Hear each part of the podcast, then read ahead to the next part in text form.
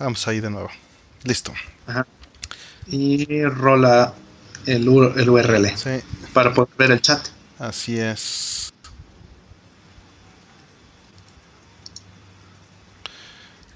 A ver, vamos a ver. ¿Qué dice la banda? Ujú. Aguántame.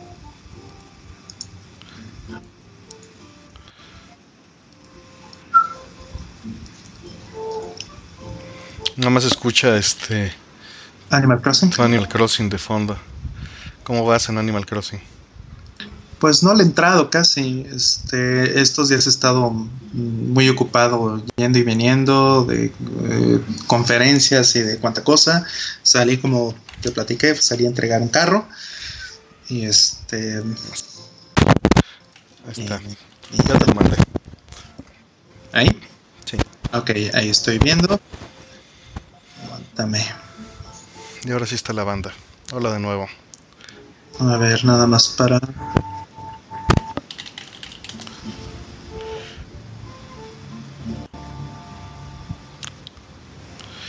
No vamos a aprender nada, chavos. Nada más estamos este, jugando porque creímos que esto era TikTok y, y nos equivocamos. Sí, y exacto. vamos a hacer un baile coordinado. A ver. Se ve eh, un poco bajo el, el frame rate, ¿no? No sé, la verdad no lo estoy viendo yo. Mm, sí, lo puse aquí en este.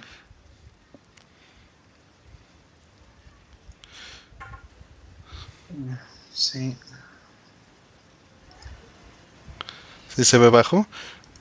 Pues no tengo GPU, brother. Yo creo que puede ser eso. Ah, puede ser, ¿verdad? A lo mejor estás, este. A ver, o sea, video. el Skype sí lo ves bien, eh, lo ves en, en este, en frame rate correcto. Sí, sí, yo sí te veo. Digo, te veo un poquito bajo a ti. No te veo a, a 60 lifelike. Mm.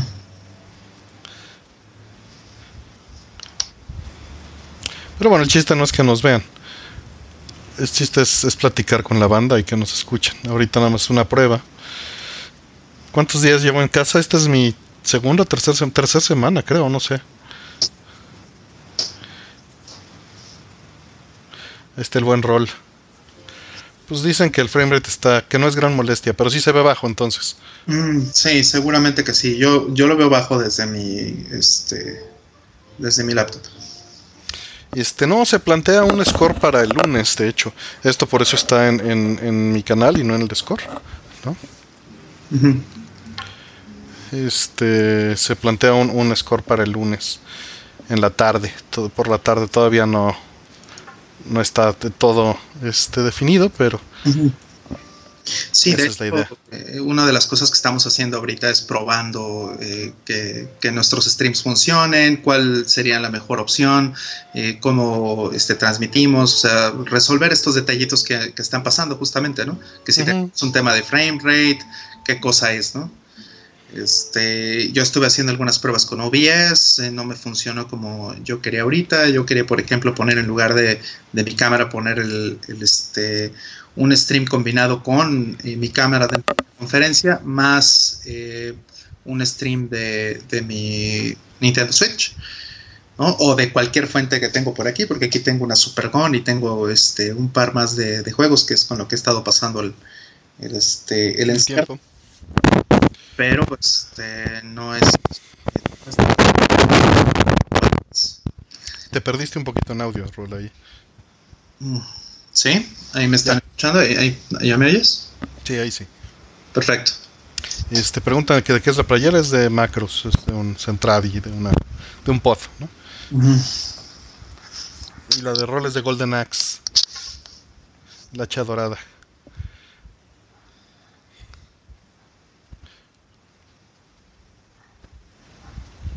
Que a dónde extrañamos. Que Rol te ves oscuro, pues sí, no hubo mucho que hacer con la iluminación. Sí, no tengo buena iluminación aquí. Puedo tratar de, este, de mejorarlo un poco. Pero este, porque tengo, no tengo fuente, una buena fuente de luz sin que se queme, digamos, la. A ver así un poquito, si le subo un poco. No es tan relevante. ahí se, ahí se verá mejor tal vez. Sí, como dices, no es tan relevante, ¿no? Pues no, de hecho, que nos van a ver las jetas, nada más es por llenar el espacio. Exacto. Lo podríamos haber llenado con un stream de, Animal Crossing. Sí, y platicar, pero pues de momento no se pudo, nada más lo sacamos así. Este, hay que experimentar. Pues realmente nomás fue el, que no te aceptó OBS el, el stream directo, ¿no?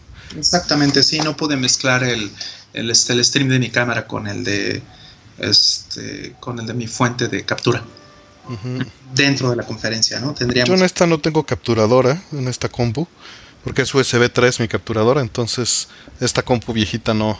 No tiene USB 3. No tiene USB 3. ¿A dónde extrañan salir? Pues la verdad, eh, pues a comer, quizá, ¿no? Ese es el principal. Siempre más bien lo que se siente más es la restricción, más que realmente extrañar algo, ¿no? el sentirte restringido es lo que afecta. Sí, yo también pienso lo mismo. Eh, si, si, me restringen las salidas, pues realmente son los lugares a los que me gusta ir, los que, los que extraño, porque incluso la comida, bueno, más o menos, eh, pues lo que, lo que pueden traer está suficientemente bien, ¿no? O sea, este, Uber Eats, Rappi todas esas cosas están funcionando bastante bien. De hecho, este, algunos eh, me parece que lo están haciendo de una manera muy buena, muy profesional. O sea, llega súper protegido el, el, este, tipo y, la y también la, este, la comida viene súper bien empaquetada y, todo como muy, muy pro. No sé si has eh, aplicado esa en estos días, Artemio. Este no, yo nunca uso, he usado esos sistemas. Este, realmente pues cocinamos aquí. De, factores, los factores son costos y este, pues es muy caro andar pidiendo la comida así. Sí, sí, sí, por supuesto que lo es. Y este, y, segundo, Te saca de una bronca. No, claro, claro que te saca, está increíble, ¿no? Y pues les da también chamba a los, a los lugares, porque si no... Sí, le da trabajo a los restaurantes. Eh, que aquí muchos restaurantes de aquí este, todavía la semana pasada estaban eh, abiertos, la mayoría que, estaban pues eh, en mi zona. Y este y apenas los empezaron a cerrar todos. Ya lo que ves es que bueno, pueden tener luces prendidas y todo porque se ve que están cocinando, o sea, sí se ve que están Claro, comida para llevar, ¿no? Nada más. Para llevar este y todo, ¿no? Incluso algunos tienen pusieron como su ventanilla ahí provisional para el takeout, ¿no? Mm, ok, ok. Hay una pizzería aquí muy cerca y, este, puedes caminar eh, y están pues cerrados los... Están cerradas las cortinas, pero lo puedes hacer, ¿no? Y el de los camotes no deja de pasar, carnal. Eh, sí, nada más que... Sí, este... Pues digo, están herviditos, no hay bronca. este, Preguntan que si levantaron una pista de, un, de algo que desoldaron tiene reparación. Pues claro que tiene reparación, si tienes la habilidad, digamos. Es solo eh, pues buscar a dónde iba conectada, poner un cable, hacer un puente y volver a conectar. Y bájale la temperatura o reduce la exposición de cuando desoldas, ¿no? Eh, que si vamos a hacer compra de pánico de chelas, yo no tomo. No sé si Rol vaya a hacer algo así. Y además ya dijeron que no hay ninguna este, restricción ni, ley, ¿no? O sea, sí hay una ley, este, bueno, más bien hay un decreto que ya pusieron algunos estados. Eh, por ejemplo, este, el, estado de Tabasco lo puso. creo que Nuevo León también. Pero eh, separado de ese tema y que sí tiene que ver con un alcance nacional es que están deteniendo la producción. Entonces, pues ahí sí, más bien no es que prohíban la chela, es que... Pero sí está verificado ese error, porque... Eso lo dijo el gobernador de Nuevo León. Ah, ok. Entonces, eh, vamos, eso de ahí a que lo cumpla, no sé, la, este, la cervecera o las cerveceras en todo el país, las, este, eh, pues vamos, todos los fabricantes, eso es otra cosa, ¿no? y este preguntan de algún libro para aprender programación C++. Pues yo usé el Data el Data, pero hace 30 años, entonces no sé si, si sea una buena recomendación hoy en día. La realidad es que hoy en día es muchísimo más fácil tener un proyecto personal y ponerte a hacerlo y buscar los recursos de cómo solucionas cada uno de los problemas en el momento, creo yo este, que de la teoría. Ahora bien, si eres de las personas que aprenden más de la teoría, puedes agarrarte el, el Daytel sin ningún problema, el estándar de C no ha cambiado, y, este, y aventarte, ¿no?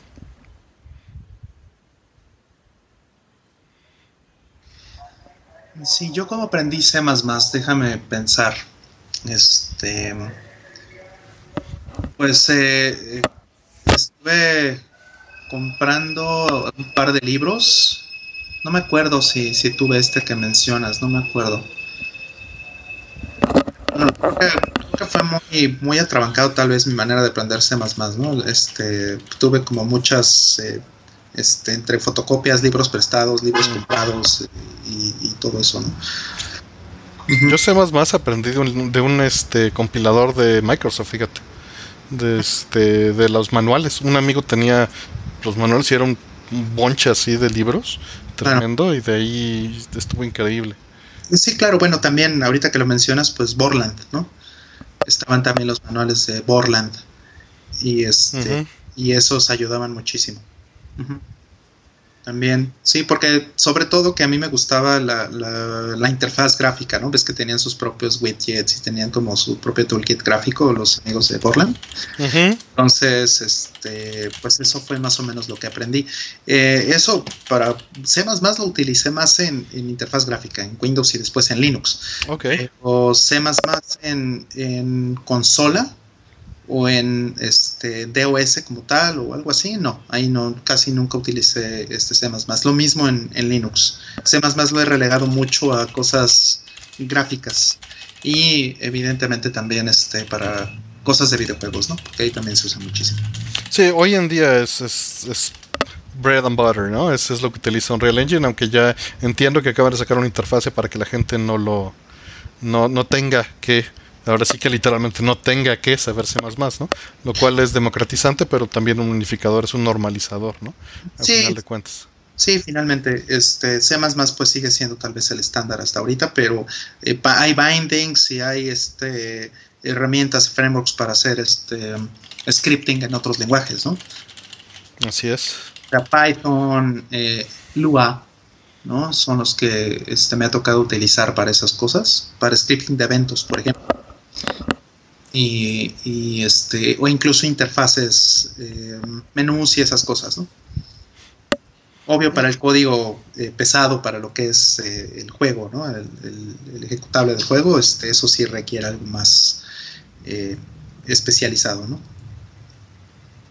Pero bueno, también están este, entre C++ está C Sharp, ¿no? También hay mucho de eso allá afuera, con Unity y esas cosas, ¿no?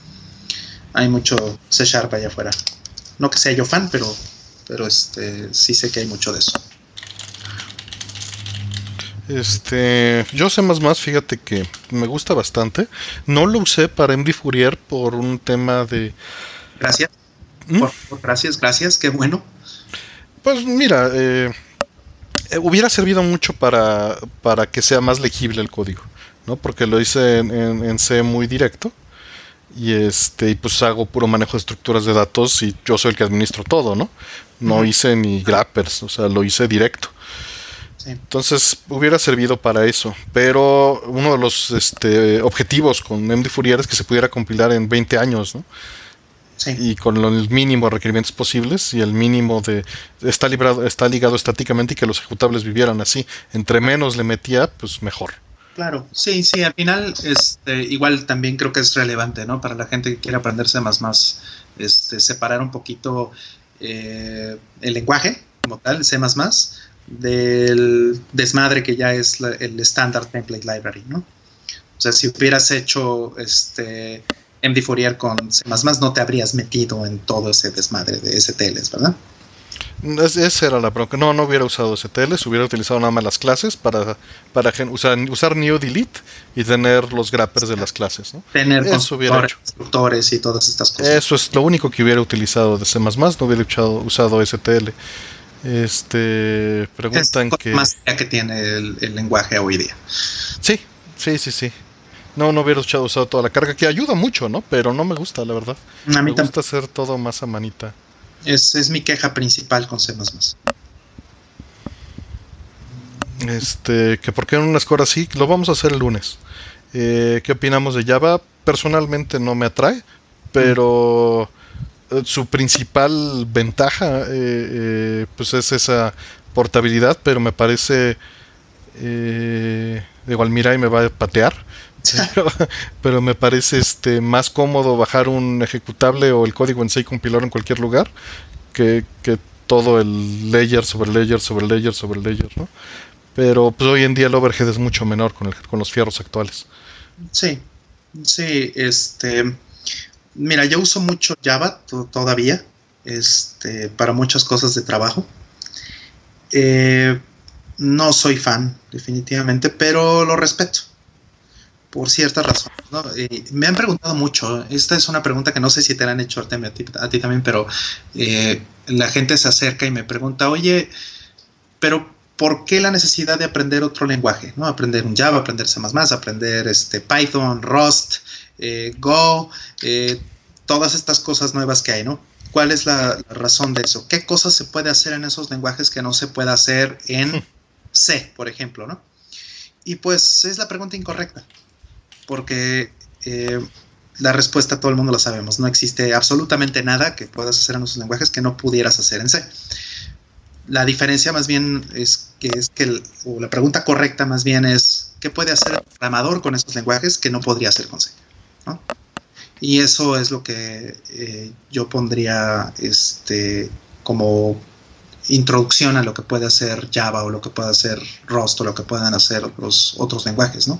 ¿Qué pueden hacer esos lenguajes los programadores, la gente con, esos que, que, no este, que no pueden hacer con, con C, por ejemplo? Y depende del objetivo, ahí es una cuestión de productividad. O sea, si le pides a un... Productividad es clave. Sí, si le pides a un programador que haga, este, no importa, no importa qué tan bueno sea el programador, ¿eh?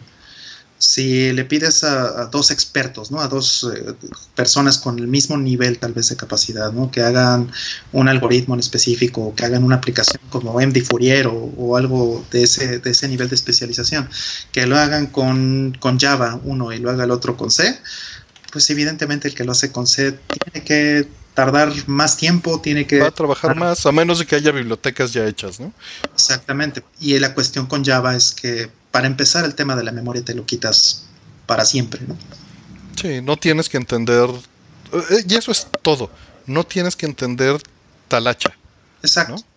Entonces es una cuestión de productividad. Si un lenguaje en particular te hace más productivo para un... Eh, eh, para una tarea específica, ese es el lenguaje tal vez que es eh, adecuado a aprender. Eh, claro, pero tienes que evaluar más cosas, ¿no?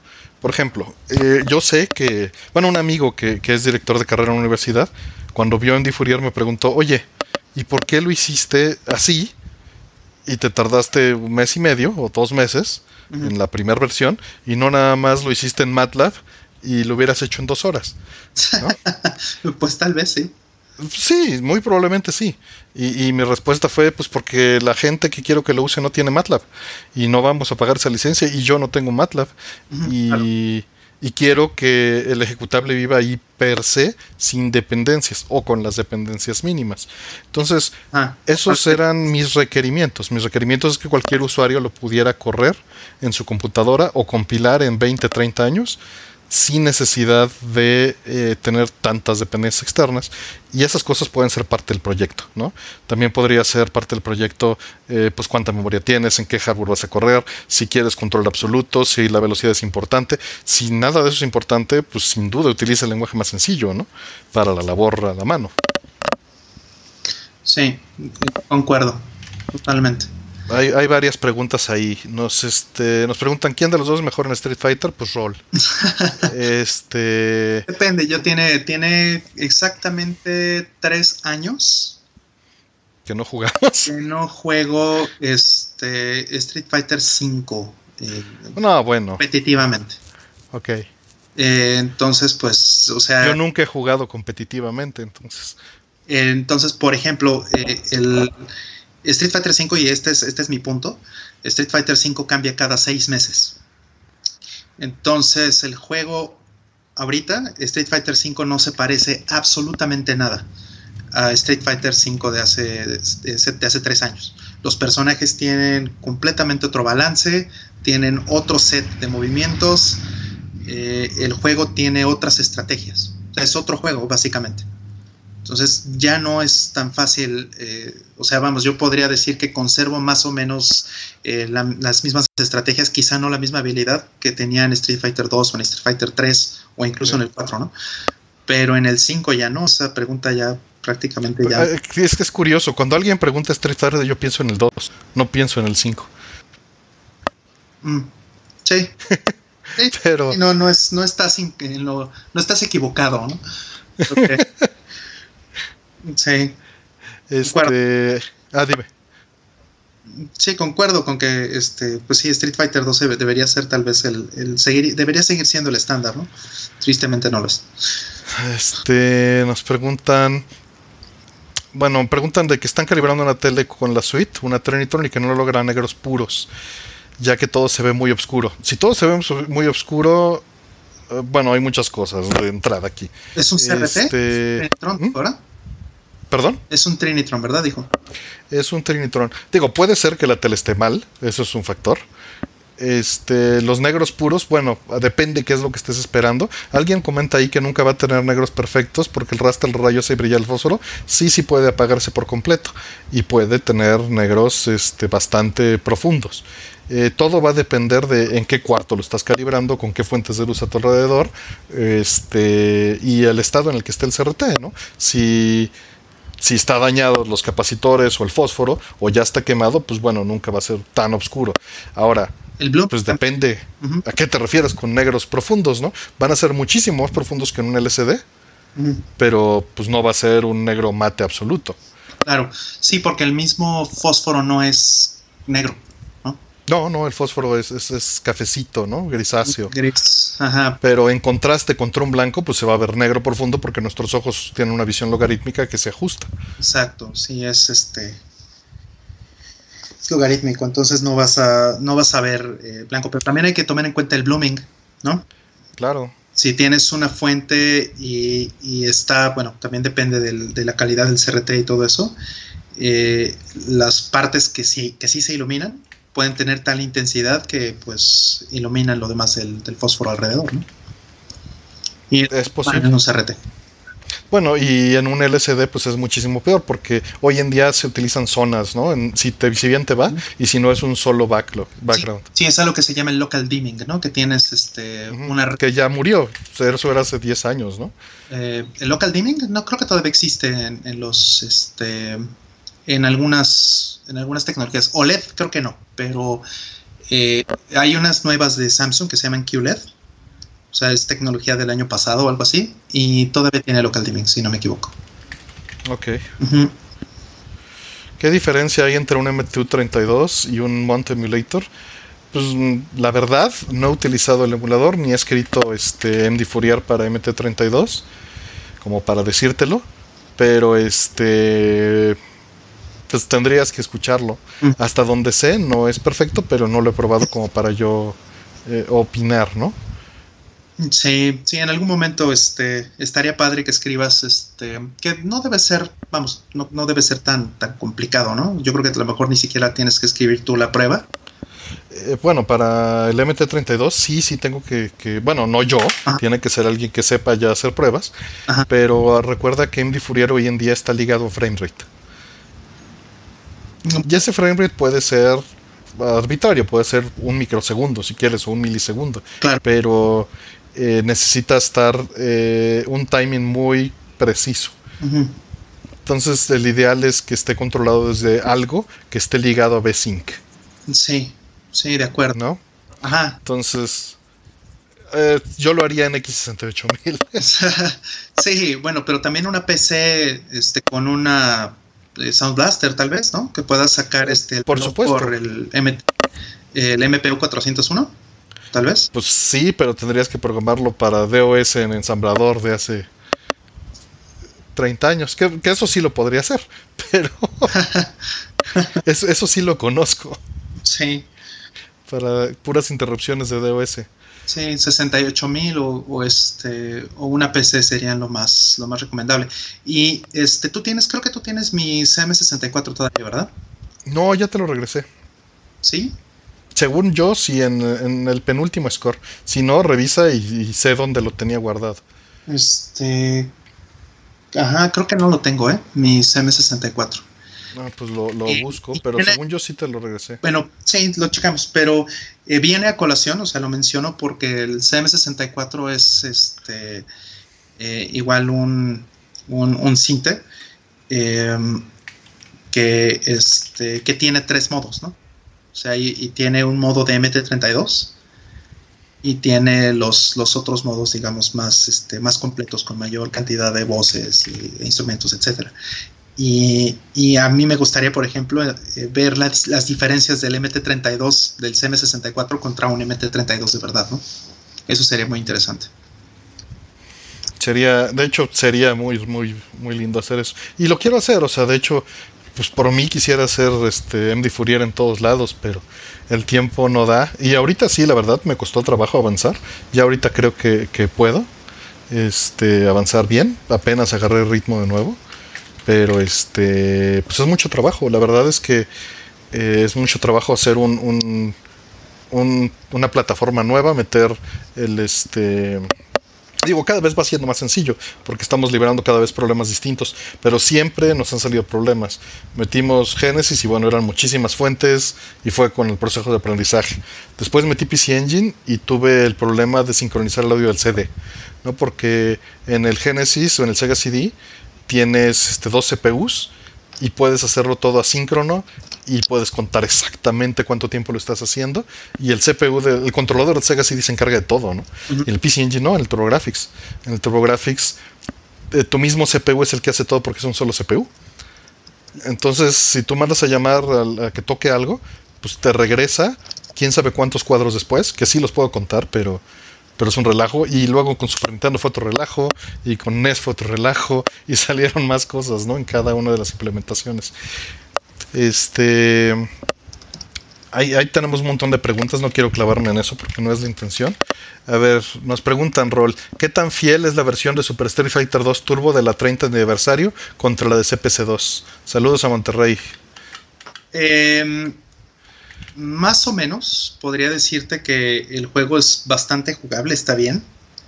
Eh, tengo porque ya, ya, ya tuve mis sesiones de reta con este con palancas eh, bien arcade y, y, pues jugadores ¿no? que, este que, que teníamos eh, tal vez 20 o 30 años jugando juntos entonces la experiencia instantánea pues es que tiene lag obviamente. Y el lag eh, es de no menos de unos eh, tres cuadros, más o menos. No lo he medido, ¿no? No sé si a lo mejor hay eh, documentación en internet, pero yo diría que no es poquito, no es un cuadro nada más, ¿no? O sea, al menos no se siente así. Entonces, ¿es jugable? Sí, sí es jugable. Pero si conecto mi CPC2 a través de mi Supergun a mi mismo LCD, pues uso, de hecho uso las mismas palancas exactas porque tengo este los, ¿cómo se llaman? Los de eh, los decodificadores de USB de, de On de este brother. Que, los que los fabrica, no sé si los sigue fabricando, yo me imagino que sí. yo creo que sí. De, este, de USB. ¿Para qué sirven estos decoders? Tú le pones una palanca de este, una palanca USB a este decoder y lo que te entrega son las señales puras para que las puedas poner en llama, en, un arcade o en, un, este, en una Supergon. Entonces, eh, esas palancas, las mismas palancas que uso para mi PlayStation, esas mismas las uso para mi Supergon con mi CPC2. Entonces les puedo decir con mucha certeza que la diferencia es notable. No debe ser un cuadro. Si yo hago todo esto con mi Open Source Scan Converter y todo esto, tengo un cuadro exactamente de delay y entonces, pues eso sí ya casi es imperceptible. Pero el 30 aniversario sí se siente. Este, bueno, hay varias más preguntas. Eh, ¿Cómo consigues sacar las ROMs de las placas? Tengo un video aquí en el canal, nada más búscalo y este busca, no sé, Don Peo ROM, este, aquí ahí en la lista de videos. Que no son muchos en mi canal, tengo bien poquitos, y ahí muestro todo el proceso de qué es hacer el dump y cómo, este, cómo realizarlo. Eh, alguien dice que uno debería gastar lo mismo, dice, han dicho que uno debería gastar lo mismo sonido que gastó en imagen, si te importa, ¿no? Hay que meter esa aclaración. Ahora, mi cuarto es pequeño y no sé si valga la pena comprar una Tower. Es, es, un, es un muy buen comentario porque eh, efectivamente el tamaño del cuarto afecta y también cómo esté este, configurado el cuarto.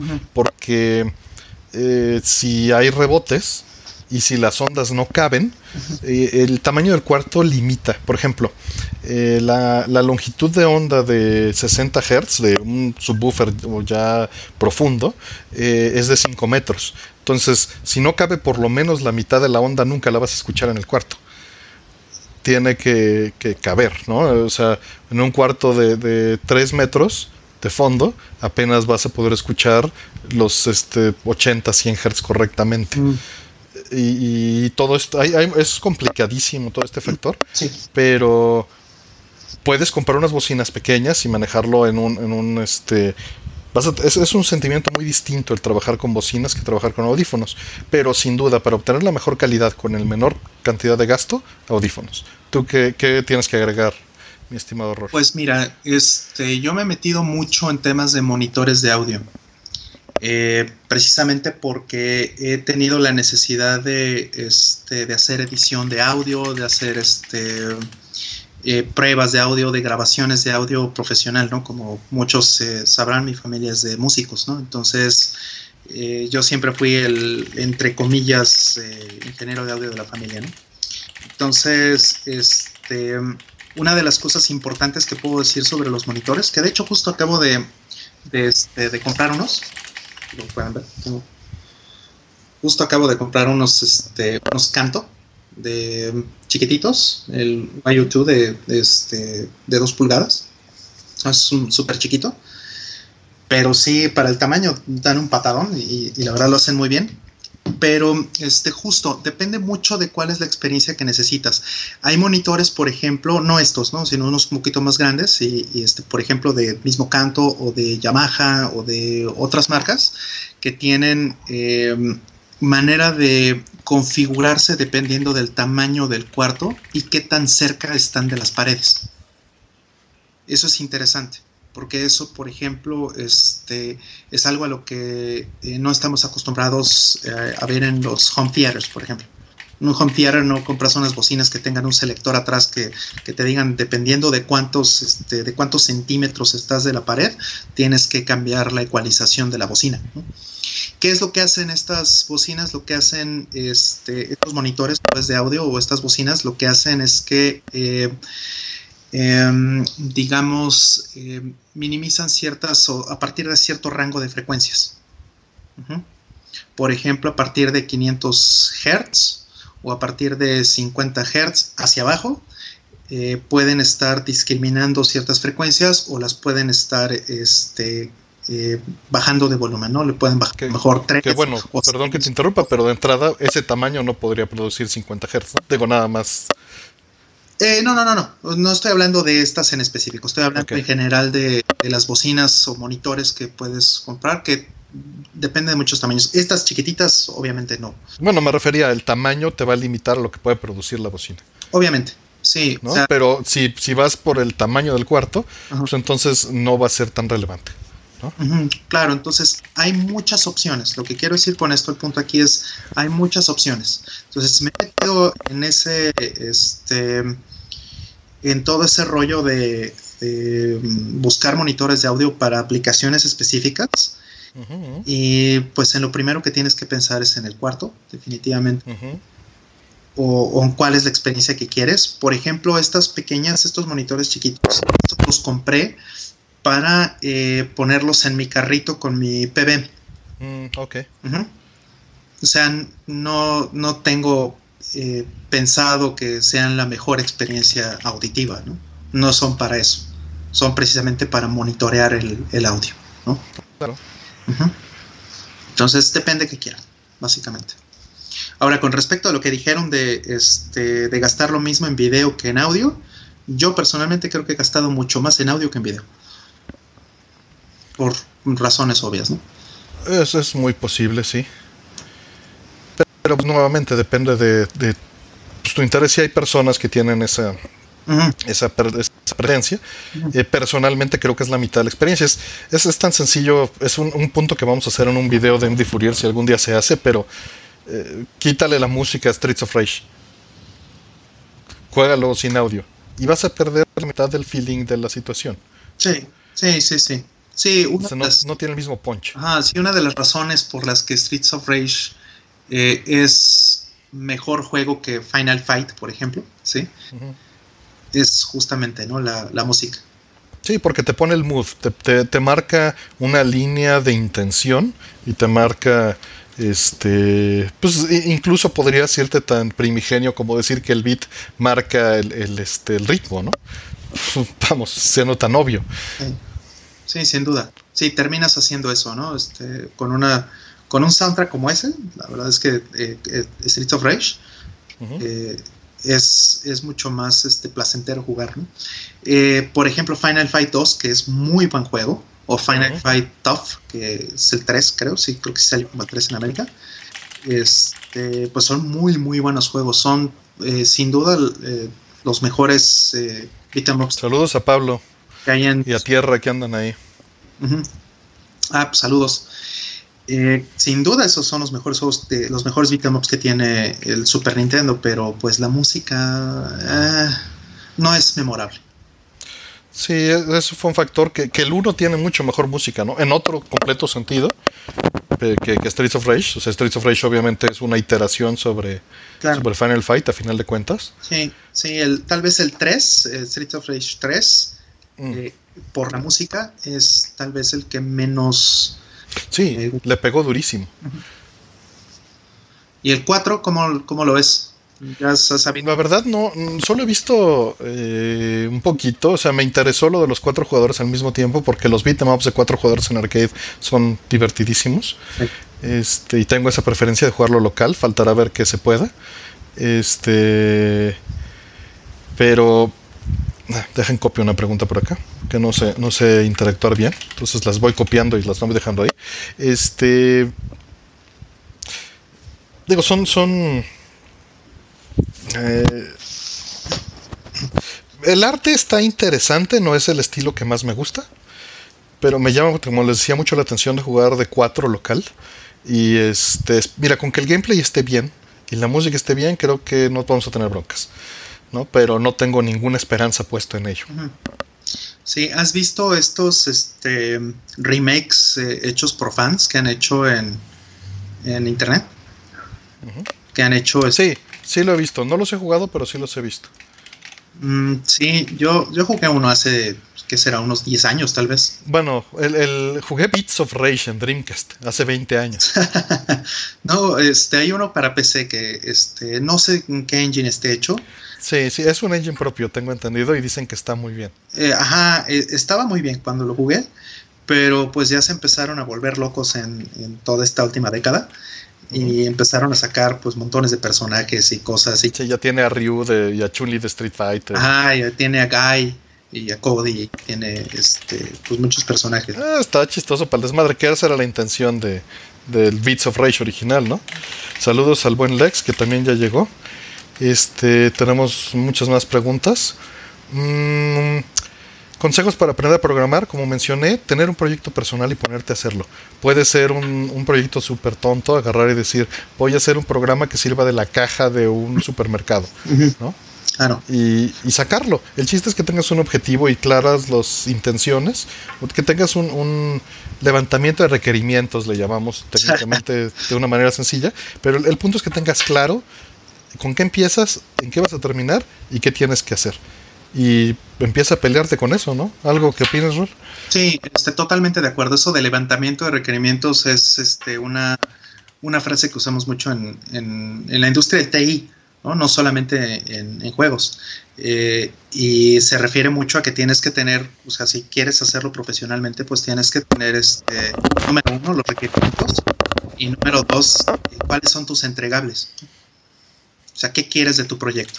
Exactamente qué es, qué es tu entregable. Si Si es una cosa ambigua como, ah, pues es que quiero este eh, un, shooter, ¿no? Un, un shoot em up, un shmup, pues eso no es un entregable. Un entregable es que tú digas, a ver, vamos a ver todos los puntos específicos que quiero que hagan, que se parezca a Gradius, que se parezca a Darius, que se parezca a tal cosa y, en exactamente qué. La nave va a ser de qué tamaño, los, eh, este, van a ser tal cosa. Perdón que te interrumpa, pero bueno, si vas a aprender a programar, te recomiendo que empieces por algo chiquito. Es decir, quiero hacer un programa que mueva la nave en la pantalla en las cuatro direcciones. ¿No? Y, que, y después le dices, quiero que la aceleración cambie entre más se deja apretar la palanca. Claro. Y empiezas a estudiar, ah, quiero que se mueva como la nave de Gradius. Y ponte a jugar nada más en el movimiento de la nave, ni siquiera en balas, en fondos. Así es como vas a empezar a tener un, una segmentación del problema, ¿no? Que es a lo que se refiere el rol. Claro, finalmente este, es cómo vas a llegar ahí, ¿no? O sea, quieres tener un, algo, un proyecto completo, pues tienes que hacer una lista de todas las cosas que se necesitan para que lo tengas, ¿no? No Empiezas por un objetivo y la descompones en esa lista de cosas. Exacto, lo descompones y cada problemita, y, lo más importante es que cada problemita, entre más pequeño lo hagas, es más manejable. Claro. Y esto aplica en todo en la vida, ¿eh? no solo en programación. Ah, sin duda, sí, sin duda. Este, tienen más preguntas por acá. A ver, ¿qué opinan del Tempest Engine del audio 3D para Play? Mm. Pues lo vamos a hablar en el score, yo creo, ¿no? Sí, yo creo que es mejor dejarlo para score porque eh, sí tengo muchas opiniones al respecto. Este, sobre todo que este, en scores anteriores eh, hice algunas predicciones por ahí de cómo, de cómo pensaba que iba a ser y creo que le atiné. Entonces, eh, sí, mejor dejémoslo para el score. Me dicen que para programar necesitas una web PC. Rol, tú me regalaste este CPU hace 10 años, ¿no? Eh, creo que un poquito menos, tal vez como 8 o 7. Pero la armé hace 10. Mm, sí, este. Y sigue siendo muy bueno, ¿no? Mi mamá, por ejemplo, eh, todavía utiliza una Mac de 2008. Y la verdad es que este, el hardware de 2008, te puedo decir que todavía le funciona perfectamente para casi todo lo que hace. Y ese hardware también yo mismo lo utilicé durante algunos años em, para programar cosas en, este, en Linux. Entonces, o sea, si yo, por ejemplo, hoy día eh, le hicieron upgrade, por ejemplo, a esa, a esa máquina eh, vieja de mi mamá, se le hicieron upgrade, he querido hacérselo, pero no, no, le puedo poner otra cosa que no sea Mac porque es músico. Eh, si yo quisiera hacer eso, la verdad es que esa misma máquina me la quedaría para seguir haciendo cosas. O sea, no, no la veo fuera de este. Pues que realmente lo más pesado es lo más mainstream, ¿no? Utilizar un web browser y usar Office es lo más pesado que hay. Y hacer streams. Si lo que vas a hacer es programar, la neta. O sea, bueno, si vas a programar para Play 5 es otra cosa, ¿no? Sí, sí, por ejemplo, e, a esa misma PC le duele YouTube en 1080p a 60 cuadros. Eso sí le duele. Pero a 30 cuadros no. Y únicamente es por lo pesado que es YouTube, porque tiene que usar este, pues estos códex HTML5 y todas estas cosas. Si, si le pongo un video 1080p, 60 cuadros nativo en un MP4, en un eh, Matrushka o H264, lo que sea, sin problemas. Oye, preguntan rol, yo no sé de esto, pero que si sabes qué recomiendan de, pues ahora sí que de ambiente para programar en Android. Ah este.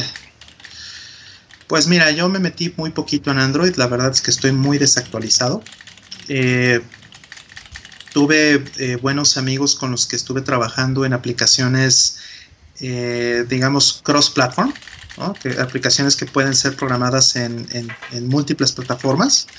Y em, Conocí nada más eh, dos plataformas que son como, bueno, dos eh, eh, frameworks, podríamos decir, que, son como este, multiplataforma y que te permiten hacer cosas en PC y que te permiten hacer cosas también en, este, en diferentes teléfonos, ¿no? Puede ser iPhone, este, Android, lo que sea. Uno de esos se llamaba PhoneGap, si no me equivoco, y, este, y el otro es una cosa este, que me da terror que se llama Electron. Eh, me da terror porque es este, básicamente un, browser embedded con un servidor de Node.js eh, este, embebido todo y tu aplicación la haces en JavaScript, básicamente. Entonces, eso, eh, eso es lo que está de moda, ¿no? Eso es lo que he visto que, o estaba cuando, estábamos haciendo cosas como aplicaciones de multiplataforma. Cosas específicas de Android, para Android, mm, ahí sí no te sé decir. No, yo tampoco, yo no tengo nada de experiencia en, esa, en ese rubro. Mm. Te fallo. Este, preguntan que si nos interesa hacer juegos, le digo que pues mi interés nunca ha estado ahí, mi interés siempre ha estado en entender cómo funcionan, entonces por eso eh, cuando tuve la oportunidad decidí hacer la suite 240p en lugar de un juego, no, no es no es como que mi pasión hacer un juego, mm. Mm. no sé tu rol. A mí sí me gustaría, este, nada más que pues sí requiere mucho tiempo, requiere también un equipo eh, bueno de trabajo, y en ese, eh, en hablar de un equipo bueno de trabajo, eh, siendo que ya no, ni Artemio y yo estamos en nuestros 20, pues es más complicado porque... Por tres, brother, ¿no? ¿Eh? Por tres. no, todavía tres no. Pero lo que sucede es que conforme pasan los años, pues cada uno empieza a tener más responsabilidades y lo que sea. Y el punto aquí es que yo no podría tener un equipo de gente para hacer un juego al que no estuviera dispuesto a pagarles por su tiempo. ¿Correcto? Vamos, si esas personas quisieran invertir su propio tiempo o lo que sea, pues a lo mejor eso es, pero yo no es algo que yo le pediría a la gente, oye, ven a trabajar en mi juego eh, gratis, ¿no? Porque finalmente no es algo que haría, este, por lo menos en este momento profesionalmente o para ganar dinero como un negocio. ¿no? O sea, si quisiera hacer un juego en este momento que sí me gustaría, sería únicamente este como hobby y sería para liberarlo a la comunidad. Incluso pensando a lo mejor hacerlo open source. Sí, eso estaría padre. Yo, o sea, podría entrar a trabajar así en un proyecto, pero no tengo una idea ni una pasión de decir, yo quiero hacer ese juego. No, a mí más bien me interesa saber cómo funciona ese juego, ¿no? Eso es lo que siempre me ha atraído. Por eso me dediqué más a desensamblar o a o a ver cómo funcionan las cosas que a, programar. Mm. Este, hay un montón de, preguntas que tengo aquí anotadas. Em, bueno, nos dicen... Eh, ¿Qué opinan de cosas como Game Maker para quienes quieren hacer juegos y no saben programar? Están perfectos. Si eso les cubre exactamente lo que necesitan, es un proceso democrático y, pues es un proceso creativo que, que elimina toda la necesidad técnica. Por supuesto, puede haber barreras, ¿no? De cosas que, que, serían limitantes, pero mientras no tengas esas limitantes en tu diseño de juego o las esquives, vas a funcionar muy bien es, es, complicado, ¿no? Porque terminas haciendo algo como eh, estas Incredible Machines de estar poniendo mecanismo que levante a otro y que levante a otro, ¿no? Y se forma este, una cadena de, de dominós que vas a tener que balancear muy bien. A final de cuentas en el software también lo tienes que hacer. La diferencia es que cuando tú lo programas, eh, tú tienes la responsabilidad y tú tienes el dinamismo de modificarlo, ¿no? Mm. Sin duda, sí. Sí, ahora este, ¿qué tipo de juego, por ejemplo? ¿no? Yo, yo haría, eh, lo he estado pensando mucho. Creo que lo dije en un score cuando estábamos hablando de, este, de Super Haidora, ¿no? De, mm. Del eh, shoot em up de Locomalito. Sí. Este, que él utiliza un ambiente de este tipo, él no programa, ¿no? Él, usa Game Maker, creo, ¿no? Una cosa de esas. Sí, y es muy bueno en Game Design. Y eso es algo que, que pues yo no tengo intereses en esa área, entonces lo respeto, ¿no? Claro, sí. O sea, si yo quisiera hacer un juego en este momento, probablemente haría algo muy similar a lo que, a lo que hizo él, escribiría una carta de amor a Gradius. La verdad, eso sería lo mismo que, que, haría, este, o al menos es lo primero que se me ocurre, ¿no? Una eh, carta de amor a Gradius o a R-Type, ¿no? Que hace rato estábamos platicando de, de R-Type, este, justamente, ¿no? Ah, platicamos hace ratito Artemio y yo de R-Type y sacamos los, los discos y las y los este, las tarjetas. Yo creo que eso, eso a lo mejor sería mi, interés o mi, primer acercamiento a, hacer juegos en esta época. Este, a ver, aquí hay muchas más preguntas. Em, Eh, bueno, ahorita relacionado con eso, ¿ya jugaron el PC Engine Many? Y si es así, ¿qué tal está la emulación? Rol, tú ya tienes algo de opiniones. Yo nada más tengo de tercera persona porque estuve eh, pues nada más revisando con Core y My Life in Gaming. No lo tengo. Yo cancelé mi orden hace muchos meses. Entonces, no sé, ¿tú ya tienes alguna opinión? ¿De qué? ¿O quieres reservarla para el lunes? Eh, ¿Del PC Engine? Eh, pues eh, yo creo que eh, me- eh, más bien todavía no, no tengo una opinión muy completa porque lo he jugado nada más una hora. Eh, llegó eh, hoy, a mí me llegó hoy y, y fue muy bueno porque eh, me había avisado Amazon que el Core Graphics, el mini Core Graphics lo, lo habían retrasado eh, dos semanas Ujú. y me llegó como si no lo hubieran retrasado nunca. Entonces eso estuvo muy bueno. Y, y lo puse, eh, tiene sus detallitos, ¿no? Pero pues lo que puedo decir es que sí hay algunas licencias, hay algunos ROMs que, que no tengo. Entonces, este, pues solito ese valor paga por completo la, la consola para mí. Claro, las licencias.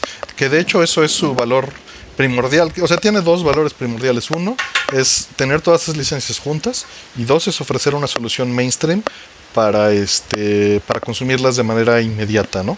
Alguien que busque perfección, pues no se va por una consola mini, seamos honestos. Es este, yo creo que es- tus, tus caminos son los otros dos y es quiero conocer la biblioteca del PC Engine, vas, ¿no? Ajá, creo que ya sabíamos, bueno, tú ya sabías, Artemio, porque estuviste con los de My Life in Gaming, eh, cuánto es el lag que tiene la consola en cuadros. No lo sabemos a ciencia cierta, tenemos estimados y este parece ser unos 5 cuadros. Sí, es bastante, o sea, sí se siente. Probé R-Type, justamente, eh, por eso el tema de hoy, y eh, sí sentí que había, que había lag en, en, en R-Type. Y pues, pues eso para mí, pues sí le quita eh, calidad. Este, la- a las preguntas de Animal Crossing me las voy a brincar porque seguro lo vamos a tocar el lunes en el score. Entonces, este, pues lo posponemos, ¿no? ¿Para qué, para qué adelantamos cualquier cosa de ese juego ahorita? Eh, te preguntan cuál es tu distro favorita de Linux y por qué, Rol. Eh, depende. Yo normalmente uso una distro custom. Yo me hago mi propia distro, me hago mi propio kernel, me hago este, cosas eh, muy específicas para mí por diferentes razones. Eh, sobre todo porque este, a veces para mi trabajo en general en, Linux puedo tocar muchas cuest- cuestiones de drivers. Entonces necesito a veces como tener un, este, una eh, pues una plataforma conocida y eh, estandarizada de alguna manera, ¿no? Porque todas las distros tienen pros y contras. Ahora, esa distro eh, está construida principalmente con Fedora. Ajá. O sea, uso los mismos paquetes de Fedora, uso el mismo sistema de paquetes, pero no es Fedora como tal, ¿no? Eh, porque, repito, pues sí le pongo este, customizaciones muy específicas al, al arranque, al root, al kernel, a, a este, a esquemas de seguridad, etcétera. Entonces, si le deshabilito un montón de cosas que vienen por, falta de Fedora, pero Fedora es como podríamos decir de todas las distros que hay allá afuera, esa es la que más utilizo, es la, la más adecuada para mí. Ah, está muy bien. Preguntan, este, ¿por qué cancelé mi distro, mi, mi orden de PC Engine Mini? La cancelé porque no la iba a jugar. O sea, realmente pues tengo tengo 10 PC Engines de distintos modelos, tengo muchos o casi todos los juegos que me interesan y solo sería gastar el dinero por un trofeo y no me interesa. Claro. ¿no? Este, si, si fuera por otra razón, pues sí, sí lo haría. Y, y realmente, o sea, la verdad de entrada, de atascado, fui y la pedí. De hecho, cual, al principio solo la podías ordenar si tenías Amazon Prime japonés. Sí. Abrí la cuenta de Amazon Prime japonés, la ordené Claro. y, y lo recapacité unas horas después. Dije, no, ¿qué estoy haciendo? O sea, esto es consumismo puro, no. No te aporta nada porque ya los tienes. Exacto, nada más le voy a poner la caja ahí aventada, no tiene caso. Bueno, Mejor me ahorro ese dinero y, y lo uso en otra cosa, ¿no? sí, que a nivel de atascado, este, Artemio, aquí te voy a balconear. Pues tienes, tienes Sapphire. Sí, sí, sí. Sapphire solito, ese juego es mucho, muy difícil de conseguir. Eh, eh, Yo tuve mucha suerte para conseguirlo también. pues tú lo conseguiste, eh, tú muchísima, muchísima suerte, como dices, tú no pagaste las fortunas que hoy piden por Sapphire. No, no, por supuesto, no. Y por lo mismo yo no compraría Sapphire original en disco nunca. Ah, y, de hecho cuando lo compré no dormí bien. O sea, me entró este remordimiento y, no era tanto dinero, ¿no? No, para nada. Yo creo que no pagaste ni la décima parte de lo que cuesta hoy. Pero, pero de todas maneras se me hacía decir, no, es que esto está muy mal, que estoy haciendo. Y, y, bueno, pues estaba nervioso, ¿no? Ajá. Pero este, bueno, regresando, regresando al tema, este, pues eso fue lo que hizo. Yo lo quería comprar porque es una versión nueva de Snatcher, nueva, pero pues realmente es un hack y es un hack, este, nada más para remover las marcas, hasta donde tengo entendido. Todo el, el bueno, todas las referencias a compañías que salen. Entonces, pues decidí no hacerlo por eso mismo, ¿no? Mm. Este, a ver, más preguntas. Eh, Roll, ¿cuál es el mejor Metal Gear y por qué es Metal Gear 2 Solid Snake? Uh, es el mejor Metal Gear. Para mí, el mejor Metal Gear, mi favorito, en general por atmósfera, por guion, por producto, por todas las eh, todas las cosas que hay alrededor del el lore incluso, ¿no? El, el, desarrollo de personajes, todo para mí. El más interesante es eh, Metal Gear Solid, el primero. El primero. El primer Metal Gear Solid de PlayStation. Para mí ese es mi Metal Gear eh, favorito. Eh, ahora, ¿por qué? Eh, oigan, disculpen, ¿se mete el ruido de la lluvia al micrófono? Pregunta. Un poquito. Ok, si no, para cerrar las ventanas. Denme un segundo. Bueno, mientras es, Metal Gear 2 Solid Snake. Eh, Creo que se refiere a por qué se llama así el juego. Ah, simplemente porque el primer juego, el primer juego de MSX, se llama este, Metal Gear únicamente y pues eso se refiere al, pues al jefe final, obviamente. Y eh, Metal Gear 2 Solid Snake es porque este, pues es el personaje principal y es como mejor pues una visión más eh, pues más hacia el personaje que hacia el enemigo final, ¿no? O sea, en Metal Gear ya pasa a un segundo plano, podría yo decir, y, Solid Snake es el, el, este, el centro del segundo juego, ¿no?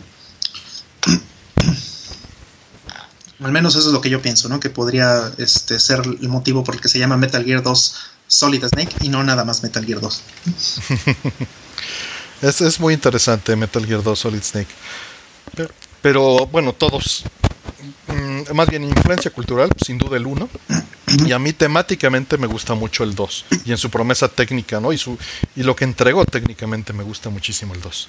Eh, Metal Gear Solid 2 dices, ¿no? Ajá, exactamente. Y el 3 me parece súper balanceado para el mainstream, ¿no? Mm.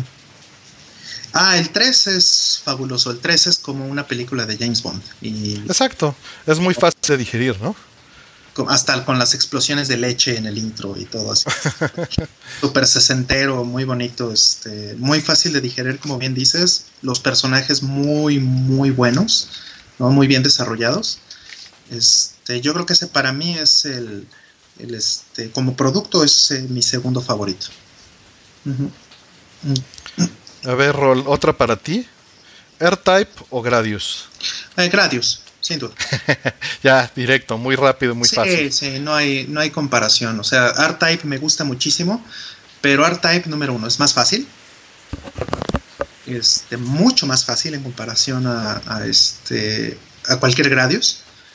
Y número dos, eh, no hay suficientes R-Types en el, mundo, pues, ¿no? No hay suficientes versiones, no hay suficientes este, eh, secuelas de R-Type. Están, están por sacar, justo le decía yo a Artemio, que apenas eh, hace dos días se cumplió el aniversario del Kickstarter de R-Type Final 2. Que, este, que lamentablemente lo sacaron en un, en un primero de abril, entonces la gente pensó que era broma y no le metieron dinero al, Kickstarter. Sí, pero de todos modos lo juntó, ¿no? Sí, sí lo juntó, pero este, fue muy doloroso que la gente lo ignoró los primeros días. Yo creo que habría eh, hecho más dinero del que del que este, hizo al final, ¿no? Pero le falta, creo que creo que este, he visto algunos updates. Este, creo que ya debería salir este año, ¿no? El eh, Final 2, si no me equivoco. entonces, bueno, pues a ver, o sea, en ese sentido hay un punto más para R-Type porque no hay Gradius nuevo, ni creo que lo vaya a ver. Este, preguntan, digo, tengo, tenemos un montón de preguntas atrasadas, unas 30, ahorita las, las vamos contestando poco a poco. Eh, que si pensaban que, ok, si eres también programador Artemio, pensé que nada más le entrabas en ingeniería, es ingeniería en software, entonces es redundante. ¿Han probado el Super System SD3 de PC Engine? Sí. sí. Este, funciona bien, funciona bastante bien, excepto el audio. Aquí lo tengo esperando. El audio es un problema. Este el audio, eh, probándolo con MD Fourier, pues no es perfecto. Es, es, es, decente, no es ideal, tiene algunos problemas ahí. Y pues creo que sería su único defecto. De ahí en fuera eh, funciona muy bien. Este, de todo el polvo que no lo has usado, Ron. Sí, sí, efectivamente. Este, preguntan, ¿A qué, horas, ¿A el score del lunes? Va a ser por la tarde, yo creo que cuatro y media, cinco. No tenemos todavía definido porque falta que contesten algunos miembros. Preguntan que qué opino que la mejor herramienta para probar tu suite sea un Wii Artemio. Eh, no entiendo por qué crees eso. Eh, simplemente mm, la mejor es que el hardware en el que corre no es una herramienta y la suite sirve para evaluar el hardware en el que está corriendo en el display. Entonces, más bien, la mejor herramienta depende de tu circunstancia. Si lo que quieres probar es un Wii, pues la mejor herramienta es un Wii. Pero si lo que quieres probar es un Super Nintendo, la mejor herramienta no es un Wii. Este, preguntan que si vamos a programar algo como hace Oscar Toledo en sistemas clásicos. Este, pues no, como te decía, no es mi interés, pero estaría padre si, si alguien le interesa este, formar ese proyecto, pues estaría padre. Y Oscar pues hace un trabajo muy padre este, técnicamente en todo su, su, catálogo, ¿no? Porque hace un montón de cosas este, ya distribución de links favoritas ya, que si crecimos jugando en farmacias y tenditas o íbamos a los arcades o las farmacias, pues a las dos cosas, eh, tuve la fortuna de que aquí en México eh, la farmacia era local y la plaza era como la delegación, ¿no? Eh, era, era el nivel, ¿no? Posiblemente pero era muy distinto. El ambiente de una farmacia era, pues había pocos juegos, era más privado, conocías a la gente y bueno, en la plaza también podría pasar eso, pero era mucho más grande, ¿no? Era más fresa. Pero me gustaban los dos ambientes, ¿eh? Bueno, eh, con respecto, perdón Artemio, este, hace rato que preguntaron sobre el SD System 3, aquí, aquí está, aquí lo tengo este, conectado a mi Core Graphics eh, como bien decía Artemio, el, problema más grande que tiene es el audio. Y el problema no es, eh, al decir el audio, no es porque la salida de audio que, tiene, que pues es eh, por aquí atrás por un cable este, RGB como el del Genesis 2, este, no se refiere a que, el audio salga mal en ese sentido. O sea, yo por ejemplo tengo modificado mi Core Graphics para que saque RGB y saque el audio por aquí. ¿No? Saca el audio por este... Eh, y bueno, lo que quise decir es que no es perfecto, no que es malo, ¿no? Pero... Pero sigue rol. Pero, este, más bien a lo que se refiere Artemio, eh, corrígeme Artemio si estoy mal, eh, es a, la reproducción del audio del CD. O sea, cuando tú quieres usar una cosa de estas, le tienes que cargar ISOs. ¿Sí? Entonces, por ejemplo, todo lo que es sintetizador eh, o sintetizado por el, por el PC Engine, eso pues va a salir bien, porque lo está sintetizando el, PC Engine. Pero todo lo que es sede de audio, eh, eso lo tiene que este, decodificar y lo tiene que hacer análogo el SD System 3. Y eso es lo que no es perfecto. Eh, sí, tiene muchísimo aliasing Digo, son cosas que quizá nadie note y sean funcionales, ¿no? Pero me hubiera encantado que estuvieran perfectas. Sí, ¿y, tú crees que vayan a hacer alguna revisión este, adicional donde le corrijan mm, No, no creo. No creo. Tengo.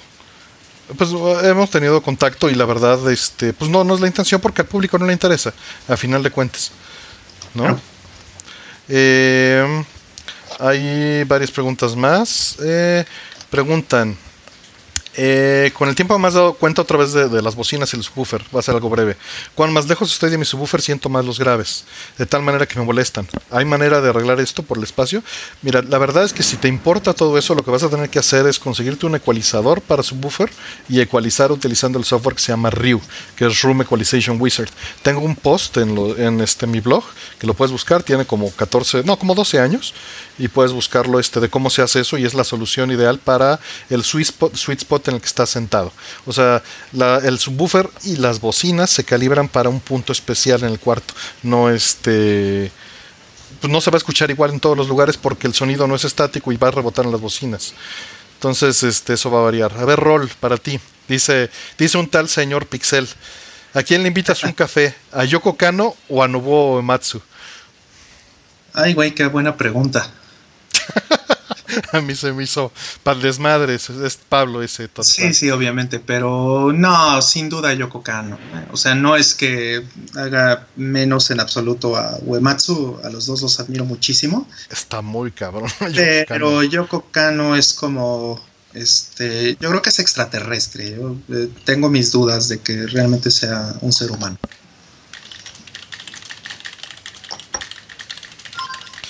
Dicen que pueden poner trompas debajo. Sí, es ideal hacer trampas debajo, pero lo, mejor es que las hagas sabiendo lo que estás haciendo o con una medición, en mi opinión.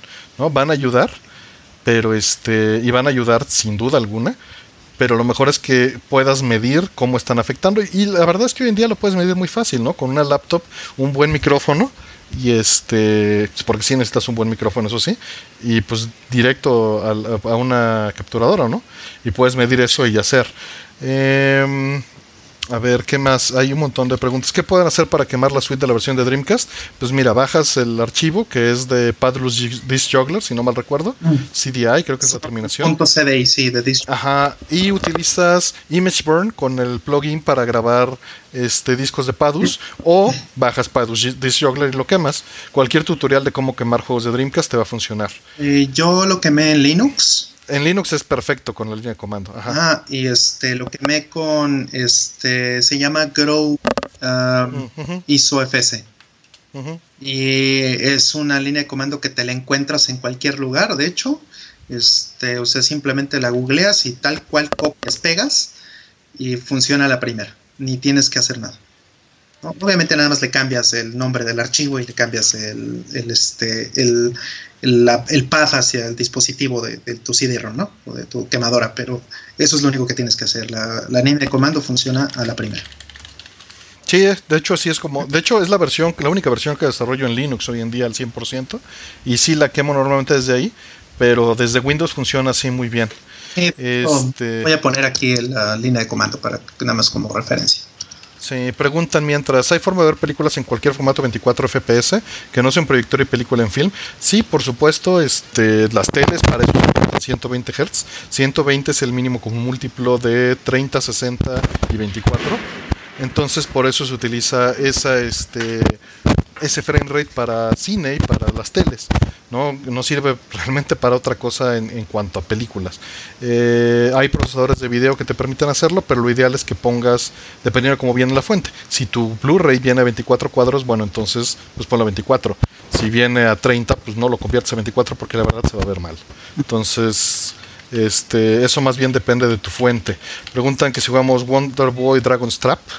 Este, sí, sí, el jugué el original de Master System, el remake está súper bonito. No sé si tú hayas tenido oportunidad. Y sí, sí, muy, muy lindo, sin duda. Es... Eh, en Score puse de este de Monster Boy mm. y me encanta la serie. Sí, es, muy bonito. Dragon Fever o no Gato Garega, Battle Garega, pero Dragon Fever me pone muy de buenas. Eh, Sin duda alguna. ¿no? Este, el de que, perdón, es el de los 70 Sí. Eh, el de los robots. Madre, este, sí, Fiberon, eh, bueno, yo tengo Tango en Fiberon, tengo japonés, pero la versión americana tiene otro nombre, ¿no? SOS algo. Fever SOS, ajá. Fever SOS. Fever SOS. Yo tengo Fever SOS. Ah, tienes la versión gringa. Ajá. Ok. Creo. Yo tengo Creo, ya, ya no me acuerdo. Que es Fiberon. Pero digo, solo cambia el title screen, la verdad. Sí, no cambia gran cosa, ¿no? Y, y está, está cagado, es puro desmadre. Nos preguntan del sistema de Exarcadia y si sabemos algo. Tuve la fortuna de conocer a la persona que está detrás de esto y a platicarlo. De hecho, estábamos en una taquería hace como unos 5 años o 6, ¿no, Rol? Donde nos platicó de que iba a hacer este proyecto. Este. Pero me parece una idea maravillosa, romántica. Eh, y pues va avanzando muy bien. No lo he probado. Eh, no tengo ninguno. Pero me encantaría. Eh, actualmente soy traductor de la mayoría de los juegos. la mayoría de todos los juegos, cuando tienen el lenguaje español, la traducción es este, parcialmente mía, por lo menos. Mm. ¿Qué opinan de la marca de audífonos Sennheiser? Pues es, regularmente buena, pero la marca no debe de significarte nada. Vete por especificaciones. Guiarte por marcas es una terrible idea porque una marca como Sennheiser lo que tiene que hacer es vender audífonos para todos los públicos y ganar dinero en donde más se gana dinero, que es en los audífonos baratos y malos. Exacto, es que este que no necesariamente por ser barato es malo, perdón. Exacto, pero pero es donde más se gana. Eh, tiene segmentado, ¿no? Este, en diferentes como audiencias, o sea, están los baratos pues para masificar y están este unos de rango medio, están medio y hay baratos malos que son más fashion, ¿no? Que o sea, ahí es donde está ese segmento. Entonces hay como muchísimas opciones y por lo mismo es, ¿qué quieres? ¿Quieres gastar poco? ¿Quieres muy buena calidad o quieres un punto medio? O sea, creo que cada quien tiene que tomar esa decisión. Yo, por ejemplo, y eso lo menciono porque tengo unos uh, Sennheiser precisamente, eh, yo los que tengo, este, bueno, no, eh, los tenía, perdón, eh, los cambié por unos Audio Técnica, eran este, unos, unos audífonos para cancelación de ruido, un noise canceling mm. activo. ¿Qué es esto de noise canceling activo? Tiene que, eh, tienes que poner una batería al, este, a los audífonos y lo que hacen los audífonos es que generan eh, frecuencias que cancelan el ruido de, este, de las frecuencias del, del ambiente. ¿no? Entonces, eh, el problema con eso es que estás descartando eh, audio, estás descartando este, frecuencias en todo eso que sí son válidas o que sí son, que sí son las que vienen de tu fuente. O sea, la calidad por definición es menor, ¿no? Pero, por ejemplo, no hay nada mejor que unos este, audio técnica o unos Sennheiser con, este, con noise canceling, pensaré yo, en precio-beneficio. Por ejemplo, si te vas a subir a un avión, ¿no? O si vas a estar en el camión o en un lugar donde vas a pasar mucho tiempo con mucho ruido, el noise canceling activo es fabuloso. claro que, unos buenos este, audífonos de Chicharo también lo pueden lograr, ¿no? Sí, los que tengo, los audio técnicas son de este. Son además de Chicharo. Ajá, son además de Chicharo. Creo que aquí están, yo creo que aquí. Porque eso ayuda mucho. ¿Te acuerdas los que yo me llevé a Japón, estos este, que eran Ultimate Tears? También funcionaban increíble para este, el avión. Sí, estos son mis audio técnica, precisamente. Son de este in-ear, ¿no?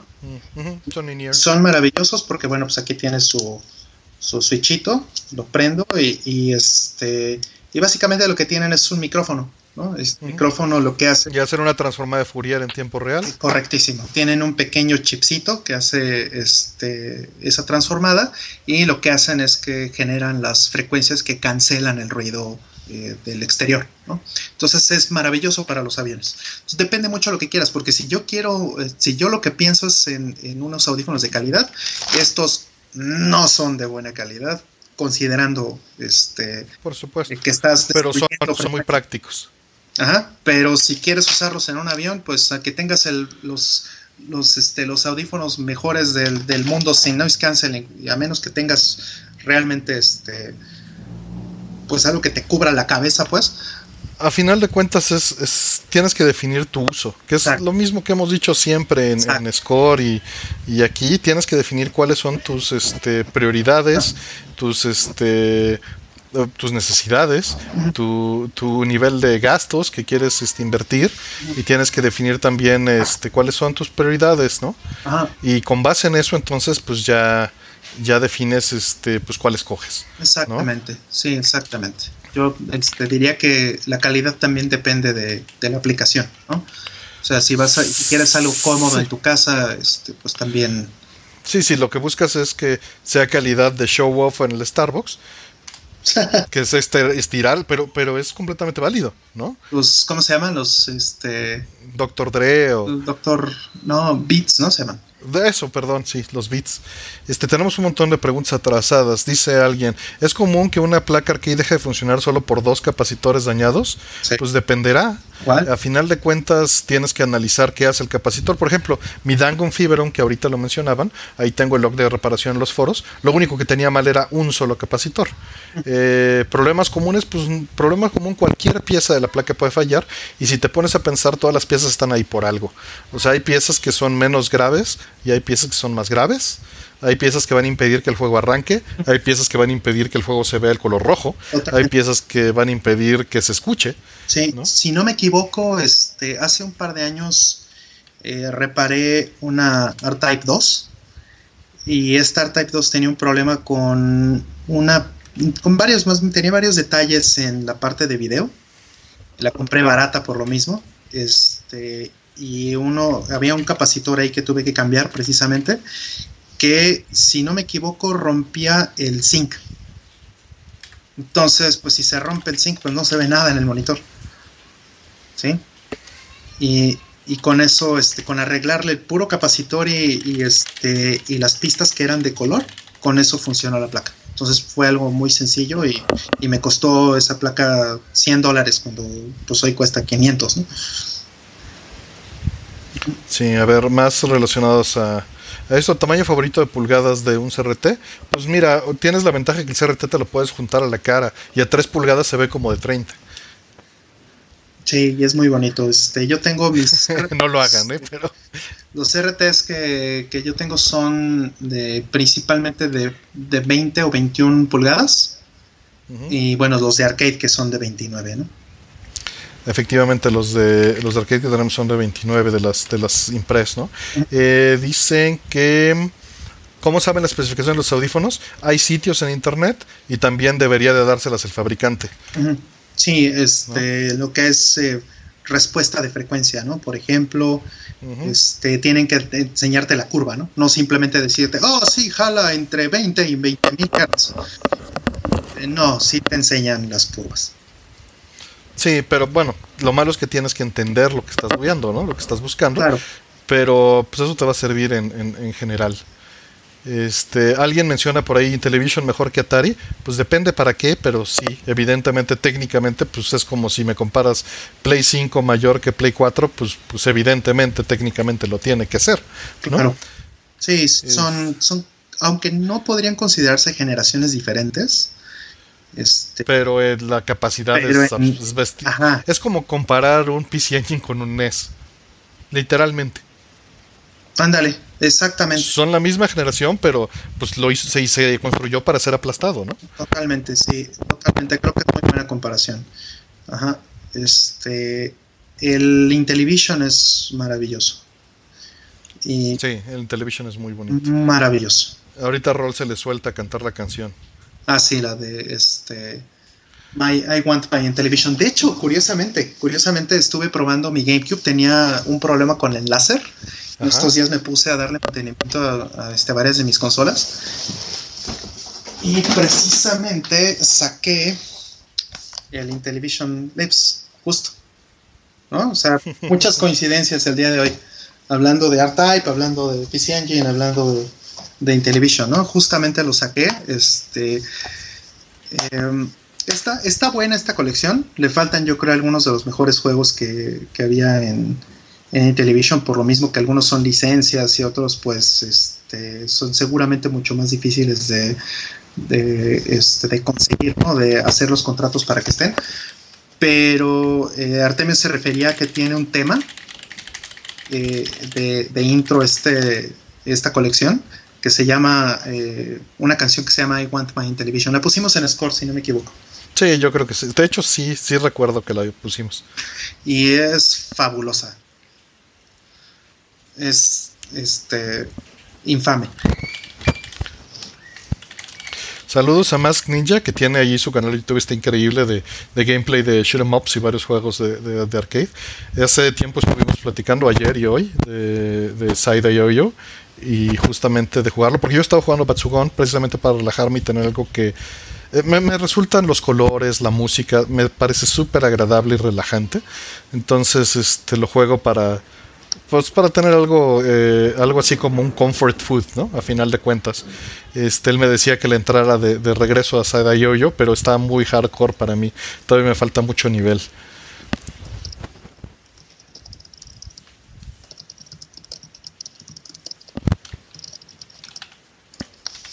Nos, nos dicen, alguien está tratando de, decir que el audio tiene audio surround en la Xbox y que el 7.1 es, es, es, cierto, pero la realidad es que hay, hay, muchos factores en esto. Lo que yo les decía es que pues tenemos surround en los juegos desde hace mucho. Eh, en PlayStation 3 teníamos surround 5.1 perfectamente bien adaptado y sí, Stereo Dolby teníamos antes de eso, pero efectivamente ha sido algo que está maltratado y hablaremos el lunes con más calma. Sin embargo, está el factor 7.1, pues si no tienes una sala de unos 20 metros cuadrados no sirve de, de nada, porque las ubicaciones no van a ser tan diferenciables, ¿no? La, obviamente la distancia del techo, eso sí es un factor, pero pues tienes que tener todo muy bien calibrado. Yo no le he entrado a 7.1, de hecho decidí a mi aplicador 7.1 cancelarle los dos canales este, extras de surround y convertirlos en biamplificadores para las bocinas frontales, porque lo que me gusta es eh, calidad, ¿no? Fidelidad. Entonces, este, pues tengo el cuarto acondicionado, no es muy grande, de, fondo tiene 3 metros, entonces a duras penas puedo escuchar bien 60 Hz, bien, con una media onda, y lo tengo ecualizado con un ecualizador de subwoofer. Y sí tengo este. evitar los rebotes, ¿no? Pero este. Es, es, es complejo el tema, ¿no? Creo que la intención eh, de estas nuevas tecnologías es generarlo en tiempo real con base en el oído de la persona y con base al ambiente en el que está y que sea realmente eh, posicional. Actualmente pues tenemos nada más ubicación sobre bocinas que desgraciadamente no es lo mismo que tener como el audio binaural, ¿no? A final de cuentas.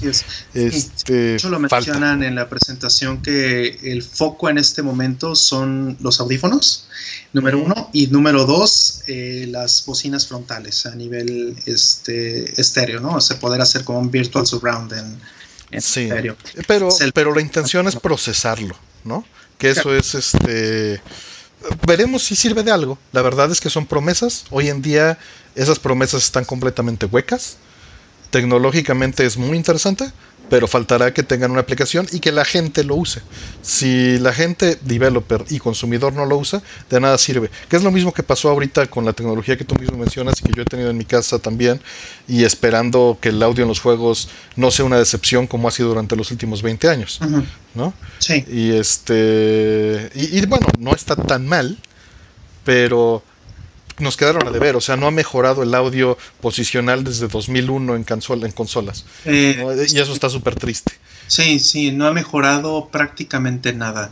O sea, incluso yo pensaría que este um, solamente por el hecho de que en consolas a partir de 2001 tenemos 5.1, ¿no? tenemos Dolby Digital y DTS en las consolas. Ese, ese fue el último eh, el último paso que dimos hacia adelante. O sea, tener un transporte digital y tener esos formatos eh, de 7.1 o 5.1. Y ya, ahí se acabó. Lo único que hemos mejorado en, esos 20 años es que ahora puedes utilizar pues otros formatos de, audio como pues True HD y este y pues un, DTS más, más, este, más mamón y lo que quieras, ¿no? Pero eh, ya, ¿no? PCM eh, lineal, eh, todo digital, por HDMI, etcétera. Y ya, eso es, tecnología, ni siquiera es tecnología de juegos.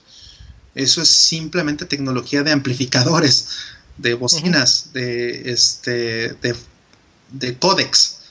Y ya, no hay una sola mejora en ningún sentido en todos los juegos en esos 20 años. Bueno, 19 años. A ver, vamos a tratar de sacar más preguntas de las que hay por ahí. Tenemos un montón. Ah, tengo una CRT con entrada de componentes JPPR. ¿Necesito algún convertidor para conectar una placa de Neo Sí, necesitas convertir de RGBS a JPPR. Entonces, este, pues bueno, necesitas eso, un convertidor de RGB a componentes. Solamente tiene, si solamente tienes entrada, sí, efectivamente. Sí, porque además, este, ¿qué es lo que realmente tiene que eh, suceder ahí? El formato de los, de los colores es diferente, o sea, este, el... Eh, ah, en, en Displays Gamers, perdón que te interrumpa, hicimos un video, bueno, hicimos, lo hizo, lo hizo este, el dueño del canal, yo nada más ayudé en el guion Mm. Eh, no me estoy apuntando de más, pero hizo un excelente trabajo explicándote la diferencia. Mm, correcto. Entonces, para que.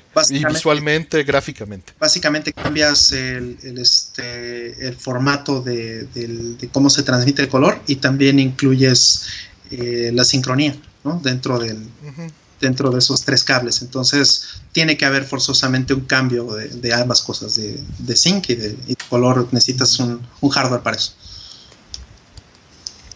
Eh, hay un montón de preguntas más, perdón. A ver, aquí preguntan, ¿la reparación y conservación de consolas retro es tu hobby y trabajo? ¿Es bien remunerado? Hay empresas que solicitan su servicio, pues no, no lo tengo como trabajo. Eh, no, sé, no sé si sea bien remunerado, la verdad lo dudo mucho porque la gente no está acostumbrada a pagar por el trabajo que implicaría, pero no dudo que si hubiera una buena empresa que ofreciera ese servicio en México, eh, tuviera algo de clientela. No sabría qué tan grande, pero algo, ¿no? Eh, personalmente nada más me dedico a repararlo y enseñar en internet cómo hacerlo. Claro, eh, yo tampoco me dedico a eso como negocio, pero trabajé muy de cerca con un gran amigo que, este, como muchos de ustedes, a lo mejor los, los que tienen la edad suficiente lo conocieron en Nintendo como el taller de Luigi. Eh, su nombre es eh, Luis Beltrán, eh, de ahí Luigi pues. Y este amigo pues se dedicó muchos años a tener un taller, primero por supuesto el taller este, certificado y oficial de Nintendo, pero cuando cerraron la oficina de Nintendo aquí, él se independizó y, y, empezó a trabajar con sea ya pues, Xbox, eh, eh, Sony, etc. Y la cosa es que eh, dejó de ser un negocio lucrativo conforme fue pasando el tiempo, o sea, esa es la historia, digamos, real de, este punto, porque se volvió menos especializado. Las consolas hoy día se componen también muchas veces como los celulares ya no reparas realmente la consola, sino le cambias. No, pero bueno, hablamos de consolas clásicas, no creo. Y, este, y de consolas clásicas, pues el problema ahí es que la demanda es, muy baja y las piezas muchas veces son ya difíciles de conseguir, ¿no? O sea, se te destruye un PPU de un NES y ya fuiste, ¿no? Eh, se te destruye este, un chip de audio de, un Super Nintendo, un, un sintetizador del Genesis, y pues eh, lo único que puedes... Pues los puedes pedir. los cintas de Genesis sí los puedes conseguir. ¿Cuál, perdón? Un cinta de Genesis sí lo puedes pedir. Ah, ok. Eh, bueno, también depende cuál Genesis, ¿no? Porque hay... No, de los dos, no importa. Y, y, bueno, en, no siempre necesariamente vas a tener esa, esa posibilidad de conseguirlos, ¿no? O sea, ya podrías pensar en que Dreamcast es una consola lo suficientemente clásica, ¿no? Entonces se te eh, rompe el, chip de video y de dónde sacas un Power VR de esa generación, ¿no? Solo que lo saques de otro Dreamcast. Así es. Bueno, pues generalmente de esos lugares vienen las, las piezas que este que se venden eh, rebrandeadas. Hay un video también muy bueno de David eh, Viens ahí en, en, este, en YouTube, de Blog David, se llama en Twitter, que habla de justamente cómo salen y de dónde salen estos este, eh, estos, ¿cómo se llama? Pues estas piezas, ¿no? Y son generalmente recicladas, ¿no? Sí, sí, regularmente, ¿no? Es recicladas y, y pues eso tiene, tiene este, un final, ¿no? O sea, eso no es para siempre, no son infinitas las piezas. Este, Tenemos eh, preguntas. Eh, ¿Piensa entrar a la hidroponía? No, yo no, no, soy muy bueno con eso. Mantengo un pequeño jardín, pero a veces no lo riego. Entonces, no. Este, ¿Cuándo saldrá la segunda parte de Unlock Frontiers? El documental que está haciendo My Life in Gaming. Cuando la terminen. Es muchísimo trabajo de edición. Pero ahí van, ahí van, van trabajando. Este, eh, preguntan, ¿hay mucha diferencia entre RGB SCART y componentes YPBPR? No, no debería de haber ninguna diferencia en teoría. Matemática, este, en realidad, ¿no? Es, es, sí, solo si está mal implementado. ¿no? Eh, ¿Qué opinan de los sistemas de audio que incluyen un micrófono para autocalibración? Es, es, es, un gran avance si no tienes nada más, pero si lo puedes tweakear midiéndolo tú con la PC, mejorarás mucho.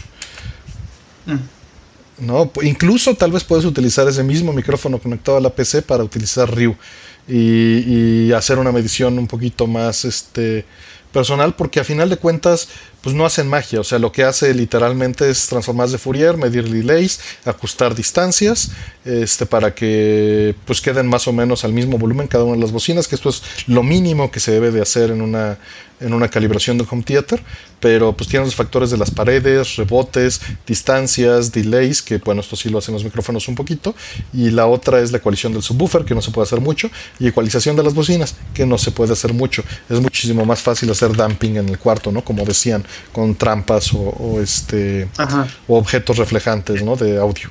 Padding, ¿no? Este, sí, dispersar la energía auditiva, ¿no? Sí, y que pues te ayude a, este a evitar los rebotes, a comerse todos esos rebotes.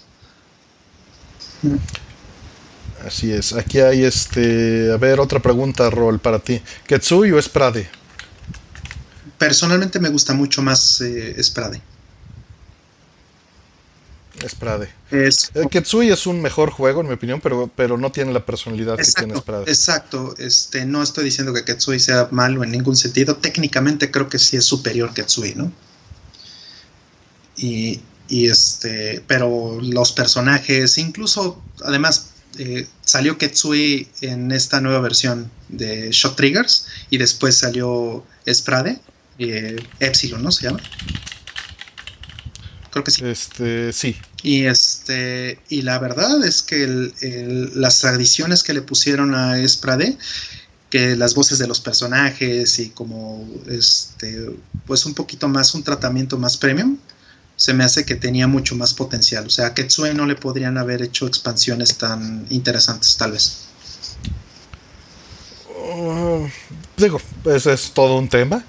Ketsui tiene su, su gracia porque los patrones de los jefes son muchísimo más interesantes que los de eh, Sprade, ¿no? También, sí, sí, es, es verdad. Pero bueno, o sea, considera, por ejemplo, estas dos versiones, Death Tini de, de Ketsui y este y Epsilon, ¿no? De Sprade. entiendo, ¿te gusta más el cuartito para, para hacer ahí tus... Tu Animal Crossing. ¿Tu Animal Crossing?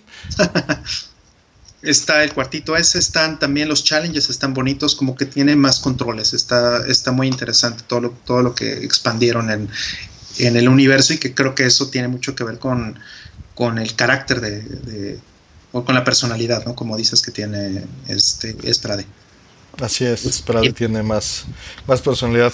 Preguntan del Analog Pocket que qué opinamos y pues no podemos opinar mucho, se ve muy interesante porque todavía no sale. Esperamos que tenga la misma calidad que Keptris ha estado metiendo. Eh, la última vez que hablé con Keptris, eh, pues me dijo que estaba muy ocupado en eso. Y pues bueno, con el dólar y la situación económica actual, no, no creo entrarle. Eh, lo que sí me parece muy, muy bueno, este, como potencial, pues, obviamente, como dices, como bien dice Artemio, no, este, no sabemos o no podemos decir algo que no sobre una consola que todavía no existe. Pero al menos en papel está este punto de la resolución del LCD, que, se ve, va a tener una resolución altísima y eso tiene muchísimo potencial para que los filtros, las retículas que puedan hacer en, esa, este, en ese LCD puedan eh, imitar o emular muy bien el look, eh, el look and feel, podríamos decir, de cada una de las consolas eh, portátiles. ¿No? O sea, el LCD, por ejemplo, el dot matrix, digamos, más bien del, Game Boy, pues tiene una separación muy específica entre píxeles y tiene este ghosting. O sea, todo eso se podría replicar muy bien teniendo una resolución altísima, ¿no? Como la que va a tener el, el, el Pocket, Falta ver si lo implementan, obviamente, pero el potencial está ahí. Sí, que si compramos el límite de Sprade, pues sí, todavía se podía. Eh, sí, sí, el límite que traía este el cartoncito con la imagen, todo, sí, sí, yo compré ese. Hay un par de preguntas más que... Todavía, todavía hay, si no me equivoco. Sí, todavía hay. Que si al hacer al un CRT vale la pena hacer el modo RGB, pues dependerá del CRT y dependerá de, de si lo haces con cuidado y evitar este electrocutarte, ¿no? A final de cuentas, pero si lo puedes hacer y tienes la capacidad y las herramientas, pues yo no veo por qué no. Obviamente no vas a tener la misma calidad de un monitor profesional, pero vas a tener la calidad de un monitor arcade, por lo menos. Entonces, este, pues yo creo que sí vale la pena en ese sentido. Sí. Botones, di, di, rol, perdón. Eh, bueno, eh, yo lo que puedo decir ahí es que yo tenía eh, la jubilé hace ya muchos años una, este, un CRT, una televisión Mitsubishi que tenía entrada este, JP21, para no decir eh, específicamente SCART, eh, JP21, o sea, el estándar japonés. Y este, bueno, ya, ya reventó el, el, ya no puedo utilizar esa tele más, ya no existe el chasis, eh, ya no lo pude conseguir. Pero esa tele, siendo como bien dice Artemio, una, una tele pues consumer eh, hecha para RGB, pues yo sí podría decir que le daba un, se daba un, este, un quien vive con, con, el monitor de, de, mi arcade, con el, con el monitor que tengo de, de arcade. Y creo que este, si esa es la expectativa que pudieras tener, y esto va a depender mucho del modelo de la tele, ¿no? Para mí es suficiente, yo creo, para la gran mayoría de los juegos.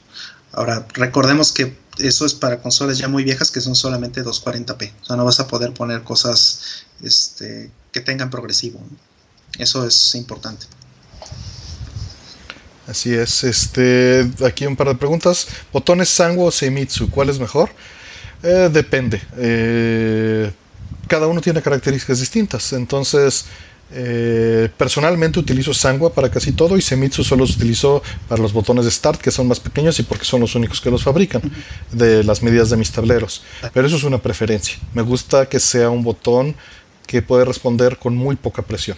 Claro, y yo tengo este Sangua para todo lo que es fighting en palancas y solamente tengo Seimitsu y lo utilizo para eh, shooters. Eh, es un poco, eh, tiene un, este, una distancia, ¿no? Podríamos decir de, traveling eh, más pequeña, ¿no? se siente un poquito más este, estrecha la, palanca. sí, palancas, sí, pero ellos preguntaron específicamente botones, pero palancas sí tengo preferencias distintas. Y en botones sería más o menos similar, ¿no? Este, yo ahorita tengo nada más una palanca con Seimitsu y también la uso para los shooters. O sea, me gusta mucho para, para cierto tipo de, shooters, en, en, particular los de Cave. Me parece que son los botones adecuados. Este, hay tengo nuevamente más cosas que, platicar. Eh, ¿Por qué los RTs y consolas clásicas no optaron por RGB en lugar de compuesto? Pues porque no había un estándar de consumidor y porque a la gente probablemente no le interesaba.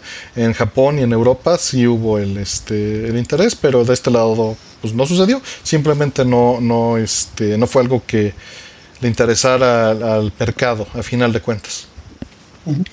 Eh, preguntan, Artemio, si te invitaran a participar en, canal, el canal Pitme para un programa técnico, ¿aceptarías? Honestamente no creo que pueda haber un canal técnico en ese formato. O sea, creo que pues tendría que ser cápsulas digeribles y pues la verdad eso no me interesa porque termina siendo eh, o, exhibir un punto muy sencillo o la personalidad o este o dar un brevario muy muy muy pues, eh, trivial, ¿no? Si realmente fuera algo más a fondo, pues sí, sí estaría interesante, pero ¿cuánto tiempo se necesita para desarrollar un tema así? Este, o, una exposición, ¿no? Si, si vas a hacer una exposición en televisión, pues tampoco tiene mucho caso, ¿no? Si no es una, este, o tendría que ser un documental o otra cosa, y pues no, yo no me dedico a esas cosas. Sí, un formato de documental sería lo, lo óptimo, yo pensaría, pero pues eh, ya cuánta audiencia le estás eh, tirando, ¿no? Y cuál es el nivel de producción que necesitas meter para, para hacer un documental que sea eh, lo suficientemente este, bien hecho. Eh, dicen que al mercado no le interesaba porque jamás mostraron, ofrecieron. Jamás te tocó, Alejandro, pero sí, sí había. O sea, al grado de que todos los arcades utilizaban RGB y había PBMs con RGB y hubo productos que lo intentaban. Incluso cuando entró componentes, la gente no lo aceptaba. Yo me acuerdo que traspasé 10 años este, buscando productos para componentes y este pues no había porque a la gente no le interesaba y la tecnología ya estaba. Así es. Sí, esta Mitsubishi que les menciono era una, una, tele de 27 pulgadas, este Mitsubishi de los 90 eh, esa la vendía Mitsubishi en México con este con el JP21. O sea, era importada de Japón, pero tenía su entrada de SCART eh, con estándar japonés. Entonces, pues de que hubo en el mercado mexicano y lo podías ir a comprar al Sears o a Liverpool o lo que sea, lo podías hacer. Pero la gente... muy raro, ¿no? Muy raro. Sí, muy raro, pues, pero la gente no estaba enterada, no hubo este, el marketing, la promoción, eh, la necesidad, el interés, o sea, son... Una cosa lleva a la otra, vamos, ¿no? Pues a final de cuentas no hubo la respuesta. Tuvo que, que, ser a fuerza, ¿no? El cambio HDMI tuvo que ser a fuerza. El este. Me acuerdo cuánto tiempo tardó. Mm. No, y, además también querían repetir la misma estupidez que pasó con PAL y NTCC, la querían repetir con, este, con HDMI, ¿no? Querían hacer un estándar europeo de HDMI y un estándar este, americano de HDMI, me recuerdo, ¿no? Entonces, o sea, qué bueno que no pasó, pues. O sea, sí podemos tener 50 Hz, 60 Hz y todo eso. o sea, HDMI tiene una pluralidad ahí de, este, de, resoluciones y de frame rates, pero no son estándares separados, ¿no? Y eso, pues, es algo que no teníamos.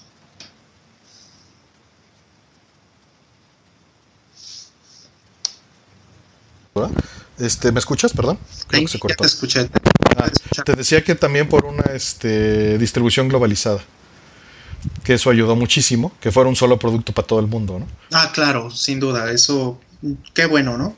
Qué bueno, no sé, no sé exactamente quién haya forzado, si el mismo forum de HDMI o el mercado. No, yo creo que fue el mercado, ¿no? Porque de incluso podías comprar las teles y tenías que desactivarles el modo. En el modo de servicio tenías que prenderle el modo de cada lugar o el soporte al video cuando esto empezó, igual a los DVD players. Ya después pues ya se lo dejaron libre. Sí. Pero eso es una, una es una conjetura, ¿no? Nos preguntan, ¿hay manera de conectar un Neo Geo a un CRT casero? Sí, sí la hay. Tienes que armar una Supergon. En los foros de Arcades MX hay un thread completo del tema. Mira, te les voy a enseñar aquí mi Supergon. Dame un segundito. Project X sí solo está en japonés. Este, a ver, voy mientras en lo que Roll trae la Supergon. ¿Podemos revivir pronto los cartuchos CPC3? No tengo idea, ojalá sí. Me encantaría que alguien estuviera trabajando en eso, pero no estoy yo en esos, en ese, en esos círculos. Artemio, ¿te interesa la preservación de juegos actuales? Es tan compleja que me vuela la cabeza. No, no podría comenzar a dedicarme a eso. Y no, mi pasión no está ahí. Entonces, ah, técnicamente me interesa, no estoy activamente en ello. ¿Checaste Panzer Dragon en Switch? No, no lo he revisado ni he visto los trailers. Perdón. ¿Por qué no saca Sega Golden Axe Revenge of the Dadder para Play 4 Switch? Pues honestamente, pues yo creo que porque no le ven el retorno de beneficio con un emulador específico de Sega System 32, ¿no? No creo que lo tengan en sus este en, sus eh, pues, catálogos actualmente y M2 sería el, grupo indicado, pero hay tan poquitos juegos de System 32 que pues faltará mucho tiempo para que lo ataquen.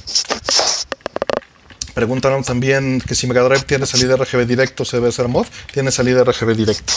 ¿Jugaron Half-Life Alyx? No, no tengo este, medios para jugarlo. Ya con eso le bajé un cacho a las, a las preguntas. Mm, ¿Qué me recomiendan dar mantenimiento al CRT? Pues limpiarlo de menos y en todo caso cambiar los capacitores. Hace poquito puse un link a un video de una persona que se dedica a cambiar capacitores para, para esto y hace pues, todas las recomendaciones que se necesitan. Y pues información en general pueden. Mm, tengo una placa de Marvel Capcom que se suicidó, no tengo idea de cómo repararla. Alexis Noriega, en mi canal aquí de YouTube tengo por lo menos tres videos de cómo revivir placas de CPC2 y también en los foros de Arcade CMX. Como coleccionistas recomiendan quitar las pilas a las consolas portátiles si no se usan, corre el riesgo de chorrearse, sí sería lo ideal. Eh, deja tú del chorrearse, lo más probable es que se hinchen y rompan el molde o la deformen. No, no conozco la banda Casiopea. Casiopea este, era una banda eh, japonesa importante en los, en los 80s y este, uno de los, eh, uno de los integrantes, eh, Akira Jimbo se llamaba, eh, bueno, se llama, pero ex integrante pues de, de Casiopea, este, él estuvo en Kukeija como invitado, creo que en un par de discos, si no me equivoco. Entonces, pues es gente que, que hacía jazz, jazz fusion, pues muy, este, muy afines a nuestros amigos de Kukeija. ¿Cuál será el correcto almacenaje para que no se derrame la pila de CPC2? Bueno, de entrada, cambiarla. Cambiarla cada 5 años. Y en segunda, este, almacénalas con el, ventilador hacia abajo para que si se derrama, eh, pues caiga en partes no esenciales. Y la tercera, pues puedes ponerles ya un, este, un, este, Arduino Nano para evitar utilizar la, la, pila. Y bueno, si prefieres seguir utilizando la pila, trata de mantenerlas a 20 grados centígrados en un 60% de humedad. Em, preguntan eh, ¿Dónde puedo comprar un PBM? Pues la verdad solo en mercado de cosas usadas porque es hardware que no se produce desde hace ya 15, 16 años, ¿no? En general. Mercado más nuevo. Este, segunda mano, eBay, este, eh, todavía te puedes encontrar por ahí estudios o gente que, los tiene, ¿no? Este, hospitales. Que cada vez es mucho más difícil, pero sigue sucediendo. Hubo una persona en Twitter que sigo por ahí que estuvo este, diciendo justo que eran leyendas urbanas y dijo, bueno, ¿se acuerdan de las leyendas urbanas? Me acaba de pasar. Sí lo pude conseguir, ¿no? Sí, es, ya es muy raro, pero, pero bueno, este, aquí está la, la tengo, tenía justamente, o hace rato que estábamos probando el stream, tenía conectada esta Supergun y estábamos, este... Estabas eh, metiéndolo. Tratando de hacer eh, mezcla del stream de las cámaras con, este, con la salida de, mis aparatos aquí. Y bueno, justo lo que tengo es un Neo Geo. Este Neo Geo, este, lo pueden ver, es un, un Neo Geo de, este, de arcade es uno de los modelos chiquitos, no me acuerdo exactamente cómo se, cuál es el, este, número de modelo de este. Artemio, si tú te acuerdas, es un C, me parece, ¿no? Este, parece un, Sí, digo, la verdad, el B es el vertical y este que es horizontal no. Sí. Ahí tengo en el wiki de Arcade CMX la información de, cada una de las placas. Creo que este es el C, si no me equivoco. Pero este, como pueden ver aquí tiene este su su conector llama. Es eh, conector tal cual de, arcade. Y eso pues lo tengo conectado este, a eh, una Supergon, que en este caso es una eh, Supergon Sigma. Es una este, Supergon japonesa. Estas son muy difíciles de, conseguir ya, pero la verdad es que no hacen nada especial. O sea, sí es de muy buena calidad, los componentes son realmente muy buenos, pero puedes llegar a tener algo tal vez del mismo nivel, este, por un precio, eh, yo pensaría bastante accesible. ¿no? Entonces, básicamente de lo que se trata es que todos los, todos los, eh, las señales que vienen del llama, que son todas las señales de input, este, para las palancas, eh, control, lo que sea, y todo el audio y video y los voltajes, pues te los lleves a una fuente de poder y puedas sacarlo este, a RGB S. El RGBS aquí sale, de hecho, sale por un cable común y corriente de, este, de Neo de hecho es el mismo estándar de Neo Geo el que, utiliza esta, eh, esta. Y entonces pues ya de aquí yo lo saco por RGBS a mi, eh, a mi CRT, a, un PBM o al Open Source Scan Converter, por ejemplo, ¿no? Y pues se ve perfecto. Entonces, de hecho, lo que les puedo poner aquí en el, en el chat, hice una pruebita hace este hace un mes o algo así, un par de meses, ¿no, Artemio? ¿Te acuerdas que les mandé una pruebita que, hice con los cables? Los cables son súper importantes, eso también es, es un, tema que deberíamos este, comentar. Es un tema escabroso y, feo. Pero, este, como todo, ¿no? En el video, en el audio, eh, pues la calidad, eh, digamos que eh, es la, tu mejor, tu mayor calidad, tu, tope de calidad, podríamos decir, está en el componente o en la... El componente más débil de toda la cadena es el que va a limitar los resultados. Con menor calidad, digamos, ¿no? Si, tú, si tienes un super equipazo con cables chapas, pues no tiene, no le vas a sacar el, el jugo, ¿no? Entonces, hace poquito eh, me puse a, cambiar eh, mis cables porque este, recomendación, una recomendación de parte de Artemio justamente de una, eh, de una tienda que se llama Retro Access, ¿no? que es gente que, no sé si conociste personalmente, este, Artemio, ahora que estuviste en, este, en, Cincinnati. No pude hablar con ellos, me hubiera encantado, pero se fueron, estuvieron poco tiempo. Uno de ellos creo que se sentía mal, nada más fueron a su entrevista y no, no pudimos convivir con ellos. Entonces, el, ruido de video que tenía mi Supergun, yo se lo achacaba más a la, este, a la fuente de poder, que de hecho yo conseguí esa Supergun rota. Yo le reparé la fuente de poder. ¿no? Tenía un, capacitor reventado y tenía este, un, transistor también reventado. ¿no? Entonces simplemente se los cambié y, y funciona la primera. ¿no? La conseguí muy barata y yo le echaba la culpa. Yo dije, bueno, se me hace que algo tiene mal, algo le dejé mal. Yo mismo, pues no soy bueno en electrónica, entonces a lo mejor hay algo ahí. No, era el cable. Entonces eh, le puse un cable este, eh, de estos que, estamos mencionando de RetroAccess, retroaccess.com, retro-access.com, si no me equivoco. Y se convirtió en, este, en mi pieza favorita de, de arcade, ¿no? Este, tiene una calidad impresionante. De hecho, aquí les voy a poner en el chat les voy a poner, les voy a compartir un, un video que grabé de este juego precisamente de Last Resort. Em, que grabé con, el cable y con esta Supergun pegado a un Open Source Scan Converter para que vean cómo, cómo se puede ver la, este, la calidad de esta cosa, ¿no? Déjenme eh, pegarlo aquí tantito ahorita que mencionaron esto. Y de una vez les pego también el, link de la página de los este, eh, de los cables. ¿no? Yo creo que esa es una de las cosas que, tienen que considerar y cambiar. Hay que meterle buen dinero a los cables y van a usar consolas viejas. Sí. Sin duda. Sí, sí, es un hecho. este Y a la fuente de poder y a todo el equipo, a final de cuentas, ¿no? Eh, tengo pendiente escribir el documento de cables y de fuentes de poder y no lo quiero hacer, lo rebullo, o sea, soy honesto, porque eh, tengo que documentarlo muy bien para que no sea eh, apelable, o sea, hacerlo con puros hechos, ser opiniones y tal vez hasta no decir qué cable es cuál, ¿no? Porque si no, ese es como endorsement, ¿no? Es recomendar. claro. Sí.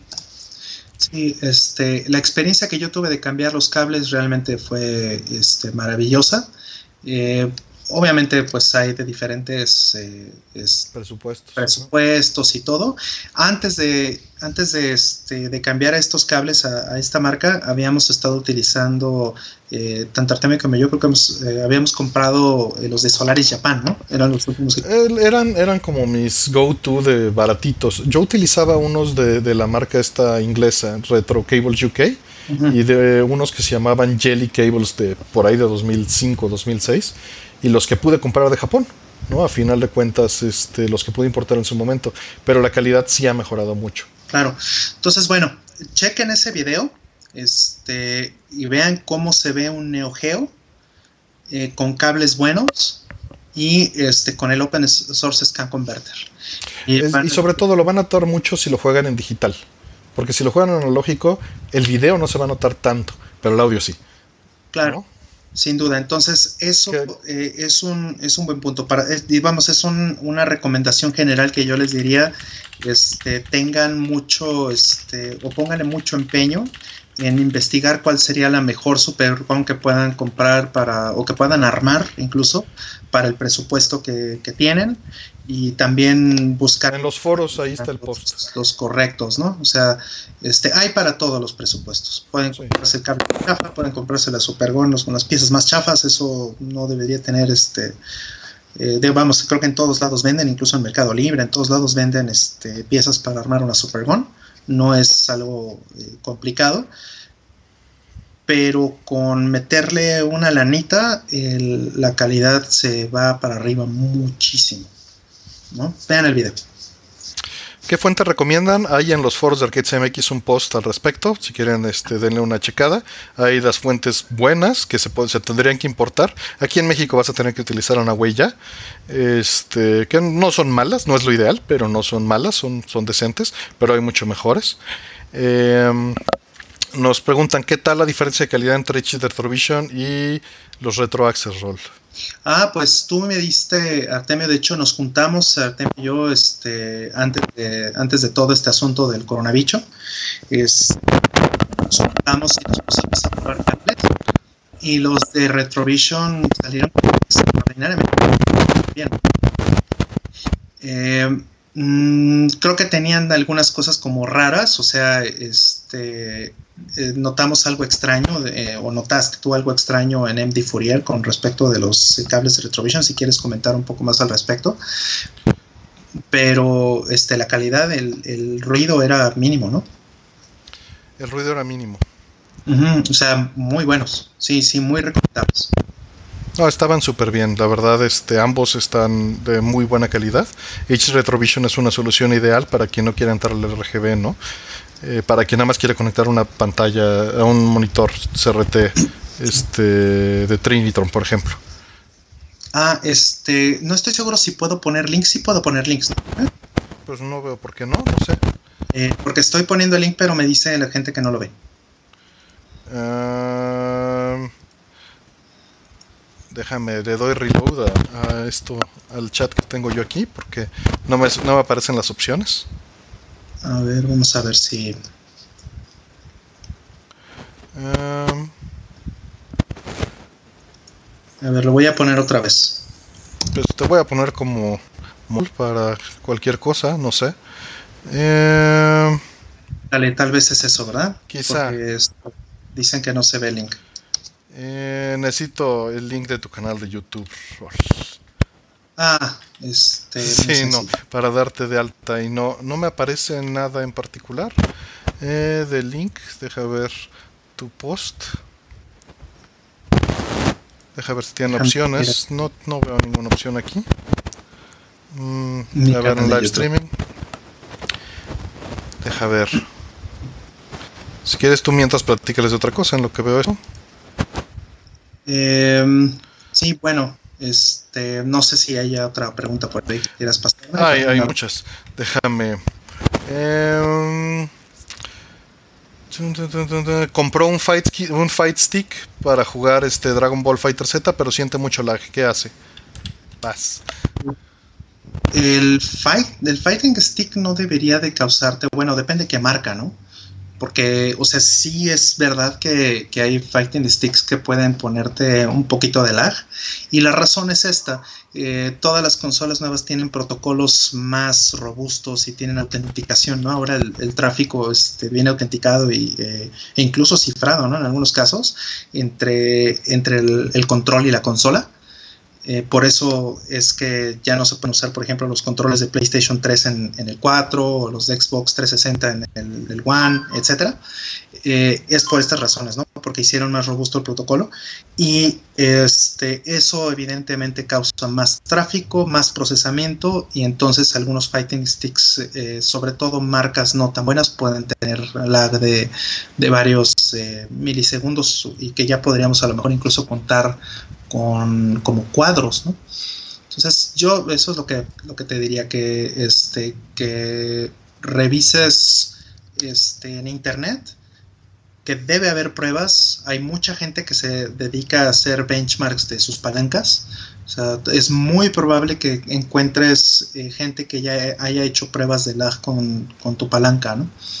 Y si es la palanca, pues no hay otra más que reemplazarla ponerle a lo mejor una de las cosas que pueden que, se pueden hacer que de hecho lo hacen algunos de los este eh, digamos eh, eh, jugadores competitivos allá afuera, los que están en Evo y todo esto, reemplazan el, controlador de sus palancas, o sea, le ponen un chip de estos de Brook, se llama por ejemplo una marca, o el PS360, que son los que de hecho los que yo uso, y otras marcas por ahí, que hay en partes en tiendas de partes de arcade y que puedes con eso reemplazarle eh, la parte interna a tu palanca y entonces sí tener garantizado que no vayas a tener lag, ¿no? suponiendo que la palanca sí es la culpable, ¿no? Pero por eso busca en internet el modelo y gente que, que la haya probado. A ver, aquí te estoy pasando, Artemio. Este, Sí, pásamelo porque nos dice Cort, saludos al buen Cort, que solo el dueño del canal puede. ¿No? Que solo el dueño del canal puede poner este los, links. Este. Mm. Juego favorito de Neo Geo MBS. Y qué difícil, pero. Pues yo creo que Last Play 2. Metal Slug 3, después de ahí. Eh, Viewpoint. Este, híjole. Hay muchos, muchos muy buenos. Que si un monitor CRT de PC es una buena alternativa, sí, sí lo es. Puedes utilizar un XRGB2 o un XRGB3 y tal vez el GBS 2000, 8000 creo que es. Si tienes este el custom firmware, no lo he probado, pero dicen que es muy bueno y se ve increíble. Tengo ahí también un, un video al respecto de estos escaladores y cómo se ven y ahí lo puedes ver la calidad y funciona súper bien. Y un monitor de PC es este es en general hermoso.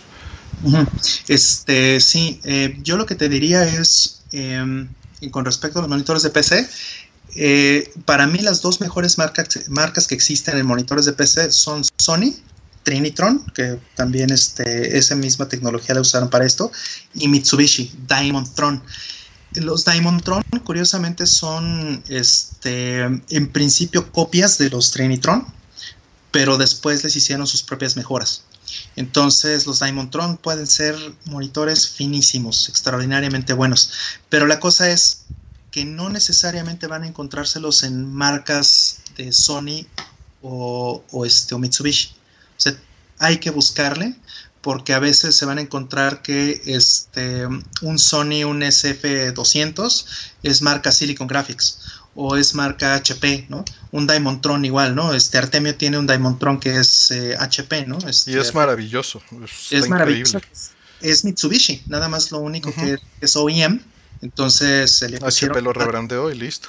Ajá, HP, pero es un Diamondtron de ¿cuántas pulgadas, Artemio? ¿El tuyo? ¿De 21? 25 es maravilloso, es uno, es uno de los mejores monitores de PC que existen. Sí, es hermoso, da 1600 por 1200 y se ve precioso.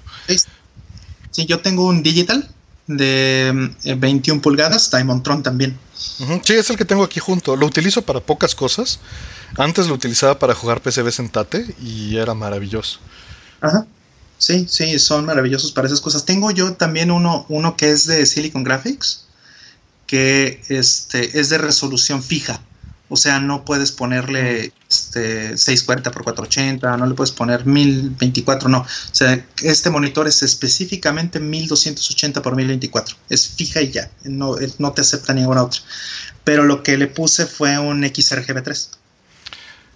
sí, con un XRGB3 que es como tengo este, o un 2, son increíbles. Con eso, con eso prendo el monitor y lo que sea que le ponga lo va a poner sin lag. Le puedo poner scanlines y este. Y lo que es directo a 31 kHz lo mandas directo a 31 kHz. Sí, no puedo meterle a 31 kHz a ese monitor porque. Este, sí, por la resolución fija, perdón. resolución fija pero, pero se lo manda al XRGB y también lo escala, ¿no? No, es precioso. Alguien comenta por ahí, mejor un BBM. Pues si tienes la suerte y el varo, sí, pero un monitor de PC los consigues por 200 pesos, men. ¿Cómo le ganas a eso? 50 pesos me costó un monitor. En Mercado Libre estaba viendo el otro día que Cort puso que, estaba interesado. Porque él vio este monitor. Conectamos su GameCube este, a este Diamondtron después de hacerle el mod y pues él vio cómo se ve. Y eso que era un GameCube. A lo que me refiero es, no lo estábamos sacando en, en 480p en general, ¿no? O sea, no, no era tal vez la mejor prueba. Alguno, si creo que pagamos Luigi's Mansion, y creo que ahí sí lo hicimos, pero, pero en general, eh, pues dan excelente calidad y muy barato y muy accesible, ¿no? Hay allá fuera muchos, nada más necesitan este necesitan pues cómo conectarlo, ¿no? Literalmente el Silicon Graphics que compré me costó 50 pesos. sí. 50 pesos. Y es un monitor extraordinario. Eh, yo creo que, este, digo, es una diferente aplicación, ¿no? No es un monitor de, broadcast, no es lo mismo que un PBM, no es lo mismo que un HDM, pero para lo que es... Está, increíble. Increíble. De hecho, en muchos casos se ve mejor. Por supuesto, Porque puedes tener... Es plano, ¿no? En, su mayoría, los que consigues ya actualmente. Y este su geometría es perfecta. Ajá. De hecho, mucho de la suite originalmente, obviamente la terminé probando en PBMs, pero mucho de la suite la desarrollé sobre este monitor pues claro, sin duda, pues tenías... Por la geometría perfecta, sí. Geometría perfecta y pixel perfecto, ¿no? Sí, exactamente. Y ahí es cuando me di cuenta de, lo, de este problema del blur de los píxeles de GameCube. Eh, nos preguntan, ¿qué tipo de televisor sería la forma ideal de conectar un GameCube? Estás en la peor situación del mundo. Necesitas una EDTV, y no necesariamente va a ser lo mejor siempre. Lo que pasa es que GameCube está en medio de las tres cosas. GameCube puede sacar 240p, 480i y 480p. Y normalmente no vas a encontrar un buen monitor que haga las tres cosas bien. Si hay, tengo ahí un monitor de arcade que lo puede hacer. Roll creo que tiene un BBM que lo puede hacer, pero no es común. Sí, no, no es común. y, tal, y muchas veces estos monitores FreeSync no son muy buenos en 240p. Mm. Sí, no, no son muy buenos. Para eso, este, yo, el, el BBM que tengo, que es de una calidad extraordinaria también, ese nada más es para 240p y 480i. Mm. Y el que tengo, que es multisync, definitivamente no tiene el mismo nivel de calidad. Preguntan, ¿mi tele Sony Vega 21 para qué será buena? ¿Super Nintendo nada más? Pues no, cualquier consola de 2000 para abajo te va a funcionar muy bien. O sea, un Dreamcast se va a ver súper bien ahí por RGB, un, este, un GameCube cuando si lo puedes pasar a componentes y vas a jugar en 240p en 480i, para todo eso sirve muy muy bien. No, incluso hay eh, este, teles de esa época. Un buen amigo tenía una, una de esas. Eh, depende, ¿no? No nos dijo el modelo ni, ni nada, pero hay teles de esa época Vega que aguantan hasta 720p o 1080i. Sí, pues te acuerdas de mi luba, ¿no? Ándale. Sí, entonces. La luba era 1080 ¿No era lo ideal para 240p? Nuevamente. Lo que pasa es que, para ser muy específicos, si tratan la imagen digitalmente, lo más probable es que la traten peor que un LCD actual. Claro. ¿no? O sea, si tiene picture on picture digital, si tiene menú on screen digital, híjole, muy probablemente no sea lo mejor para este tipo de juegos. Exacto, sí, yo opino exactamente lo mismo, sí. Este, los monitores digitales, este, no que sean malos, ¿no? Los monitores digitales de finales de los 90, de no, no, no. No que sean malos en ningún sentido, pero... Tienen usos muy específicos. hay que probarlos. El 240p es una bronca. Hay que probarlos. Para eso, para eso hice la suite 240p. Dos preguntas rápidas. ¿Se puede pasar componente a SCART? Claro que se puede. Hay convertidores de componente a RGBS y pues nada más haces un cable RGBS BNC a SCART. Tengo aquí uno de esos. Yo de hecho lo, uso allá abajo y lo uso, no uso SCART, pero lo paso de componente a, a BNCs y con eso estoy hecho. Ay, qué bonito esto. Fíjense que estos, estos días que he estado en el encierro me he puesto a ordenar muchas cosas, entonces este, sé dónde está todo. Ah, eso que está diciendo, tengo un 2030, ese es mi caso. Utilizo un convertidor starter de componentes a BNC en RGBS y ese RGBS lo paso a DB25 y se lo meto a, a ese PBM 2530. Yo tengo, pero es igual que tu, que tu 2030, es el mismo tipo. ¿no? Eh, también, como dice Cort, está el Comp to RGB de RetroTink, nada más es cosa de que hagas un adaptador. Eh, en eBay hay muchos convertidores de componentes a RGBS, eh, principalmente de Extron. Hay, muchos que van desde los 19 dólares. ¿Qué es mejor un CRT curvo o plano? Pues depende. Si, ¿Para qué lo vas a usar? Y si te importa que sea curvo o plano. Porque hay CRTs planos que te van a manejar mal 240p y van a tener procesamiento digital, y hay CRTs curvos que no, y hay CRTs curvos que se van a ver muy mal la geometría, y hay CRTs curvos que se van a ver muy bien. Entonces, pues ahí dependerá de tu preferencia. ¿Qué opinan del PBM 20M2MDU? Tengo uno, es maravilloso, son muy bonitos, 21, 20 pulgadas este, muy bien aprovechadas. De hecho, tengo, tengo uno de esos y un 1945 que es muy similar. Este, y los utilicé para conectar el, el, nitro del, del 3DS a la del 10 en los dos monitores al mismo tiempo. Eh, dicen, hay un mod de un peruano que conecta un ojeo RGB a una tele CRT usando capacitores electrolíticos. ¿Qué opinan de este mod? Pues cualquier chasis se puede modificar para meterle RGB. Obviamente los niveles no van a estar tal vez definidos.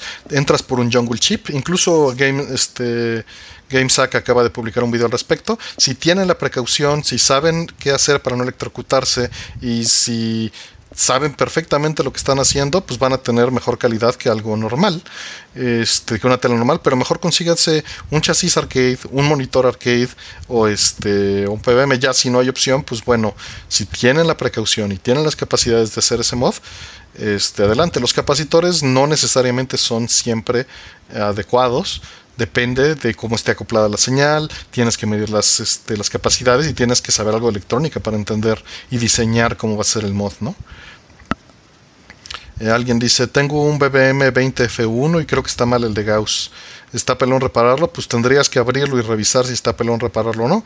No sé si este si puedes hacer eso. Un técnico de TVs posiblemente pueda repararlo, pero ya es muy difícil encontrar técnicos de TVs confiables, será cosa de que le busques, ¿no? Mm. Sí, sí, este es muy complicado. Lo bueno, eh, digamos, la única buena noticia que hay, si, eh, si escuché bien, es un BBM eh, este B20 FU. Es, creo que es el mismo que yo tengo, si no me equivoco. Y em, pude encontrar el manual de servicio. Entonces, pues eso le facilita mucho la vida este, al, al técnico que, lo vaya a reparar. Este, dicen si puede cabler un PBM si todavía no tiene cables RGB. Normalmente, y esto es una generalización, cada input es distinto. Hay algunos PBMs que no. Entonces, pues dependerá de tu PBM. Pero pues puedes ponerte a calibrarlo ahorita para jugarlo en compuesto. Eso no te impide nada. ¿No? Sí, claro. Sí, este, tengo yo un, un este, eh, mi BBM tiene dos tarjetas una tarjeta te acepta RGBS y la otra te acepta componente y compuesto, me parece. Entonces, este, pero son tarjetas que, no, creo que no son de fábrica todas. Entonces depende mucho de, cuál es el modelo que hayas conseguido y si tiene expansiones que le hayan puesto este, eh, pues en su vida útil, ¿no? Eh, preguntan, ¿harán score en este formato? Pues es la idea. No sé si vaya a tener video, porque pues es así de aburrido como nos están viendo. Pero este es una, es una de las posibilidades, ¿no? Eh, nos preguntan cómo detecto si una palanca sangue es genuina. Es que me compré una y tiene los micros Omron, pero no sé si basta con eso. Pues yo diría que los micros son la parte más importante, ¿no? Lo demás, pues es el casing de plástico. Y sí, va a cambiar tal vez la sensibilidad de, a tus dedos del material, pero no creo que pase de ahí. ¿Tú sabes algo al respecto, Ror? Eh, perdón, estaba contestando un. Ah, bueno, nada más de los botones Sangua, que si, si cómo identificarlos aunque tengan microswitches Omron. No tengo experiencia. Yo tampoco tengo experiencia con eso. Este, sí he comprado eh, microswitches por separado, eso sí lo he hecho. Pero pues prácticamente todo lo he comprado marca este, Sangua, entonces... Pues la tienda de Sangua vende directo y manda directo, pero pues ahorita con los precios estamos completamente feritos. Sí, sí, terriblemente. Este, hay, hay varias tiendas, de hecho, este, que, que venden... Distribuidores, ¿no? Distribuidores que venden. Hay uno que al que le compraba que está en Hawái, imagínate. Qué chido. Y, este otro en, Estados Unidos a los que les compraba este eh, partes. Este, creo que los, los déjame pensar cuáles son los que eh, a los que les compraba en Estados Unidos. Creo que son Arcade Shock, si no me equivoco. Esos son a los que les compraba en Estados Unidos. Este, y también están unos que se llamaban Akishop. Ah, Akishop sí vendía, sí. Akishop, pero no estoy seguro si Akishop está en Estados Unidos también o está en otro lado, eso sí no sabría decirlo. Pero este, esos son eh, los dos principales. Había otro que se llamaba este algo de Paradise. Ajá, Arcade Paradise. Eh, ándale, Arcade Paradise. Esos son los de, esos son los de Hawái, ¿no? Sí, siguen existiendo. Paradise Arcade. Paradise Arcade, sí. Paradise Arcade Shop. Ellos son los de Hawái. Eh, nos preguntan de la Supergon. Acabo de ponerles el link ahí al thread en el que está detallada toda la información de cómo armar tu propia Supergon. Eh, cómo aprender a soldar y perder el miedo, les comento que busquen en Google, hay un cómic que está en todos los idiomas, en español, en inglés, en chino, en lo que quieran, que se llama Soldering is Easy, soldar es fácil. Busquen el cómic en, Google y les va a enseñar todo lo básico. Este, gracias por los comentarios de que no está tan aburrido. Eh, es difícil por comprar la música en formato de score. Sí, sí va a ser un problema, efectivamente. Pero este, normalmente como no monetizamos, y no es tan problemático para nosotros. Mm. Me encantan los proyectos de programación, de preservación, me apasiona mucho, entiendo poco. ¿Cómo puedo empezar a apoyar? Soy programador. Pues mira, métete, tengo aquí en el canal eh, un par de conferencias que he dado al respecto del tema. Eh, y pues para ayudar, pues es meter las manos y ponerse a trabajar. No hay mucho más que, que hacer, ¿no? Y ahora, este, ¿qué más? Eh, Aquí Shop si está en Japón, ok. Eh, le hice un mod de componentes a mi SNES y puse unos cables cualquiera de sus DVD. Si compro unos cables no, buenos, ¿notaré la diferencia? En audio, sin duda. Si tienes ruido, un, un de fondo, ese zumbido. Eh, si no lo tienes y estás usando cables que no te dan ese problema, pues no, no vas a notar una mejora, pero la mejora sí puede estar si los cables de audio tienen aislamiento por tierra, o sea, shielding, protección, blindaje, ¿no?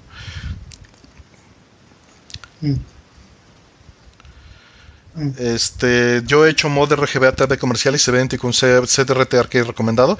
Pues sí, evidentemente, porque las, los CRTs arcade eran CRTs comerciales. Nada más no tienes los controles del chasis para hacer todo lo mismo, o tal vez no tienen la misma resolución. Pero si el chasis te da y el tubo te da, pues sí, sí es completamente eh, viable, nada más vuelvo a repetir, es algo peligroso, es algo que tienes que entender lo que estás haciendo, eh, no no vayan a arriesgar un accidente por una estupidez. ¿no? Eso es todo mi... Y por eso me molesta tanto que le den promoción a eso, porque sí hay un peligro latente muy fuerte y la gente eh, puede salir herida o muerta de hacer un mod así. Sí, no son, no son este eh, de adorno los anuncios de warning, ¿no? Las advertencias de voltaje y esas cosas. Así es. Infinikey o Arduino para revisar de PC2. Ya instalé Infinikey que me mandó un Damned y la verdad está precioso, pero pues es una lana. Si no te importa cómo se ve, pues un Arduino Nano eh, los que están clones chinos aquí en Mercado Libre valen 50 pesos. Entonces es muy difícil ganarle eso, o 60 pesos, no sé. Es muy difícil ganarle eso ya con el dólar a lo mejor 100 pesos, pues, pero sigue siendo increíblemente barato. Sí, pero Infinity, si tienes el varo, está precioso. El este pues el layout y la forma de instalarlo es muy bonita. Mm. ¿Qué medidas de precaución tienes que tomar para hacer un modo así? Del CRT, están hablando el chasis. De entrada, saber descargar el, este, el ánodo y saber quitarlo. Tener tierra física para hacer esto sería lo ideal. Eh, siempre trabajar nada más con una mano. Estar este, pues, en, consciente de que estás en, en riesgo, separarlo bien y luego pues nada más entender bien cuál es la circuitería en donde te vas a acoplar para evitar que lo pongas a un chasis que esté vivo. Si lo pones a un chasis que esté vivo te puedes dar un toque de 127 volts a conectar tus cables de, RGB. Entonces tienes que saber distinguir entre un chasis vivo y un chasis con un transformador aterrizado y entender eso y nada más coger una tele que esté aterrizada. ¿no? Mm. Sí. Si no saben qué, qué, miedo tengo yo, por ejemplo, cuando le meto mano a mis monitores. Pues sí, siempre es bueno tenerle miedo. Yo la verdad es que le tenía pavor, empecé a hacerlo, le perdí el pavor y salí volando. Creo que Rol me vio volar unos metros sí, sí, y este y le volví a agarrar el, el, el gusto. El, pavor, y es bueno tenerles el pavor. Es bueno siempre hacer esas cosas con miedo, porque lo que no tienes que perder es el respeto, hay que ser muy claros. No tienes que ah, perder el respeto a lo que estás haciendo. Sin duda. Este, tengo, eh, compré unos, unos guantes eh, de electricista. Este, y bueno, pues me pongo unas botas también especiales. Y todo lo hago con una mano en la espalda. Sí. Forzosamente. O sea, me guardo una, mano en la bolsa de atrás del pantalón y con la otra mano este, eh, trabajo. No puedes o no debes utilizar las dos manos. Eh, y eso, eso tiene una razón muy clara. Puedes poner las dos manos sobre dos puntos con distinto potencial y va a pasar por tu corazón la descarga y te mueres. Entonces, por eso es que se recomienda trabajar con una sola mano, porque bueno, nada más te das un toque y ya. ¿no? Exacto. Entonces, eh, yo eh, por lo mismo me pongo la mano, es, es, una costumbre. Voy a tocar un monitor, es una mano atrás en, la bolsa del pantalón y la otra con un guante este, de electricista aislante y unas buenas botas este, también aislantes. Así es. Este, nos dicen que también los CPC2 se pueden revivir con PICs. Hay que tener el equipo para grabarlos. Sí, y pues la verdad la diferencia de precio entre un PIC y un Arduino Nano pues tampoco es tanta, ¿no? Porque al final de cuentas pues lo que tienes es un microcontrolador en el Arduino Nano. Entonces creo que, esa es la opción más eh, balanceada para el mercado. Si tienes tú las capacidades de hacerlo, pues adelante, ¿no? Eh... Nos comentan, a ver, tengo aquí varias preguntas. Mi, mi, tele ya tiene dos columnas y dos filas de píxeles muertos. ¿Eso es fácil de arreglar por mi cuenta o tengo que llevarlo a un técnico? Pues mira, tienes que diagnosticar cuál es el problema. En las teles LCD actuales, pues es cambiar la pieza entera. Entonces tendrías que averiguar cuál es la pieza dañada, que muy probablemente sea o el LCD o el controlador LCD, ver cuánto cuesta y ver si te conviene cambiarla o no. Con respecto al precio de una tele nueva, es horrible, pero así funcionan los electrónicos actuales. ¿Algo que agregues, Rod? Sí, la, buena suerte que podrías tener, que bueno, es, es, una probabilidad baja, es que este sea un problema con un conector o con un cable, ¿no? O sea, como este es que utilizar este, cables especiales y conectores especiales para poner el controlador hacia el, hacia el LCD, por ejemplo. Eh, a veces se trozan o se, este, se deforman con el calor o les pasan cosas, porque ya me ha pasado con monitores de, laptops. Y, este, y son cosas de, de, arreglarlos cambiándole conector, cambiándole cable, ¿no? En casos muy específicos y, que pueden dar este mismo este diagnóstico, ¿no? Que, que den filas de píxeles eh, muertos. Pero es una probabilidad baja. Yo lo que diría es, así como bien dice Artemio, pues hay que este, documentarse, ver qué se puede hacer y si no, pues llevarse a alguien eh, que sí tenga el conocimiento. ¿Qué tan contaminante es hacer de un TVS RT29 que ya ni arreglo tiene? Pues lo mismo que cualquier lugar. Hay centros de reciclaje y pues sería lo ideal mandarlo a uno de ellos, ¿no? Eso es lo... muchas escuelas tienen eso, este... Eh, pues tienen el programa para reciclar electrónicos. Tendrías que ver eso. Buenas noches. Una pregunta. Si quisiera comprar un arcade para coleccionar, ¿ustedes los venden? No, no nos dedicamos a vender. No, no estamos en ese negocio. Mm. ¿Cuáles fueron los últimos tres juegos que terminaron? ¿Por qué los recomiendan? Para eso este score, chavo. no, pues es que normalmente ahí por ahí va, ¿no? Eh, preguntan acá. Eh, tengo una Minicute, una Impress, PBMs y BBMs. ¿Creen que deba comprar refacciones tipo capacitores o seguirán siendo en el mercado un buen rato? Capacitores van a seguir habiendo. Otras cosas, difícilmente. Sí, los flybacks, por ejemplo, ¿no? Si te llegas a encontrar un chasis, si te llegas a encontrar un flyback de esas cosas, ahí sí cómpralo. Este, porque, digo, Artemio y yo, por ejemplo, compramos unos, eh, unos chasis que nos encontramos, eh, que de hecho nos salió una fortuna importarlos en su momento, porque el envío nos costó y los impuestos. El envío fue horrible. Sí, fue terrible y además fue en burro, ¿no? no, no, no, fue FedEx, ese fue el problema. Y nos cobraron impuestos full size. Eh, el chasis pesaba 10 ah, kilos. Es verdad, sí. Y el envío, sí, el envío costó casi lo mismo, que, mismo que el chasis. El envío con impuestos costó lo mismo que el chasis.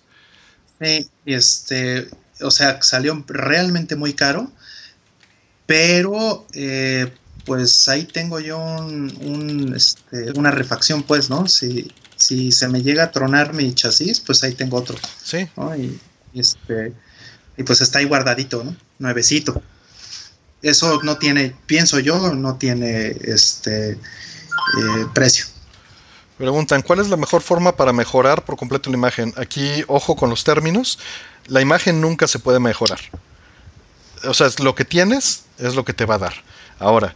¿cuál es la mejor pues salida de video de un Wii? Pues componentes, ¿no? Y hacia qué display, pues dependerá. Si utilizas un CRT o si utilizas un upscaler a un LCD. Correcto. Sí, o sea, este, por ejemplo, eh, el mismo este, Wii, ¿no? Eh, en Europa creo que salía con RGB. Y, este y por lo que entiendo, no sé si tú has probado algún este Wii eh, PAL Artemio, pero por lo que entiendo sigue siendo superior la salida de, componentes que la de RGB. Así es, no, no, no lo he probado, pero también se descubrió hace unos años, hace un año y medio, creo, que el SDK estaba mal. Entonces es mm. posible sacar, si se recompilan, pequeño asunto, eh, o si se hackean, es posible hacer que los juegos saquen componentes limpios. Mm. Entonces eso no sería un problema. Hace rato nos preguntaron qué opinan de las Pandora Box basura. Pues mira, el detalle es que es mame sin licencia en un hardware menor a una Raspberry Pi. Entonces, pues sí, sí es, es basura. Efectivamente es basura. Sí, basura lo que sea que pagues por una cosa de esas es demasiado caro. Pues sí, es, es, desgraciadamente no es, esa vas a conseguir más con una PC. Y si le vas a entrar a la piratería, mejor no pagues por ella y bájala de internet. No, esa siempre ha sido mi postura. La piratería es cosa de cada quien, pero pues pagar por piratería de mala calidad, pues no. Eh, del chavo del Wii, que quiere usar un LCD, pues necesitas un upscaler, sería lo ideal. Un frame master si no quieres trabajarle, un open source can converter si no te importa mucho aprender, ¿no? Eh, comentan justo con respecto al tema que si no les convence el Wii Dual, por supuesto que sí. Si tienes la oportunidad de meterle un Wii Dual y ponerle HDMI a tu Wii, dale, ¿no? Esa sería la solución más, pero es, la más compleja en muchos sentidos. ¿Dónde podría documentar para ver manuales y entender todo lo que conforma una Capcom Impress? Pues en el manual de la Capcom Impress, está en los foros de Arcades MX y en el wiki. Y está por todo internet si lo buscas. ¿Recomiendan Dangon Fibron en Play 4? Pues todo el trabajo de M2 que ha hecho con Shot Triggers es muy bueno. No veo por qué no recomendarlo. Si no te importa que sea solo digital, éntrale. Y sí, posiblemente. Digo, la, buena noticia es que este, todo el trabajo que han hecho ha ido saliendo físico, ¿no? este, poco a poco. Sí, pero ese y Majoda y Sakusen todavía no. Pues, pensemos en, este a futuro.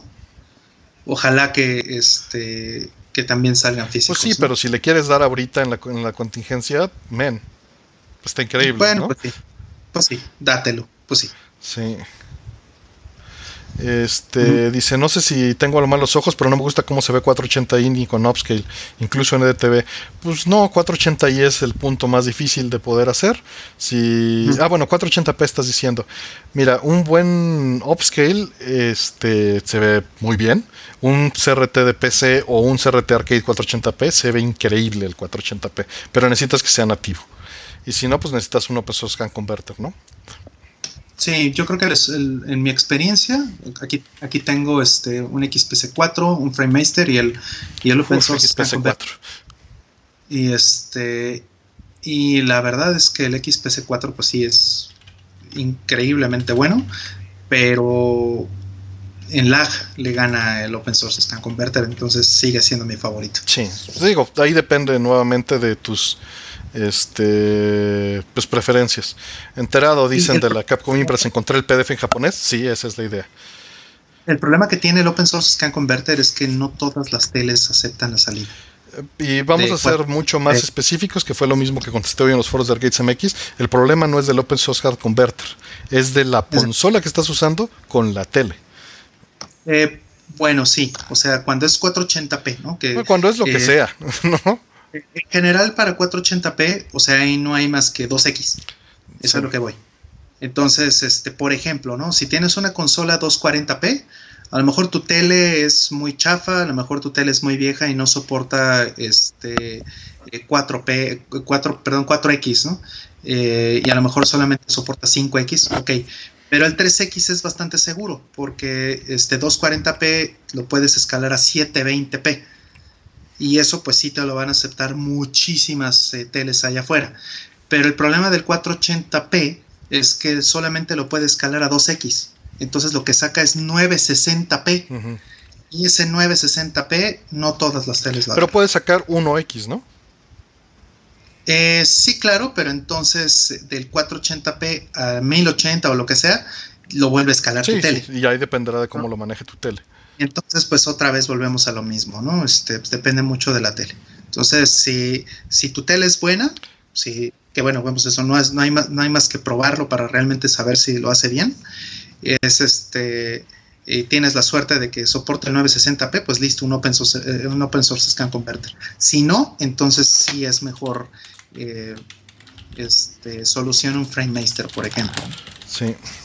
Eh, con esta misma línea dice, vale la pena el PS2 Wii, las tengo por componentes. En caso de Wii uso Wii to HDMI. ¿Usar un upscaler en estas consolas vale la pena? Pues si ya tienes el Wii to HDMI, pues no, no vale la pena. ¿Y por qué dices que con el SSD hay que aprender? Pues porque tienes que entender qué es lo que estás haciendo para modificar las, este, los settings para obtener la mejor calidad. Eh, XRGB Mini pues es plug and play. Sí hay que moverle algo a veces, pero...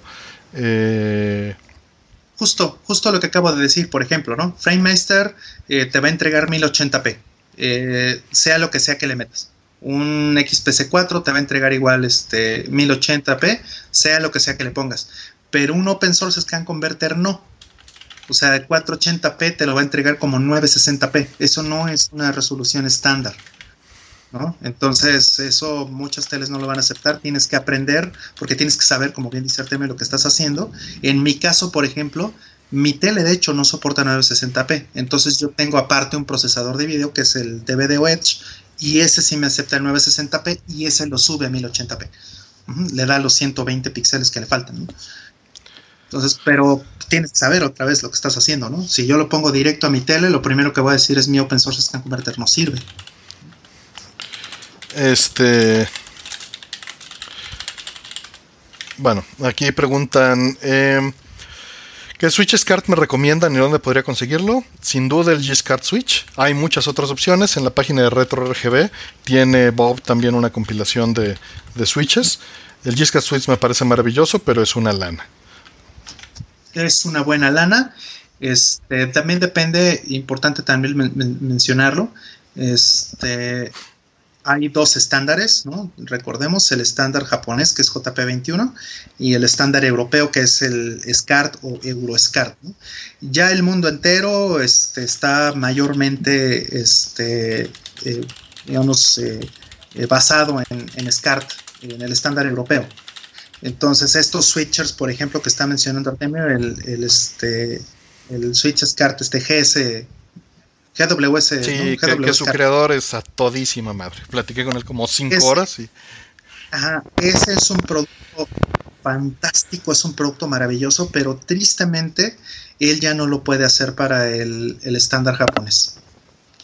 Eh, principalmente porque ya no hay este, usuarios. Artemio y yo y por ahí alguien más somos los únicos necios que todavía tenemos eh, esta Sí, de hecho, cuando lo vi me dijo Artemio, porque estoy tratando de evitar su acento, aunque me hablamos en inglés, me dijo Artemio, tú, otro usuario en México y Jeremy o Parish utilizan el G-SCART Switch. Son 24 switches en el mundo. Cámbiate SCART.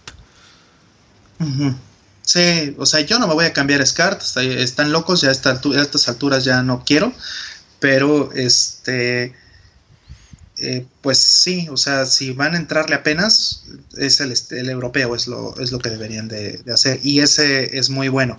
Y lo mencionaba esto, este punto lo mencionaba porque sí hay eh, todavía eh, switches JP21 que son muy chiquitos, que nada más te dan tres entradas, los que vende Microsoft, que son los mismos del este Pero es el 21.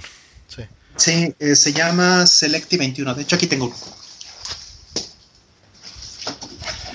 Este Albert Serrano comenta que recomienda un PS3 modificado RGB una tele. Desgraciadamente, el PS3 no puede sacar 240p puro y lo saca con las líneas mal. Entonces, no he probado las últimas versiones, pero según yo solo saca 480i y eso es un deal breaker este, para ese tipo de cosas. Eh, ¿Qué silla recomienda para usar muchas horas en la PC? Las caras, pero la mía es una mugrosa de 1500 varos y es muy incómoda, ni modo. Eh, dice, se me hace caro que se me hace raro que el Sega Saturn sea caro. Yo creo que estás viendo las versiones gringas, vete por lo japonés. ¿Recomiendan comprar la Cape Collection? ¿Es posible conseguir la nueva en Japón todavía? Sí, sí es posible y sí, sí la recomendamos. Conectada a una Xbox 360, un gabinete arcade es maravilloso. Chávez, digo, Rollman, ¿tú programaste el juego de Chávez para Super NES? este, yo participé en ese proyecto, pero eh, es importante decirlo, eh, el engine no es eh, mexicano, no se hizo aquí. preguntan, eh, desde el punto de vista de la preservación, ¿qué sucederá con las consolas y controles que utilizan baterías recargables integradas? Seguramente se crearán sustitutos homebrew y se les podrá poner la tecnología que siga de otra mejor pila recargable. Tengo un CRT Samsung Tantux. Me encanta su sonido por sus colores, ya no los da perfectos. ¿Es difícil repararlo? Muy probablemente tengas que cambiar todos los capacitores. Es muchísimo trabajo, pero no es difícil. Solo es tedioso, caro y lento. Eh, bueno, regresando un poquito a los, este, al tema de los switchers. Yo tengo uno de estos, que es el de Microsoft, el Selecti 21. Este tiene eh, tres entradas. Este, um, eh, de SCART, digamos, con JP21, el, el estándar japonés. Y em, está, pues está muy, muy bien hecho nada más que pues está muy limitado, esto es algo que sí pueden conseguir muy fácil, pero el problema que tiene es precisamente que esto es estándar japonés y el estándar japonés está muriendo. Entonces... Está muerto, está muerto. bueno, sí, somos los únicos tres que lo usamos, ¿no? Este, como dices, ya en Japón, man. Entonces, el, caso aquí es que eh, tengan cuidado o sea, esto se los estoy mostrando no solamente porque este, realmente no es para recomendárselos, ¿no?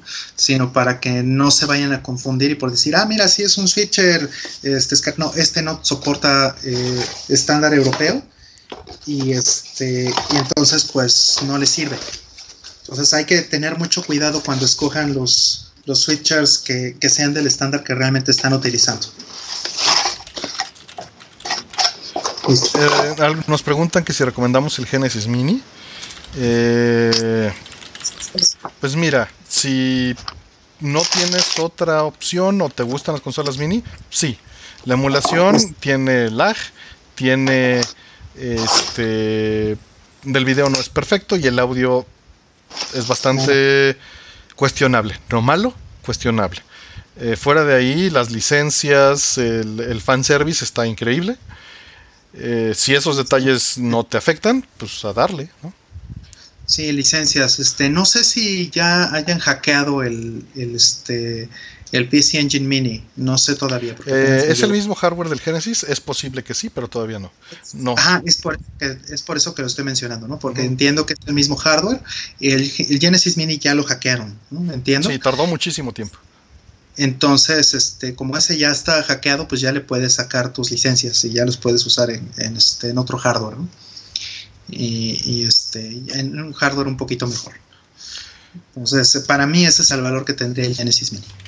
Este, Oscar Castañeda pregunta, ¿es posible unirse como contribuidor del proyecto Media en GitHub o de momento lo estás trabajando tú? Si alguien me puede ayudar, adelante, es más que bienvenido. Entonces, este, pues nada más mándame tu nick de, Discord para agregarte en el grupo donde estamos y ahí nos ponemos de acuerdo. Eh, Smoke Monsters, how do I turn on the English subtitles? Well, there's no English here, I guess. Sorry, pal. Glad to glad to see you. Hope you're doing fine over there. Is that the same Smoke Monster? I, yeah, it's it's the same Smoke Monster. Great meeting him. Ya. Este, pero, pero entiendes portugués, carnal. No te hagas. eh, resubirán el directo, pues se va a quedar, ¿no? Hasta donde entiendo se queda este puesto ahí en el stream. Eh, nos dicen, a México no llegaron Matrimilia, Neo Geo ni Samurai Showdown Special originales. Pues mira, desgraciadamente la piratería a partir del 2000 ya era rampante, ya había por todos lados, entonces fue muy difícil eh, conseguir esas piezas y por lo mismo pues, los distribuidores traían los piratas. Entonces, hay, pero pero la cantidad de piezas es mínima. También ya el negocio iba en decremento. Las Xboxes con emuladores dominaban el mercado. Vas a tal vez encontrar, pero es difícil. Mira, ahí justo Cristian dice que él encontró un Samurai Shodown 5 Special aquí en México. Es posible, me encantaría conseguir un Matrimili, pero nunca he visto un Matrimili llevo muchos años. Digo, tiene un rato que, que, no. Dicen que nos sigamos con el stream en inglés. Este. Uh pues no sé si realmente todo el mundo quiera, pues creo que si la mayoría lo quiere, sí. Pues sí, si, entran este, muchas personas que hablen solo inglés, pues sí, pero no creo que sea el caso. Porque el tweet lo puse en español. Bueno, apenas no había puesto el tweet, acabo de ponerlo. Entonces, saludos a los que están uniendo. Pero este. Pero lo puse en español, entonces no espero que entre gente Ah, mira, ahí está Smoke, Smoke Monster dice que portugués habla bien. Bueno, pues con el ah. portugués ya estás medio hecho. Portuñol podemos tratar de hablar. Ah, sí, como puedo decir. Eh, eu falo um pouco de português, mas, uh, mas não consigo conversar. Estás como mi japonés. Exacto. Este. Tengo un Yoshi's Island de Super NES que después de media hora de estar jugando se empieza a deformar la imagen. ¿Creen que tenga arreglo?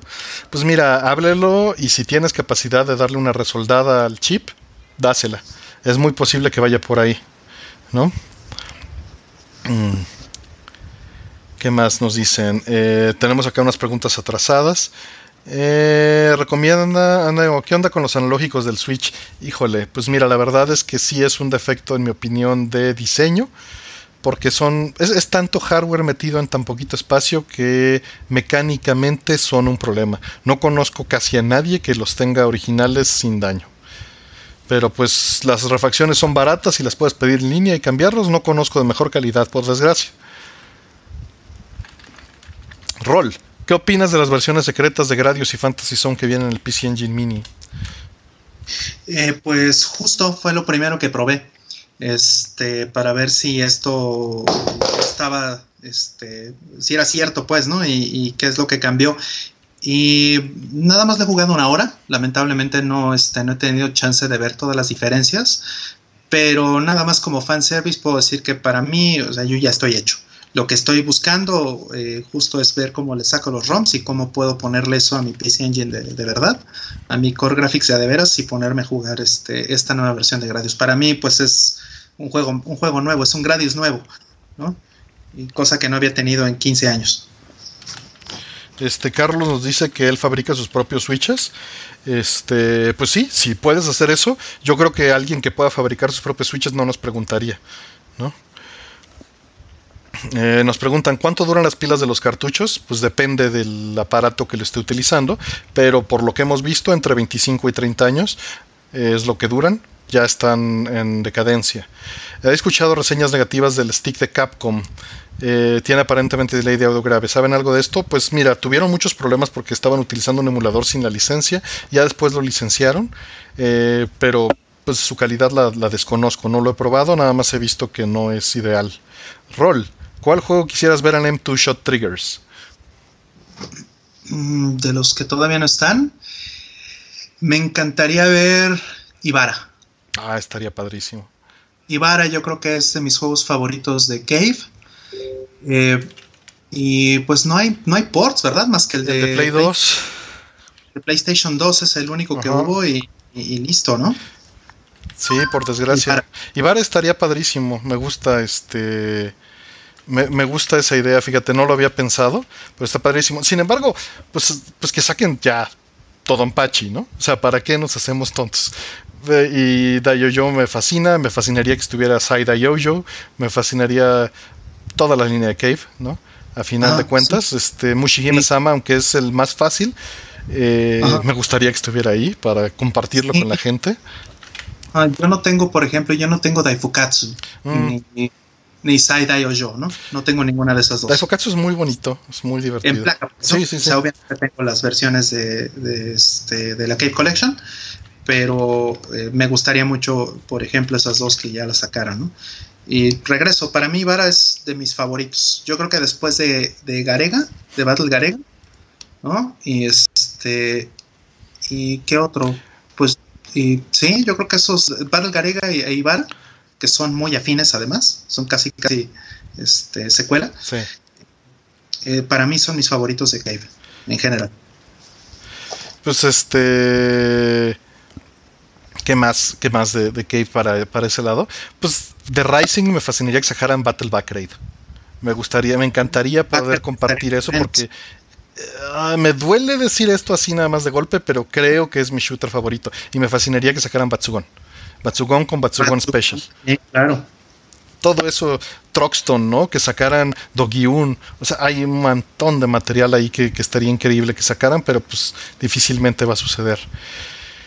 Nos preguntan, ¿por qué es tan difícil emular digitalmente hardware de consolas? Ah, es una pregunta extremadamente compleja, pero básicamente porque son sistemas complejos y tienes que imitar a distintos niveles las cosas. Entonces, y se desconoce al 100% su funcionamiento interno en muchos casos. Cuando se conoce, eh, depende de la habilidad de la persona que lo implemente, el cómo queda.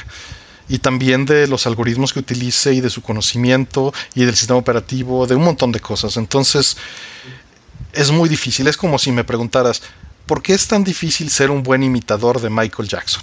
Pero a un nivel... Eh, Gabriel. Pues de lo que sea. Lo que quiero es bajar el tema a algo que sea más comprensible, ¿no? ¿Cómo, qué, ¿Dónde paras? ¿no? Solo en sus movimientos, en cómo te ves, en cómo hablas, en este, son, son muchísimas cosas y en algún lugar se tiene que poner esa línea en la arena. Es, es con esto es suficiente para mí. ¿no? Un, un, un emulador puede decidir que. escribí un artículo Billo ahorita en Ars Técnica que habla al respecto, pero un emulador puede decidir a mí me interesa que con los mismos inputs de los mismos outputs digitalmente. Y ahí está tu línea. Pero puedes ir más abajo, puedes ir más arriba. Y eso, pues, es lo que define la dificultad, ¿no? De, de, de emular. Mm. Eh, ¿Cuándo saldrá Ketsuya en América? No sé, no sé, no tengo manera de saberlo y estaría increíble que, que la serie Shot Triggers la pudiera seguir sacando Limited Run Games. Ahí dependerá de cómo manejen su, este, sus licencias y de qué tan bien esté la relación o y qué tan buen negocio haya sido. Que sé que no es tan buen negocio, es difícil. Sí, sí, porque aun cuando pues, son juegos muy queridos, el nicho es muy pequeño. Sí. Entonces, eh, ¿cuántas hicieron, cuántas copias hicieron de, de Battle Garega, este, Artemio, los de Limited Run Games? Creo que fueron 3.000 en total, Sí, ¿no? como 5.000, pero son súper poquitas. 5.000, o sea, 2.500 de Sí, una 2500, y- Algo así fue. No llegaron a las 7.000, eso sí es un hecho. Ok, sí, eh, no recuerdo exactamente el número, pero 5.000, por ejemplo, pues es un número súper bajo. Pues sí. Es un número demasiado pequeño. ¿Cómo haces eso- negocio con eso, no? O sea, sacaron para la comida, para los refrescos, tal vez, pero, pues, o sea, eso no, no vive una empresa de eso. Este, varias cosas por aquí. Mm, nos dicen, eh, cuando los juegos de Game Boy Advance no guardan es problema de la batería, muy probablemente, o de un chip que se, tiene para hacer el salvado digital, que es posible que también este, se esté fallando. Rol, nos preguntan, me gustaría que hablaran sobre la experiencia que han tenido las traducciones que han hecho, tanto en juegos como en 100 Yen.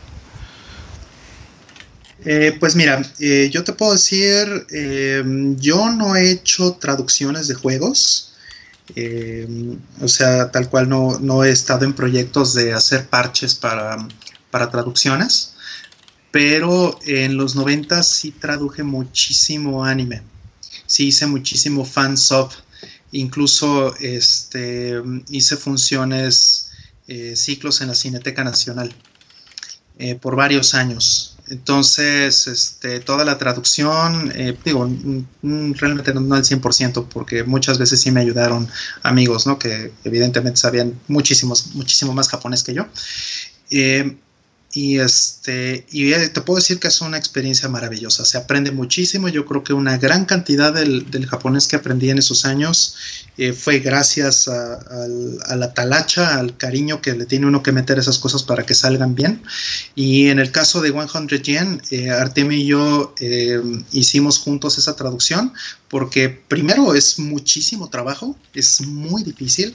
No crean que eso se puede subestimar eh, Artemio tenía esto este, en las manos.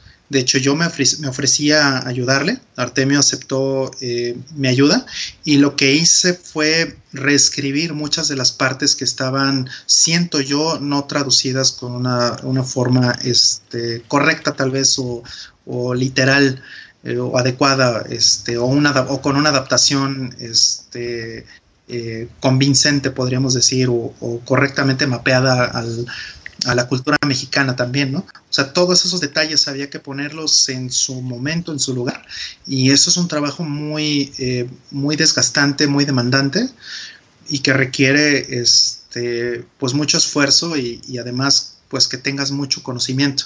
Entonces, Artemio y yo nos tardamos, ¿cuánto nos tardamos, Artemio? ¿Dos meses? Como dos meses, como dos meses. Y lo que hicimos fue poner este un repositorio de versiones En ese entonces todavía no usábamos, usamos SVN. Git tan fuertemente, entonces usamos eh, todavía Subversion. Y, este, y con eso estuvimos trabajando eh, los textos. Entonces, eh, primero la bronca fue eh, corregir las, eh, las traducciones, ¿no? Porque la traducción original pues no venía, eh, realmente no era satisfactoria para ninguno de los dos. Y la siguiente fue, este, pues hacer que tuviera la cadencia correcta, que el mensaje fuera claro y que además pues sí pudiera conectar con la cultura de la, audiencia mexicana, ¿no? En, particular. Entonces, ese fue el, el, reto grande que tuvimos al hacer esa, este, esa traducción. Eh, yo te diría que es muy similar eh, a, lo que, a lo que viví yo en, en el fansoft. Nada más que en el fansoft lo que sí tenemos los que, los que estamos muy clavados o los que estuvimos muy clavados en ese rollo del, del anime es que este, la mayoría pues somos medio puristas y sí queremos algo muy literal, ¿no? No eh, cambiarte el chiste japonés por el chiste mexicano. ¿no? Por ejemplo, eso a mí personalmente no me gusta y afortunadamente la audiencia que estaba allá afuera cuando yo estaba en eso tampoco le gustaba mucho, ¿no? Entonces me facilitó mucho el trabajo de, adaptación. ¿no? no el caso con, con Juan Contreña, ¿no? Como ya lo mencioné. Y, que es una ruta válida, ¿no? Nada más es como mencionas una, una cuestión de gustos. Es difícil. Al final de cuentas, el audiencia, tienes que esperas que la audiencia entienda el chiste de una de las dos maneras. O sea, tú estás asumiendo algo directamente cuando estás haciendo esa interpretación, ¿no? Sí, Sí, sí, claro. O sea, por ejemplo, este, yo he visto, ¿no? Que eh, fansovers eh, eh, traducen kohai como chavo, ¿no?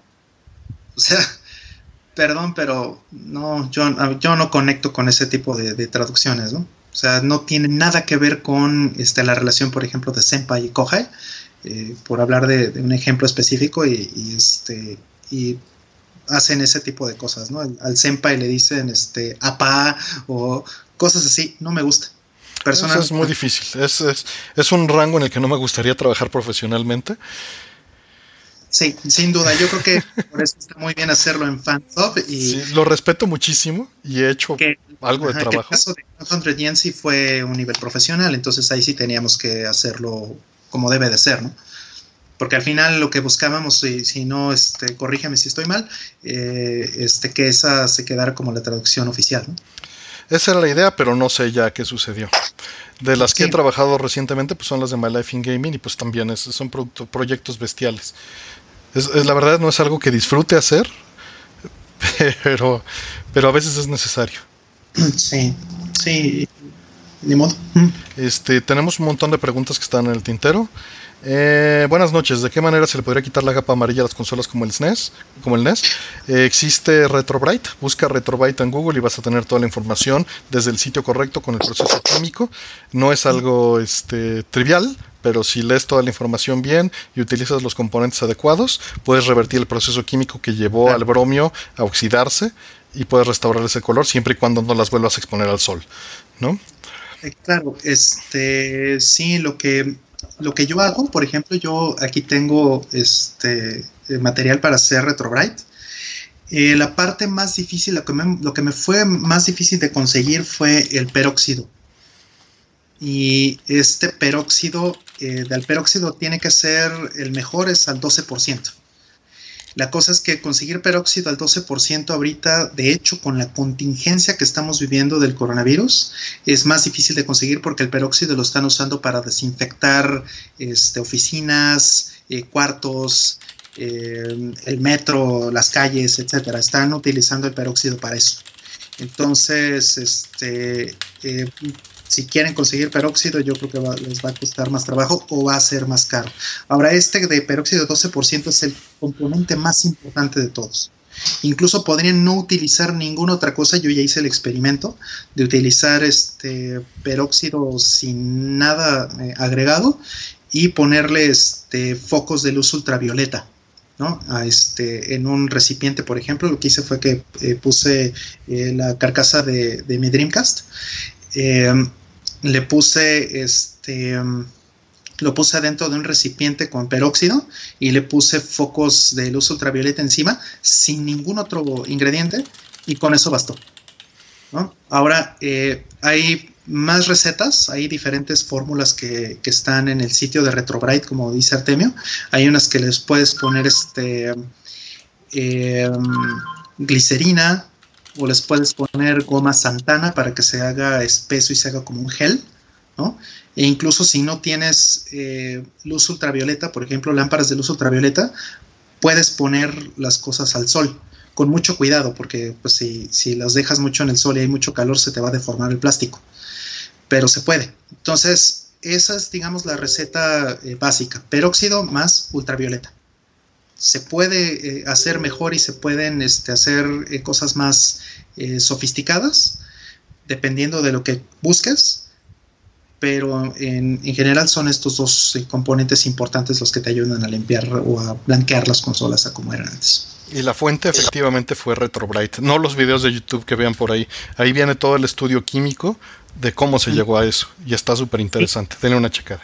que, que trae Vanish, este, y bueno, muchas cosas. Yo lo que hice fue, la primera versión que hice la quise hacer con, este, eh, con esta fórmula.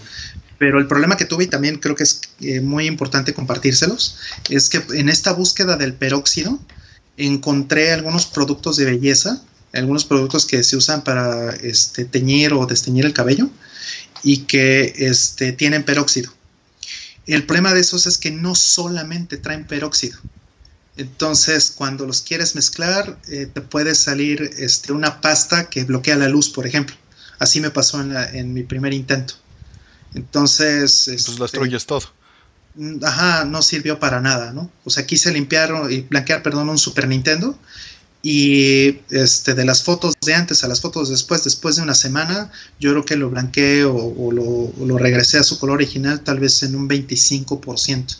Fue hasta que este, empecé a experimentar con peróxido limpio, peróxido puro, de 12%. Ese, eh, este, ese es cuando realmente empecé a tener resultados. Este, más preguntas que tenemos atrasadas. Dicen, entonces, si la Xbox Series X, un hack quiere filtrar todo el detalle completo de los componentes, todos, como es arquitectura de, PC, ¿sería fácilmente emulable? Eh, estás confundiendo dos cosas. Eh, ah, una cosa es emular, que es con un procesador, o bueno, con una arquitectura emular la otra, y el otro es imitar. Tú estás sugiriendo imitar, ¿no? Que, que es este, hacer un bootleg y ahí difícilmente va a ser posible porque seguro utilizan piezas custom mm, diseñadas específicamente para hacer la comunicación entre los componentes. Y la otra eh, no se tiene hay muchas capas de software y de emulación eh, de virtualización eh, dentro de la consola que necesitas también copiar en firmware.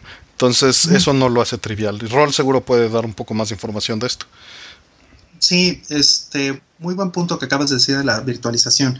El chip no lo es todo. El sistema operativo tiene mucho que ver. O sea, desde, desde hace dos generaciones de consolas, el Wii, el, PlayStation este, 3, el Xbox 360, desde esa generación los juegos ya no corren eh, necesariamente directo en el hardware o son lo único que está corriendo en el hardware. ¿no? Eh, tienen algo que se llama un supervisor o un hipervisor. O sea, están virtualizados dentro del sistema operativo de, la consola. Entonces, eh, eh, eso es por varios motivos, ¿no? Usabilidad, este, eh, también seguridad, ¿no? Antipiratería y esas cosas. Entonces ya no nada más se trata de un juego de, de tener hardware, ¿no? Y, eso ya tenemos dos generaciones, repito. Entonces, aunque el Xbox One y el Xbox Series, no sé qué, sean realmente PCs, no son más que una PC con, este, con hardware escogido y ya. Eh, de todos modos, hay suficientes partes únicas, tanto en hardware como en software, que harían eh, muy difícil este, simplemente eh, imitarlo o, este, emularlo. ¿no? Probablemente tendría que ser algo en medio. Imitar unas partes, como dice Artemio, y emular otras. Por ejemplo, emular el sistema operativo. ¿no? O el BIOS, eso pasa también este, muchas veces, ¿no? Con las consolas viejas. Incluso, por ejemplo, eh, pasaron 20 años antes de que la gente pudiera dompear el BIOS de, del Game Boy Color, ¿te acuerdas, Ardeme? Sí, y fue, me acuerdo muy bien de eso, lo hablamos creo que en un Atomics Live, ¿no? Sí, tiene 10 años eso tal vez, y se tardaron, no sé, 15 o 20 en, en este, en dompearlo. Y, este y fue fue un, parteaguas para los emuladores y para este eh, digamos los clones del Game Boy ¿no? y eso mismo tendría que pasar aquí con, con, el Xbox Series X o con cualquier otra de las consolas recientes que tienen eso mismo Si alguien nos pregunta, ¿el, NES y el SNES Mini emulan los juegos. ¿Jugar con los cartuchos originales es mejor y por qué? Eh, mejor, eso depende de ti. ¿No? ¿Qué son nuevamente tus necesidades, tus prioridades, tus intereses? Si eso te funciona, estás hecho. ¿Y para qué te preocupas en lo que opinen los demás? Eh, ahora, preferencia personal, pues simplemente me funciona eh, más directamente porque lo coleccioné. Eso es un punto importante que hay que, que, hay que mencionar. Otro, eh, me, resulta menos vuelta. También podrías irte por un Mister, ¿no? Que seguro ahorita Smoke Monster te podría responder ahí en el chat. Y un Mister lo que intenta hacer es simular todos los chips correctamente en una copia uno a uno, en un lenguaje eh, VHDL o, este para un FPGA. Entonces la intención es replicar el hardware uno a uno. Ahora, ¿eso te importa? ¿Eso te interesa? ¿Te interesa la conveniencia? ¿Te funciona mejor jugar en el celular? Eso depende de ti, no de mí, ¿no? ¿Sigues ahí, Rol? Sí. Sí, sí. Este, hay más preguntas acá. Rol, ¿cuál es el siguiente? qué, te gustaría que fuera el siguiente versus de Capcom? o sea, el siguiente crossover. Eh, me gustaría muchísimo este mm, uno con con Capcom, sin duda. Eh, crossover de este Capcom con, perdóname, con, eh, con Sega. Me gustaría mucho. O sea, eh, Virtua Fighter, por ejemplo, pues ya lo han metido en todos lados. Virtua Fighter eh, ya salió en Dead or Alive, por ejemplo, ¿no? Este, y bueno, la verdad es que también la colaboración con Tekken pues ya se acabó mucho. Entonces ya, ya no, no, ha sido, no ha sido tan fructífera o no ha sido tan, tan interesante, yo creo que algo con Sega estaría padre. Para tener a todos los monos de Virtua Fighter en, este en un juego con Capcom. Estaría muy padre. Estaría muy chistoso eso. Sí, igual este Fighting Vipers de una vez. este, no sé qué otro juego de Sega hay. Así. Digo, con Virtua Fighter me conformo. Este, yo todavía le tengo mucho respeto a esa franquicia. Aunque no han hecho nada en. no, y es muy bonita. 15, 16 años, no sé. Muy bello. Este, nos preguntan, ¿Gigan es el mejor emulador que existe de cualquier plataforma? Pues mira, de Super Nintendo, sí, porque me puedes estar preguntando dos cosas con esto. Me puedes estar preguntando que si Gigan emula todas las, plataformas mejor que cualquier otro emulador, o si la versión en particular de Super Nintendo de Gigan, de Gigan es el mejor emulador que existe, conocido por software de algo. Y eso es posible que sí. ¿Por qué? Porque demostrablemente en pruebas verificables, cuantificables, objetivas de caja negra, en donde se tienen millones de inputs y millones de outputs, matemáticamente se puede demostrar que son iguales las entradas que las salidas. Y aún así, el audio no está bien. ¿no? Entonces, es, es, muy variable. O sea, y no está bien porque no es perfecto como un Super Nintendo analógico, pero eso no significa que la intención no sea que sea perfecto en digital. Mm. Y eso es muy distinto. ¿no? Y ahí depende nuevamente qué esperas. Puede ser tan cercano, ¿no? O sea, teóricamente puede acercarse mucho. Puede hacerlo perfecto, teóricamente, pero esa es la intención. Pero él, él considera que es limpieza, ¿no? Bueno, Billu no necesariamente, pero Keptri sí en su implementación. No le gustan los filtros analógicos. Y, yo opino que deberían de tenerlos, pero eso nuevamente es una decisión personal, ¿no? Eh, que si jugamos Micro Mages, de hecho lo puse en, este, el último score, si quieres darle una escuchada, ahí hablamos de Micro Mages, está maravilloso. De las traducciones nos preguntan que si sería posible extraer el texto en español de los juegos PAL y ponerlo en juegos NTSC.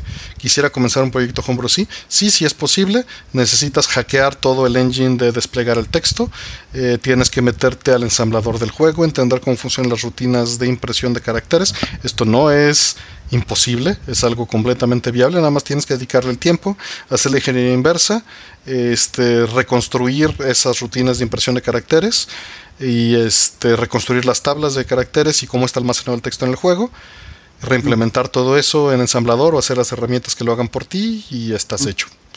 Sí, comentamos un poquito de ese proceso cuando hablamos de eh, Secret of Mana, de este, la versión de Switch eh, lo platicamos en un score pasado. Eh, platicamos un poquito de cómo es ese proceso de, moverle a las eh, direcciones de memoria y de, tener las tablas para los character sets y todo eso. Entonces, eso no es trivial. es pura talacha, pero totalmente dependiente de cada juego. O sea, no te vas a encontrar, este, digo, a menos que sean juegos modernos que ya están este, pensados de esa manera y que ya usan engines y todo esto, que ya tienen este, esas, esas capacidades para, para integrarle eh, varios idiomas de una vez. Eh, o sea que eso ya está dentro, es una facilidad que te da el engine.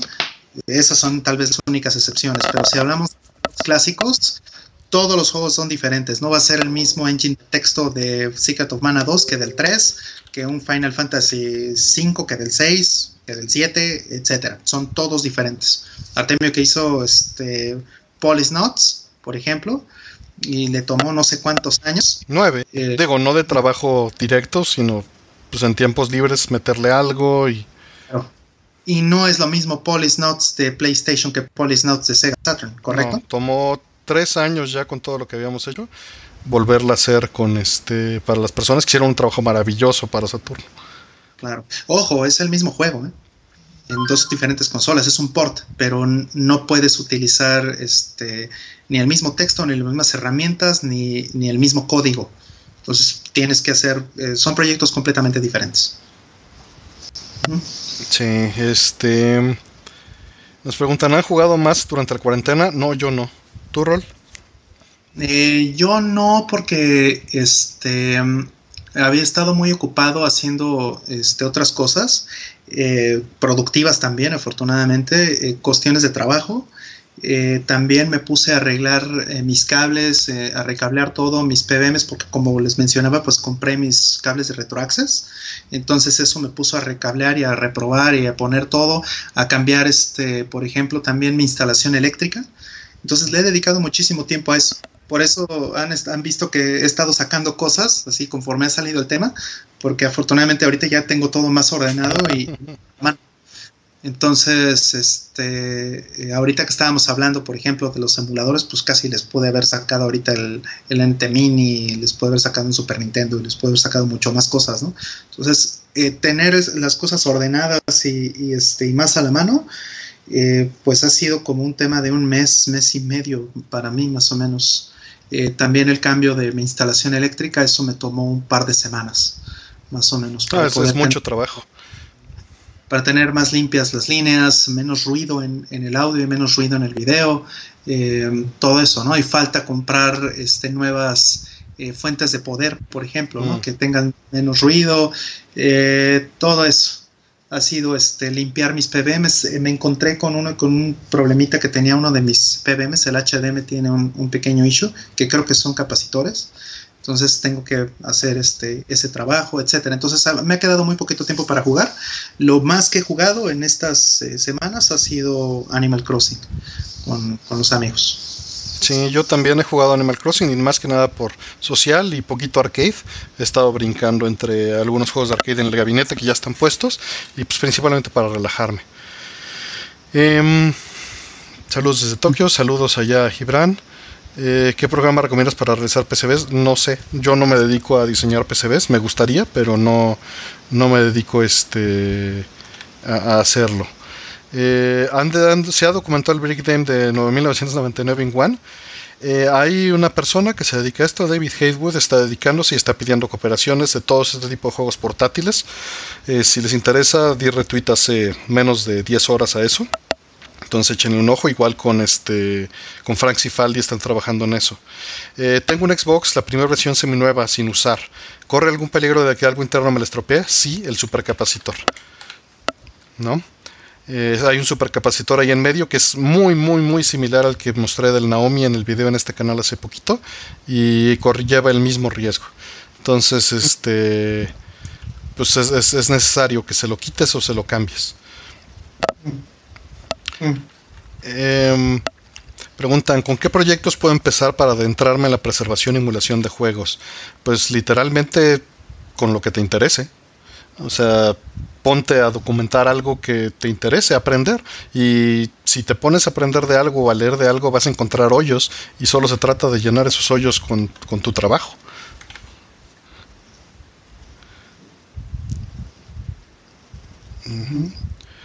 Eh, existe un emulador de Play 4 para PC. No creo que una PC actual pueda emular un PlayStation 4. Podrían hacer emulación de alto nivel, pero de bajo nivel no. Este, lo que hay normalmente en este tipo de circunstancias es este pasar las APIs y las llamadas, ¿no? que es la emulación de alto nivel, precisamente. Y como utilizan el mismo CPU, entonces sería la solución más adecuada. Y no tengo idea este si sería, si hay en el mercado algo del estilo.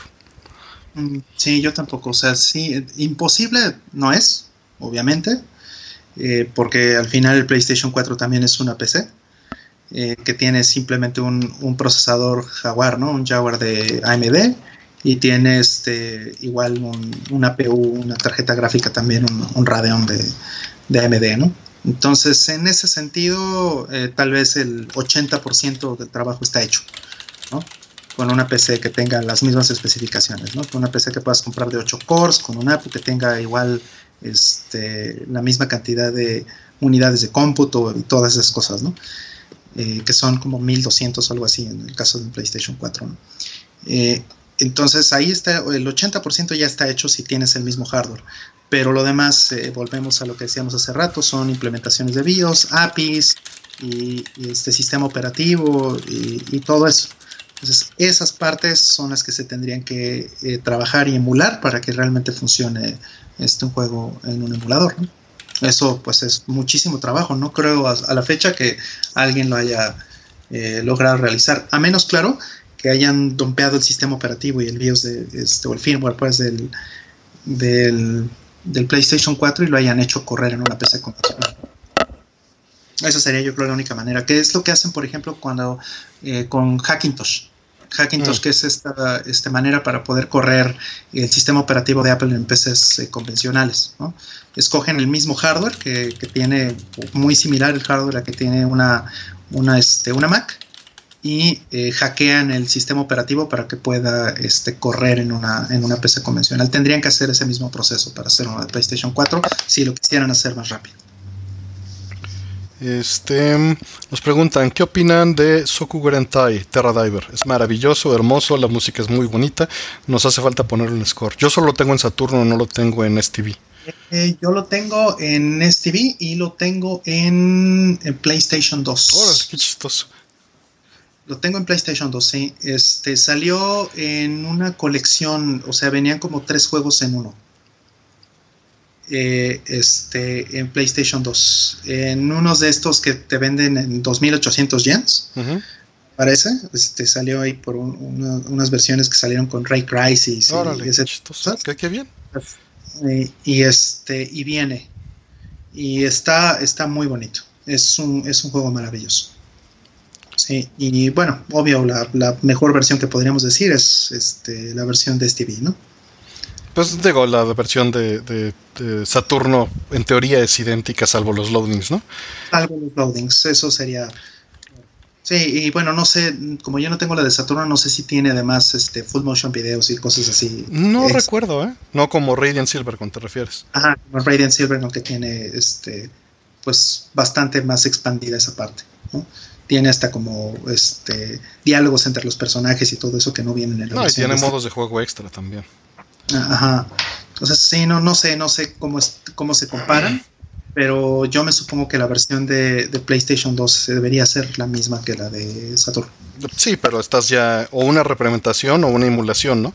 Yo diría que, que, Saturno sería más, Ajá, más directo para alguien que nada más quiere el juego, pues la recomendaría y tiene un Saturno, ¿no? Si nada más tienen Play 2, pues bueno. Creo que va a ser la más barato también, ¿no? No sé, no sé si es caro ahorita el de mm, pero no me imagino que tengo idea, ¿eh? Este, la verdad es que no, no he buscado. Y ahorita no quiero ni ver ni saber de esas cosas. claro. Con el dólar. Sí, sí. Sí, está cañón. Sí. no, no. Es eso. con el dólar, ¿cómo está el dólar ahorita? no, sé, no, quiero saber. No hablemos de cosas tristes, perdona. Este, nos comentan, recomiendan Digital Foundry, My Life in Gaming, este, sí, por supuesto, Retro RGB, todos son excelentes personas, excelente contenido eh, y, además todos cooperan, que eso es lo que más me gusta. Eh, hay, un, hay un chat en donde todos platican y, y se ayudan entre sí a sacar el contenido y, junto con GameSack. Y, me fascina que, pues no se consideran entre ellos mismos competencia, ¿no? Cada uno tiene su, su nicho y yo puedo brincar y ayudar a, en guiones de lo poco que sé con cada uno de ellos y no es un problema, ¿no? No hay, no hay esa rivalidad ni ese... Eso me encanta.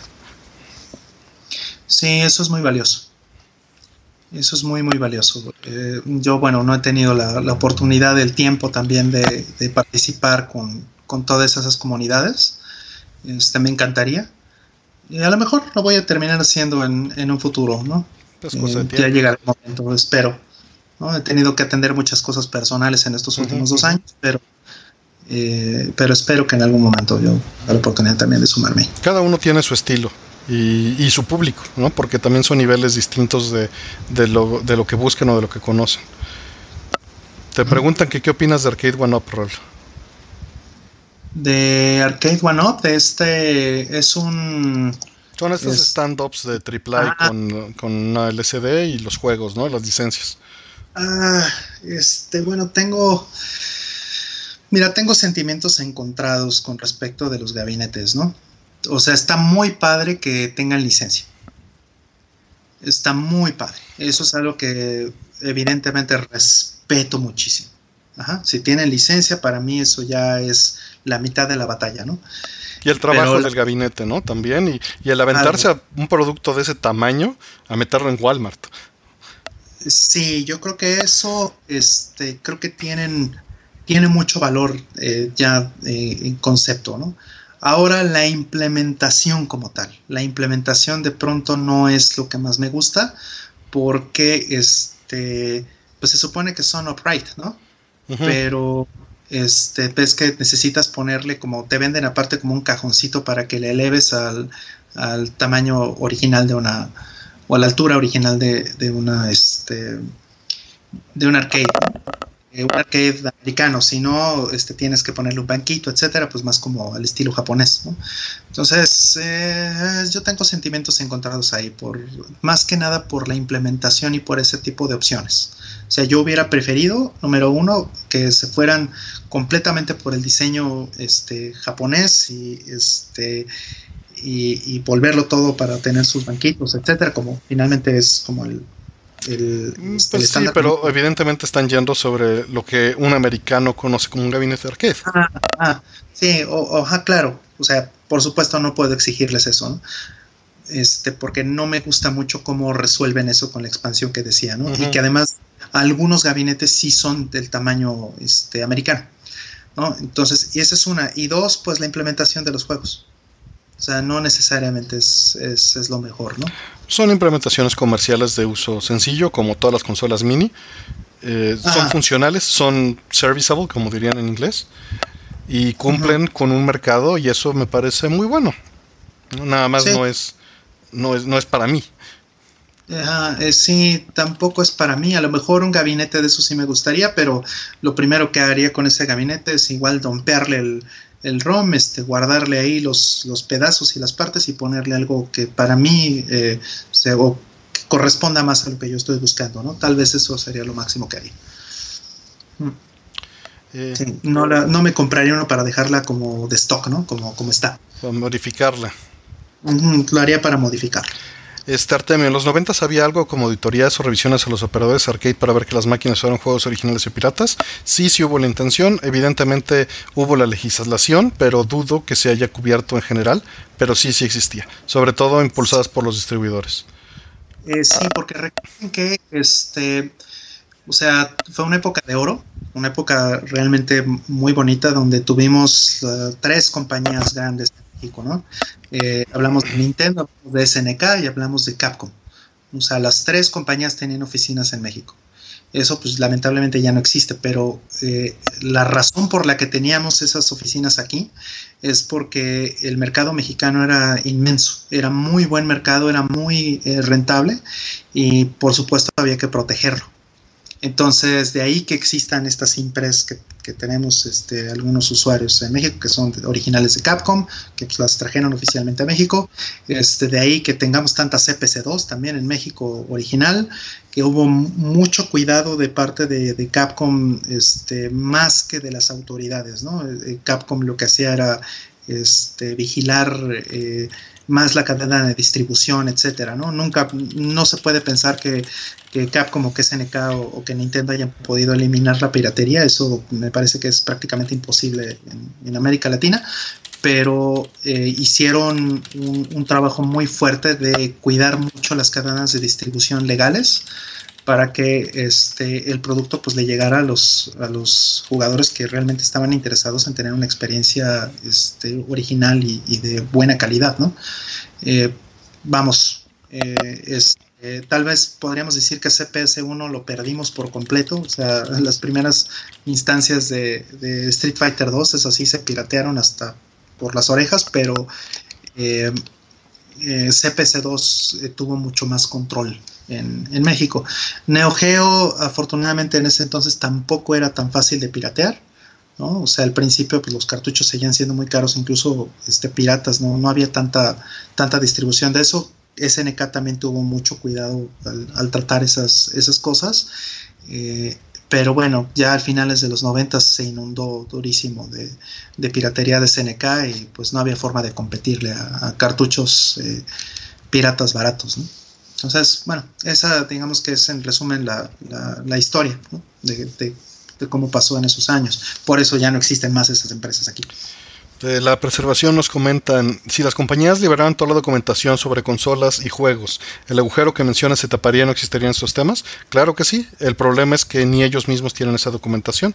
Eh, en general se ha perdido, muchas veces tienen que pedirle a coleccionistas, y no estoy hablando de la nada, conozco a estas personas y son temas que están bien documentados allá afuera, eh, le tienen que pedir a coleccionistas las placas para que una compañía como Entu las documente y las trate de emular o tienen que tomar el código de MAME o licenciarlo porque ellos mismos no cuentan con la documentación. Entonces, pues ese no es un camino nada viable. Eh, nos dicen, mm, ¿van a hacer estos lives de manera regular? Pues eh, comentábamos con Rol que es posible, ¿no, Rol? Sí, eh, yo creo que para bien y para mal, pues vamos a estar encerrados eh, posiblemente los siguientes meses, ¿no? Yo estaba viendo en la, esta conferencia de, prensa de ayer o antier, no recuerdo, eh, que hablan de que el pico pudiera estar en agosto, ¿no? O incluso hasta septiembre. Entonces... Yo creo que pues todos deberían hacerse la idea de que mayo no vamos a salir, ¿no? Por lo menos.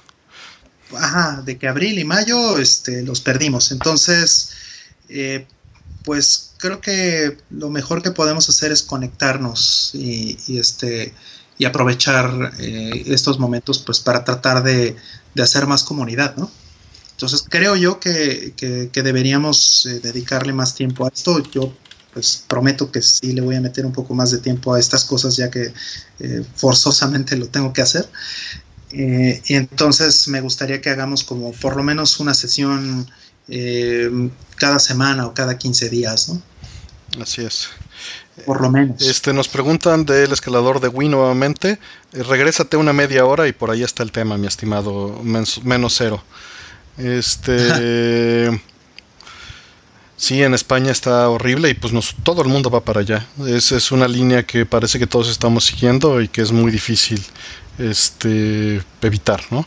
Si ven las gráficas actuales, no hay mucha desviación estándar cuando se ajustan en, en, cuanto a esto y pues hay que cooperar todos en lo posible con, con, las medidas para evitar que ganar tiempo, a final de cuentas es ganar tiempo y evitar que los grupos vulnerables se enfermen, ¿no? Porque mucha gente cree que, que pues nada más porque a ellos no les va a pasar nada no hay que hacerlo y la realidad es que es para ayudar a los demás, ¿no? vivimos en sociedad, somos seres sociales. Por eso estamos haciendo un stream, ¿no? A final de cuentas. Entonces. Sí. Es, no es este, ya yo tengo mis juegos, este, que les vaya bien a todos, ahí se ven en, junio, ¿no? no, no queremos realmente eso. O sea, sí es importante conectarnos. Creo que es importante para la, la sanidad mental, ¿no? Incluso tenerse... Somos animales sociales. Ajá. Algunos más animales que sociales, pero... Pero todos de las dos un poco. Este, nos dicen, ¿qué opinan de las actualizaciones de los juegos? ¿Son buenas? Hemos hablado de esto muchísimo en Score, en los foros de Score hay un tema. A final de cuentas, eh, muy resumido, muy, muy, muy resumido. Eh, creo que cuando son actualizaciones para corregir cosas, qué bueno que existan, pero qué malo que no se hicieron en desarrollo, y esto es por acelerar y porque se pueden hacer, y porque la gente no se queja. Cuando son para agregar cosas nuevas años después, pues está muy padre. Pero en tema de preservación es terrible porque están firmados digitalmente, ¿no? No quisiera ahondar demasiado porque es un tema al que le hemos dado miles de vueltas en Score, en los foros. No sé si quieres agregar algo, Ron.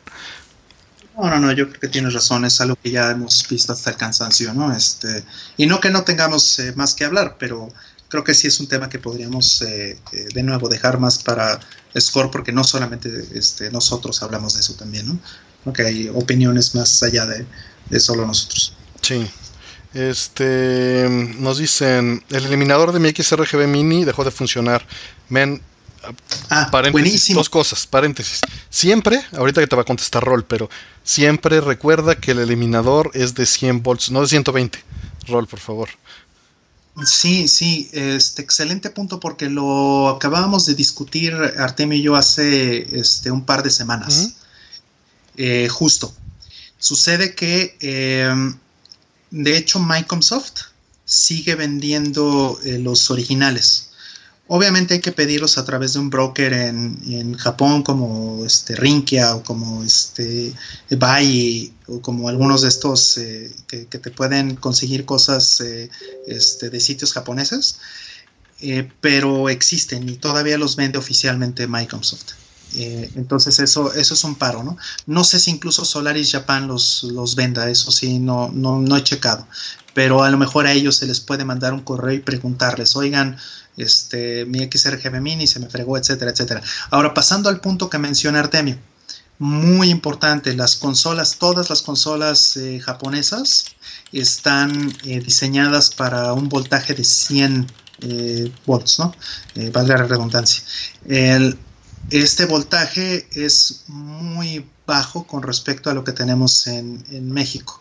De hecho, aquí, este, ya que le puse, me, me puse un, este, un regulador eh, y un acondicionador este de, en Amazon los venden em, este esos eh, me muestran el, voltaje que tengo en casa y oscila muchísimo.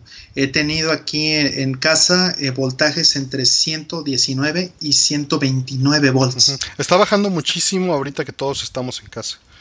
Ajá, estamos hablando de que oscila entre 20 eh, y 30% más o menos, ¿no? De, eh, arriba del, estándar japonés.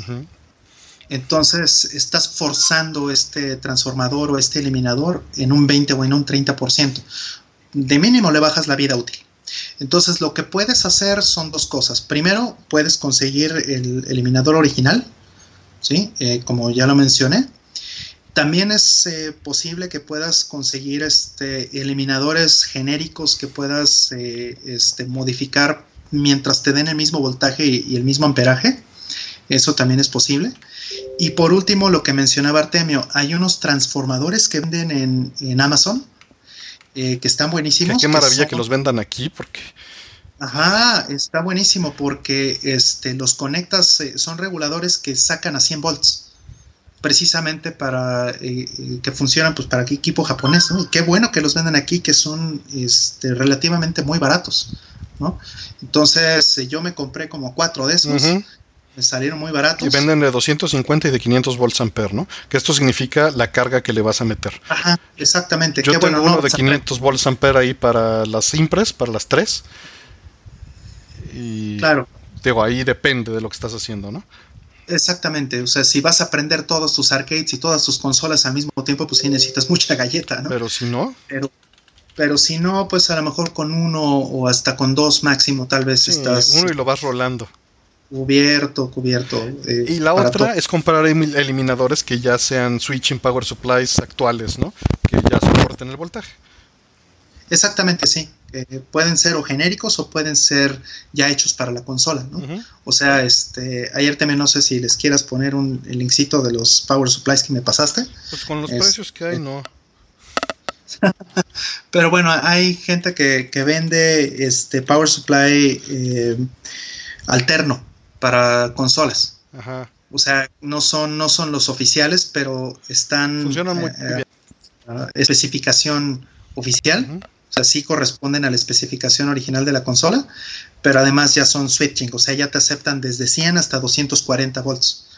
Entonces, eso eh, ya es un paro, ¿no? Pero sí tengan mucho cuidado. Si tienen consolas japonesas. Y la señal es muchísimo más limpia. Directas, eh, no las pongan directas a la energía eléctrica en sus casas. Cómprenles un buen transformador. Y si Diego, sí, la Sega Astro City funciona también a 100 volts. No la conectes directo, siempre utiliza un regulador, un, un transformador que te convierta de 127 a 100. O una fuente de poder, ya lo mencionamos. Que se la cambias, que le cambies la fuente de poder, si no te vas a echar la fuente del poder y posiblemente el monitor. Exacto. Sí, o sea, no crean que es accidente que si se encuentran mucho arcade allá afuera, ya no les sirve la fuente de poder y le ponen una fuente de poder. Este, una TX, ¿no? Ajá, una TX o una este, huella o, alguna de esas que, que, andan por ahí en el mercado, no se sorprendan, no es no es que hayan salido de mala calidad o que se hayan desgastado con los años porque sí. Es porque estas, este equipo japonés pues, no está diseñado para la corriente mexicana. Sí, el ideal, que es difícil, pero el ideal es que metan un regulador primero, que, el, que les dé regulados los 120 locales, y luego el transformador que se los baje al 100. ¿no? Ajá, que es así como lo tengo. Sí, es lo como lo tenemos todos, porque pues pues ya le estás invirtiendo, ya no tienes mucha opción. Artemio, ¿hay planes para que termines la suite de Saturn? Tengo planes de muchas cosas, pero lo que no tengo es tiempo y, cerebro para todo. Sí, porque los que estamos encerrados, pues también no se trata nada más de que estemos solos, ¿no? Muchas veces tenemos que atender familia, ¿no? y, es un proyecto que tengo pausado desde hace tres años y mucho tuvo que ver con el estado del SDK, que, una persona está desarrollando y que le va quedando increíble, pero todavía faltan cosas. Igual de Nintendo 64, este, pues falta desarrollarlos y la verdad es que estoy metido ahorita en Andy Fourier y no me da para todo. ¿no? Hay, hay, hay que elegir los vicios. Y sí, sí quiero hacerlo si quiero acabar la suite de Saturn, quiero hacer la de 32X, la quiero hacer en X68000, lo quiero en PC88, la quiero en miles de lugares, pero mm. pues, lleva mucho tiempo. Mm. Sí, hay una preguntita aquí eh, que estoy leyendo de, la ciencia ficción japonesa, no sé si... Ah, ahí la estoy viendo, ajá. Sí, este dice por ahí, ¿no? Dice Sid Bush, dice que, este, que yo considero el sci-fi o la ciencia ficción japonesa es superior a la occidental. Que ¿Por qué pienso eso? Eh, lo he mencionado en varios scores. Em, la verdad es que siento que la ciencia ficción occidental se ha estancado muchísimo. Hace unos años, Artemio y yo nos juntamos para ver una película que es buena película, que se llama Ex Máquina. Em, no, es, no me parece una mala película, me parece una buena propuesta, pero los dos coincidimos en que esta película eh, habría estado padrísima en los noventas. O sea, ¿por qué eh, ver esta película con un tema así apenas hasta 2016 o 2015, no me acuerdo cuando la vimos? Eh, sucede que mucha de la ciencia ficción occidental todavía está clavada en, en cosas muy fundamentales, ¿no? Todavía están en este rollo, por ejemplo, en el caso de los cyborgs o del cyberpunk, todavía están en este rollo de, oh, los robots o los cyborgs podrían tener sentimientos o sea, eso es una pregunta y un tema que está desde los 60 con Blade Runner y, este, o bien el libro, ¿no? Este, The Android Stream of Electric Sheep, etc. Y, y que pues ha sido muy bien desarrollado por la parte de, mucho contenido japonés, eh, ya sea por Ghost in the Shell o por otras cosas, ¿no? Este, las interpretaciones incluso de RPGs, las interpretaciones japonesas de RPGs como Shadowrun y, y ese tipo de cosas, o sea, se ha ido enriqueciendo mucho más, ¿no? Incluso en los 80s, Bubblegum Crisis, o sea, tenían como propuestas que eran muy frescas para los 80s y de ahí se movieron a otra cosa. O sea, si ustedes ven, por ejemplo, si han jugado Nier Automata, en Nier Automata trae una idea que está literalmente, yo creo, 20 años adelante de lo que, de lo que hay en la ciencia ficción occidental. ¿no? se están preguntando si los robots tienen sentimientos, los androides pueden tener sentimientos. Eso es demasiado trillado y viejo ya, siento yo, ¿no? Eh, eso más bien eh, en el caso de Nier Automata, sin, darles spoiler, es un tema mucho más profundo donde se cuestiona más bien qué es lo que hace a un humano humano, ¿no? Es una cosa muy diferente. Tal vez ahí lo más cercano, eh, podríamos decir, este, que hemos tenido antes de Nier Automata, pues sería este, algunas de, de los conceptos en Ghost in the Shell, ¿no? Por ejemplo. Pero pues sí, no, eso volvemos al, mismo punto, es, ciencia ficción japonesa y, en Occidente por lo menos yo no conozco algo que esté eh, realmente a, a, ese nivel, ¿no? Me han hablado mucho de Black Mirror y todas estas cosas y he visto algunos episodios y lo primero que digo es, o sea... También hay otra, ya estamos viejos, Rol. Ya muchas veces eso nos sorprende. Si hubieras tenido 20 años, igual y te sorprendería, ¿no? Sí, porque no habría visto Ghost in the Shell Exactamente. Eh, y bueno, hay otro factor que, tiene mucho que ver con lo que estás diciendo. Y señalo para allá porque ahí te tengo en la ventana, perdón. Eh, ah. Y es que el factor preferido eh, en general para ciencia ficción ha sido cine en, y, en Japón ha sido series. En Estados Unidos y en Occidente apenas están entrando las series fuerte, ¿no? De hace unos 8 o 9 años apenas. Y ahí es donde se puede desarrollar más la temática, ¿no? Sí, Sí, o sea, por ejemplo, cosas que en Ghost in the Shell estamos tratando hace, pues, literalmente hace años. No, 30 ya, pues el manga es del 89, ¿no? Ya 31 años, imagínate. Eh, apenas, por ejemplo, se tocan conceptos similares en una serie que vi hace un par de años que se llama Alter Carbon, ¿no? que la vi en, Netflix.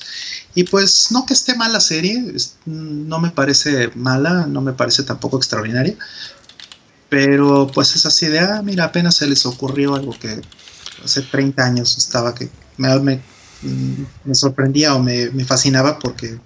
Y, hay que ser también muy honestos, ¿no? Todo esto eh, son ciclos. Al final de cuentas es lo que consuma la gente. Si tú ves la ciencia ficción escrita de todo el siglo pasado, pues todo es occidental, ¿no? Hasta que Japón empezó a cambiar. Claro, evidentemente, sí. O sea, sin hacer por, o sea, sin hacer menos, ¿no? Por supuesto, a la ciencia ficción occidental, que al final la japonesa viene de la occidental ah, por supuesto, es, es, como los juegos, ¿no? Fue aventar la bolita y quién tiene la batuta de, de llevar ideas más interesantes o más nuevas. Claro, sí, a lo mejor este, en los ochentas yo me habría estado quejando de la ciencia ficción japonesa que apenas estaba leyendo a la ciencia ficción de Asimov y de Lem y de exactamente, exactamente. Sí, totalmente. No es porque ser japonés es mejor o ser gringo es mejor, no, no, no va por ahí. No, es épocas de consumo. De ciclos. Sí, pues mira, nos están diciendo que tienen 30, 31. Acá Roll pues tiene apenas 56 y yo ya voy por los 65.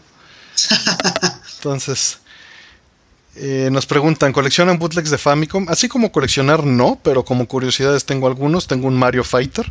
Y sí, Street Fighter 2 de, de bootleg por los chinos es interesante. Hay muchos canales de YouTube que sí se dedican a documentar eso. Tengo una, espérense.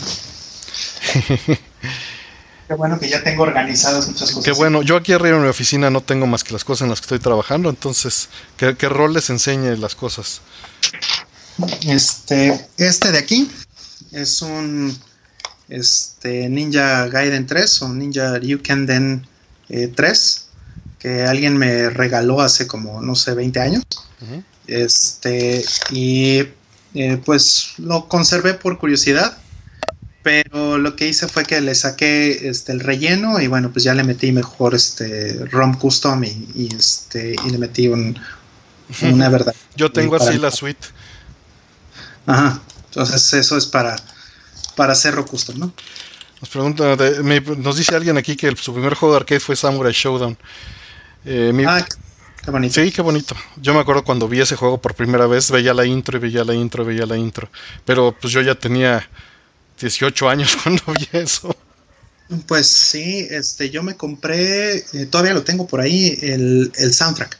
Alguien me lo consiguió, no recuerdo cómo, fue que lo conseguí, pero eh, era fascinante, me gustaba muchísimo porque este, acabando todas las, todas las eh, canciones. Los sound effects. Trae todos los. Me fascina eso de los soundtracks japoneses. Los personajes. Sí. Entonces, tiene todos los nombres, tiene este, todos los gritos, ¿no? todos los espadazos. Es un CD con 99 tracks. Entonces creo que eh, para mí eh, no solamente fue el juego, sino esa experiencia de tener tan completo el contenido, de haber tenido acceso a eso, para mí tuvo un, un valor extraordinario. Yo creo que igual fue de mis juegos favoritos de esa época. Este, a ver, aquí está. ¿Pierde mucho un juego original de Dreamcast o uno pirata? ¿Son prácticamente iguales?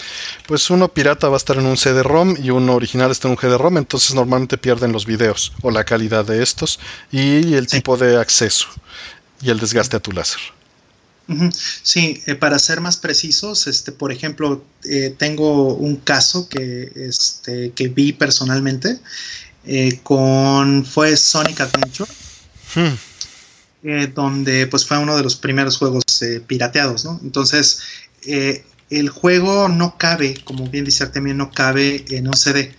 El GD-ROM es un disco de un giga de capacidad y el CD solamente le caben este máximo 700 megas, ¿no? O sea, hay un 300 megas de diferencia por lo menos. Entonces lo que hacían los piratas es que recomprimían el video, le bajaban la resolución y entonces ya lo, lo hacían este, entrar dentro de un CD.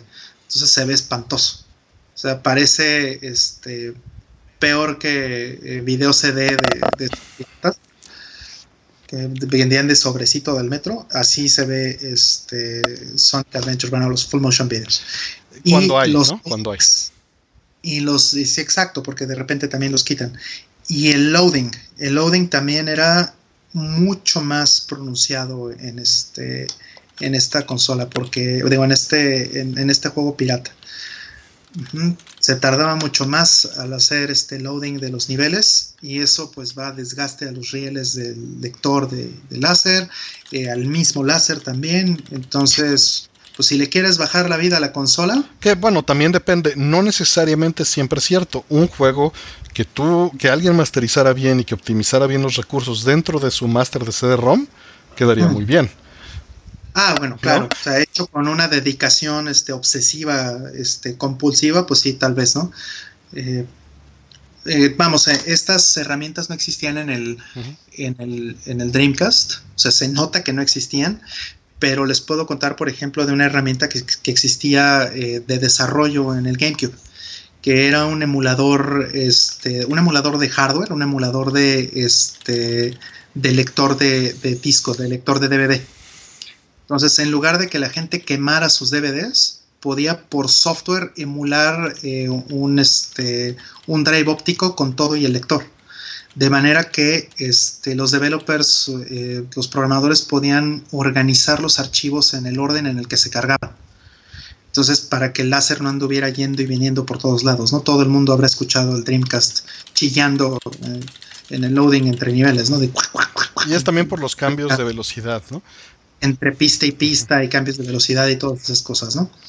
en el caso de un GameCube, eso es mucho menor porque las herramientas para optimizar este, eh, los datos eran, estaban disponibles para todos.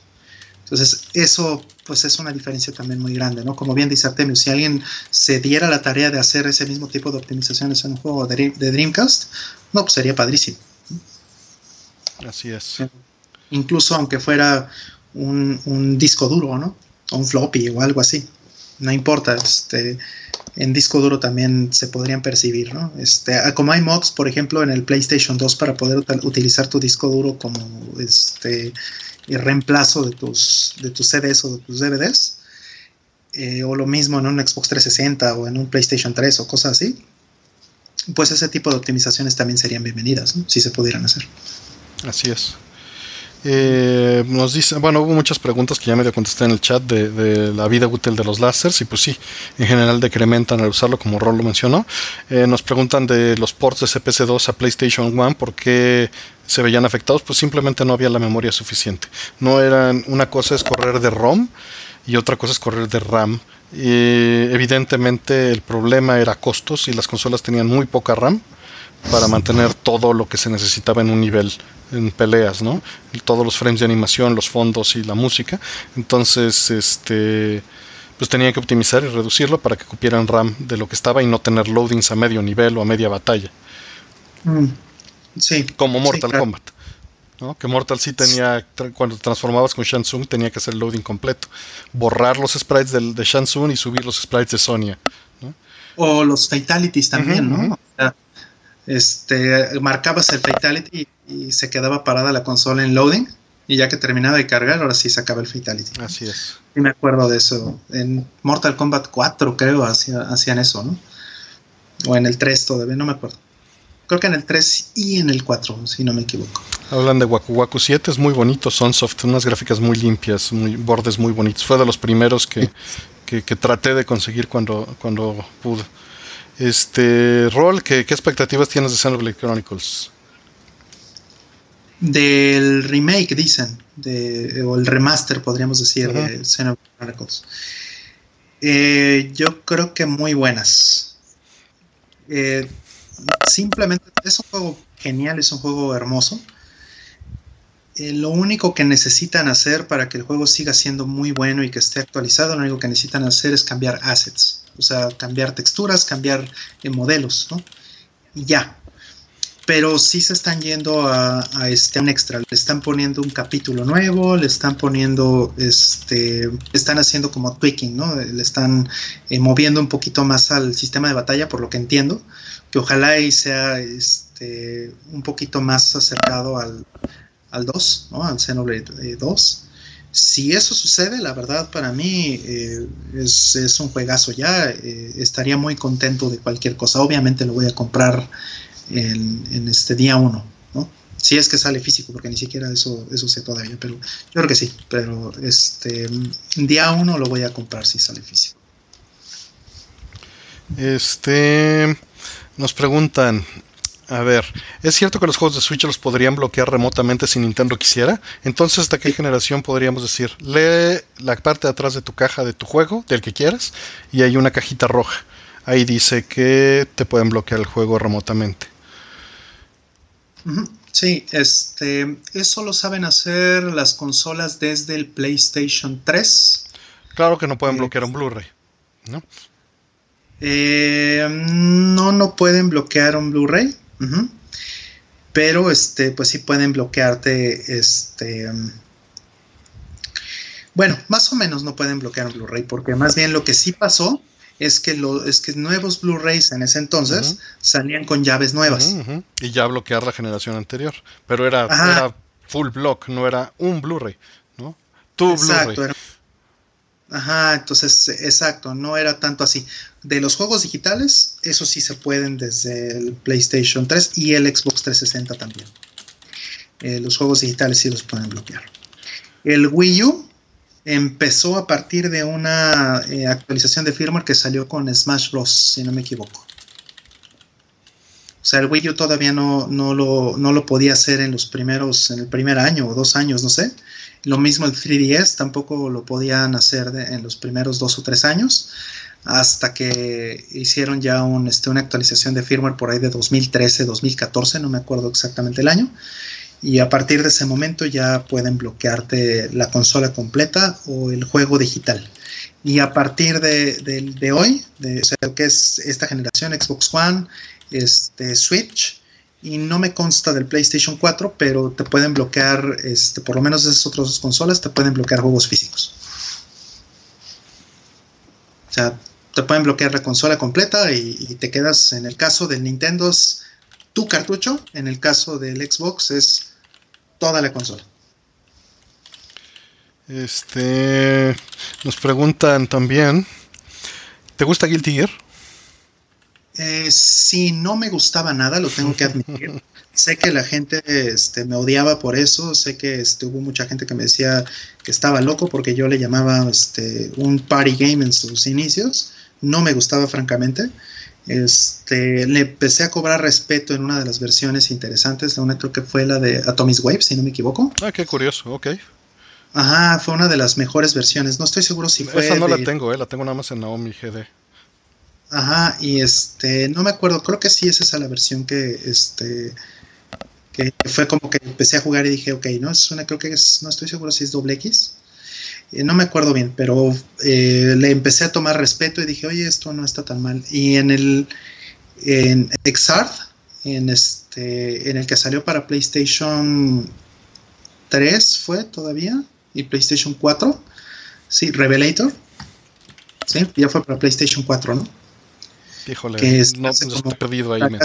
Tres años más o menos que ya este, está hecho en Unreal Engine. El, el nuevo se ve increíble y que está padrísimo. A ese, eh, ese sí ya le tengo mucho más respeto porque ahí ya tiene una cantidad enorme de mecánicas de juego que están muy interesantes. Hay ciertas mecánicas de juego que no me gustan, también lo tengo que decir. Sobre todo hay unas que son muy controversiales que eh, yo estoy en, contra, por ejemplo, de este, ciertas mecánicas que son random. O sea, si es un juego de peleas donde lo que importa es tu habilidad, entonces, ¿por qué le metes eh, este, mecánica random? Hay una mecánica de, cuando pegas al mismo tiempo este, los dos personajes. Em, es, random si, si, este, si favorece a uno a otro, etcétera, Entonces, ah, hay torneos que se han perdido por, esa mecánica, por ejemplo.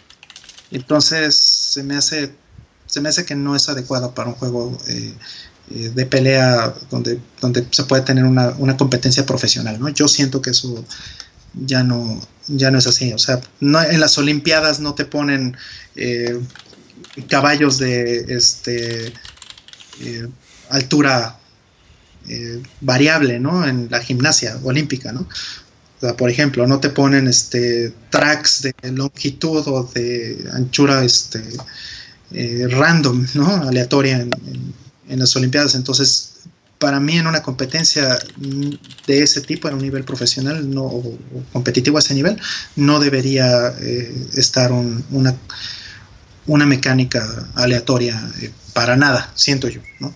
Esa es mi, forma de pensar, eso es digamos que lo, mi, queja más grande actualmente contra Guilty Gear. En lo demás se me hace muy bueno. Ok.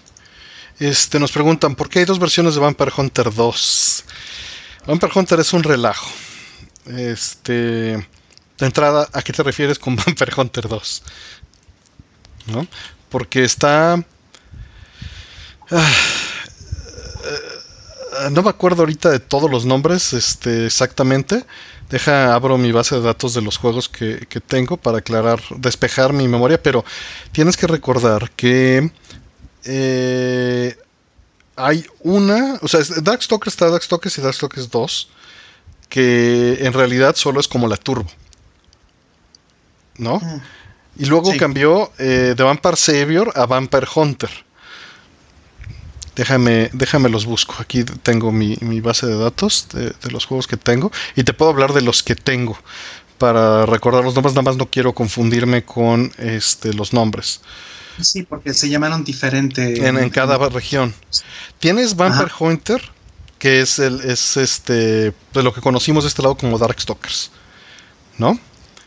Eh, no, el Darkstalkers, el primero es, Es- eh, Es, Vampire, ¿no? Sí, Vampire, pero lo que pasa es que en inglés y en, y en japonés se llamaron confusamente eh, distinto. No, por ejemplo, Night Warriors en, en este en América es Darkstalkers Revenge Eh, y en Japón es Vampire Hunter. eh, eh, bueno, sí, pero ese es el 2. Exacto. El primero, el primero también se llama Night Warriors. Sí, nice. Na- Di- se llama Night Warriors, pero el subtítulo Darkstalkers Revenge es la diferencia que convierte Darkstalkers 2 acá. Ajá, ¿No? sí, el primero es al revés. El primero se llama Darkstalkers Ajá.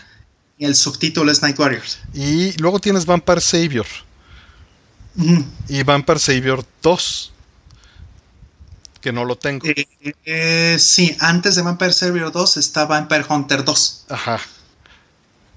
Y, y O sea, no lo tengo tampoco, de lo que estoy viendo. A ver, Darkstalkers de Night Warriors tengo. A ver. Porque sí es un relajo. sí, sí es un relajo. Este, o sea, Sí, nada más tengo esos. Ujú. realmente son tres juegos. En la realidad son tres juegos, nada más. O sea, Darkstalkers 1, 2 y 3, podríamos decir. ¿No? Y después salieron otros dos. Pero hubo un, un Darkstalkers 3-2, ¿no? O sea, existe Vampire Savior Turbo, por decirlo de Eso. alguna manera. A eso, a eso es a lo que iba. Ajá. O sea, el Darkst- Darkstalkers 2 tuvo un update y Darkstalkers 3 tuvo un update. Ujú. Entonces, esos son como, como bien dices, es el 2-2 y el 3-2. Exacto. Y el, y el 2 es nada más un turbo. El, el normal, el primer 2, ¿no? Eh, no, sí cambian los personajes y todo. O sea, lo que es Darkstalkers Revenge, Ajá. sí, sí cambia. Sí, sí es este. Sí, pero es como la Champion, pues. Ajá, más o menos, ándale. Más bien no es como. Era lo que quería sí, decir, sí. perdón. Es como la. Champion. Y el otro es como la Super. Ándale. Sí, sí, más o menos. Después ya salieron otros, este, eh, pues diferentes, pero, o sea, ya salieron compilaciones y cuanta madre, pero, pero en general son esos tres, son Darkstalkers 1, 2 y 3 y sus updates, ¿no? O sea, si quieres todas las placas, pues son cinco. Yo nada más tengo tres. Y Yo también tengo nada más tres. Tengo este Darkstalkers 1, 2 y 3. Ujú, No tengo sí. ni 2, 2 ni la 3, 2. Que te preguntan que si has visto el documental de 100 Yen, chavo. Ah, Este, si lo viste en español, mira el, el- Los, los créditos. mira los créditos. bueno, como lo hayas visto, mira los créditos. Porque en inglés también está. Este.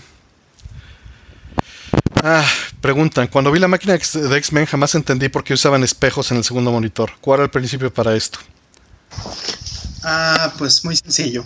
Eh, en prácticamente todas las, eh, eh, todos los arcades que usan más de un monitor, el problema que tienen los monitores es que tienen este, bordes o biseles. Una, una manera rápida de, de que entiendas el problema es, ¿has tenido dos iPads, tablets o lo que sea en tus manos?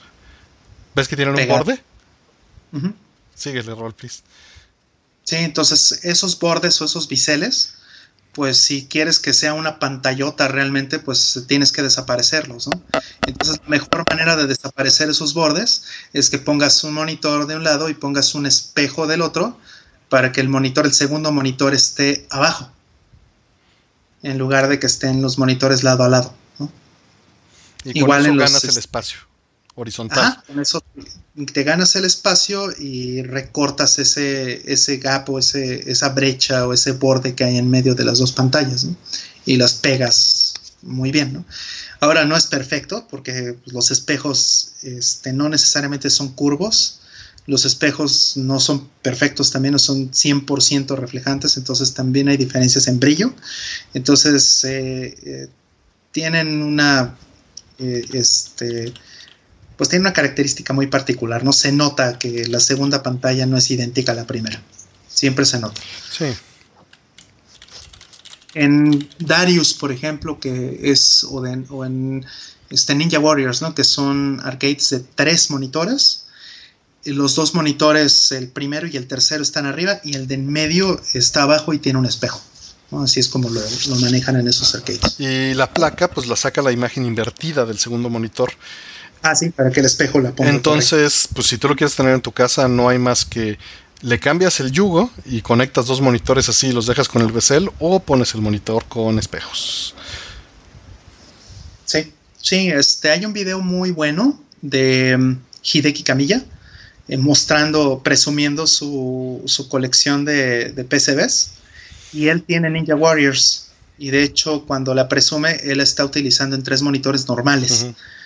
Entonces pues se nota obviamente ese gap, ¿no? no él no tiene un setup con, con espejos. ¿Qué, ¿Qué, opinas del port de Ninja Warriors de PC Engine? Ah.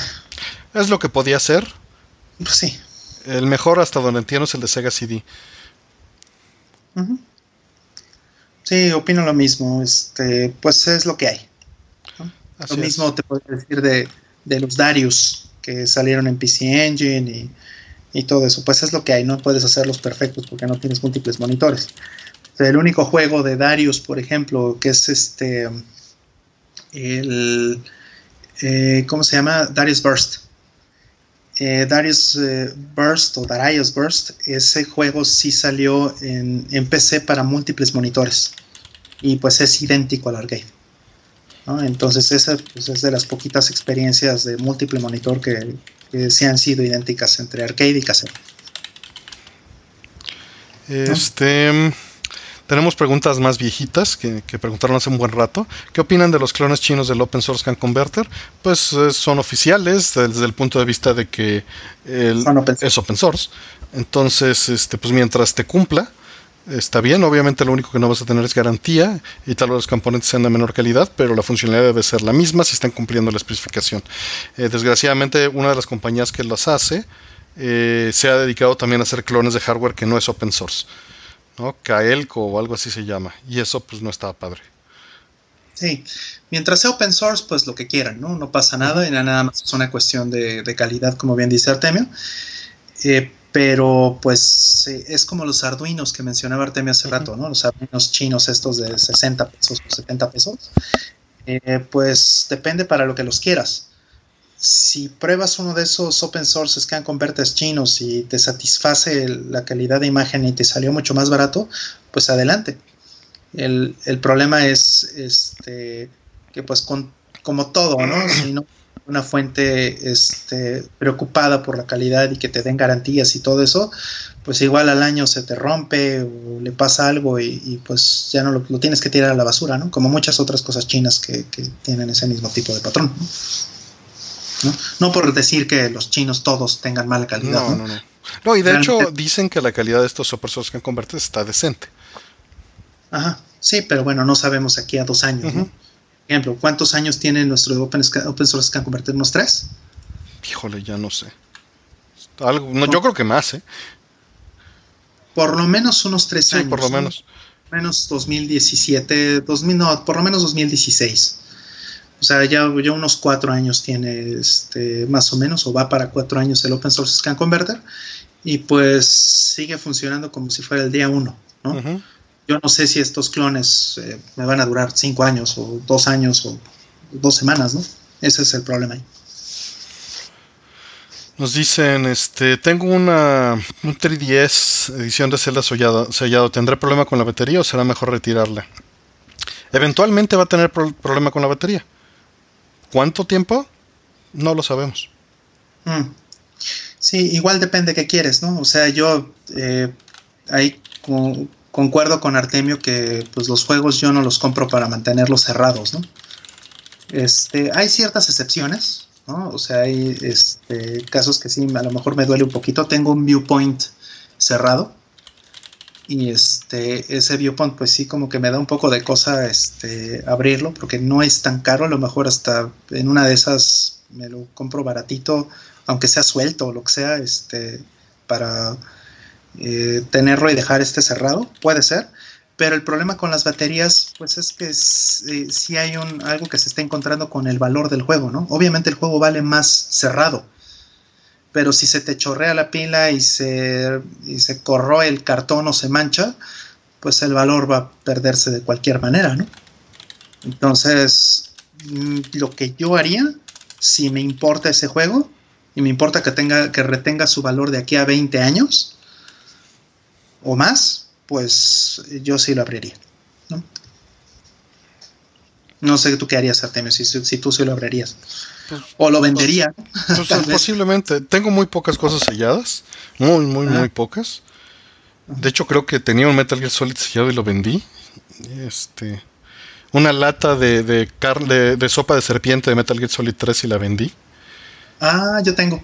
¿Tú tienes? Tengo una de carne. La vendí como en 500 dólares hace unos años. Ahorita debe valer una lana más. Sí, claro. Y, bueno, o sea, pues es que sí, o sea, e, en el caso de una batería, pues aquí sí hay un problema, ¿no? Bueno, con la lata de sopa de serpiente también. Sí, porque se va a inflar va a pasar ¿no? En algún momento va a reventar. Entonces, pues la verdad es que es, en esos casos o la abres y la aprovechas, o que sea el problema de alguien más. Pues, o, la disfrutas como pieza, de, o sea, tú lo tienes como una pieza. Al final de cuentas, adquirir cualquiera de estas cosas es un, este, es un compromiso con la cosa. ¿no? Si tú compras una laptop, pues eventualmente va a dejar de funcionar. La uses o no la uses. Y así nos va a pasar con todo. Entonces, mientras tú le estés dando el uso que tú quieres darle, pues está bien. Sí, totalmente, sí, a, la entropía nunca le vamos a ganar. No, no, no, para nada. Sí, lean ese, ¿cómo se llama ese cuento este de, de Asimov? Que habla de la entropía. Híjole, no sé. Es uno que se llama algo de la pregunta. La última pregunta se llama. Ese cuento de, de Asimov, The Last Question, la última pregunta. Este, se lo recomiendo mucho porque es una buena lección con respecto de la entropía. Es algo en lo que nunca le vamos a ganar.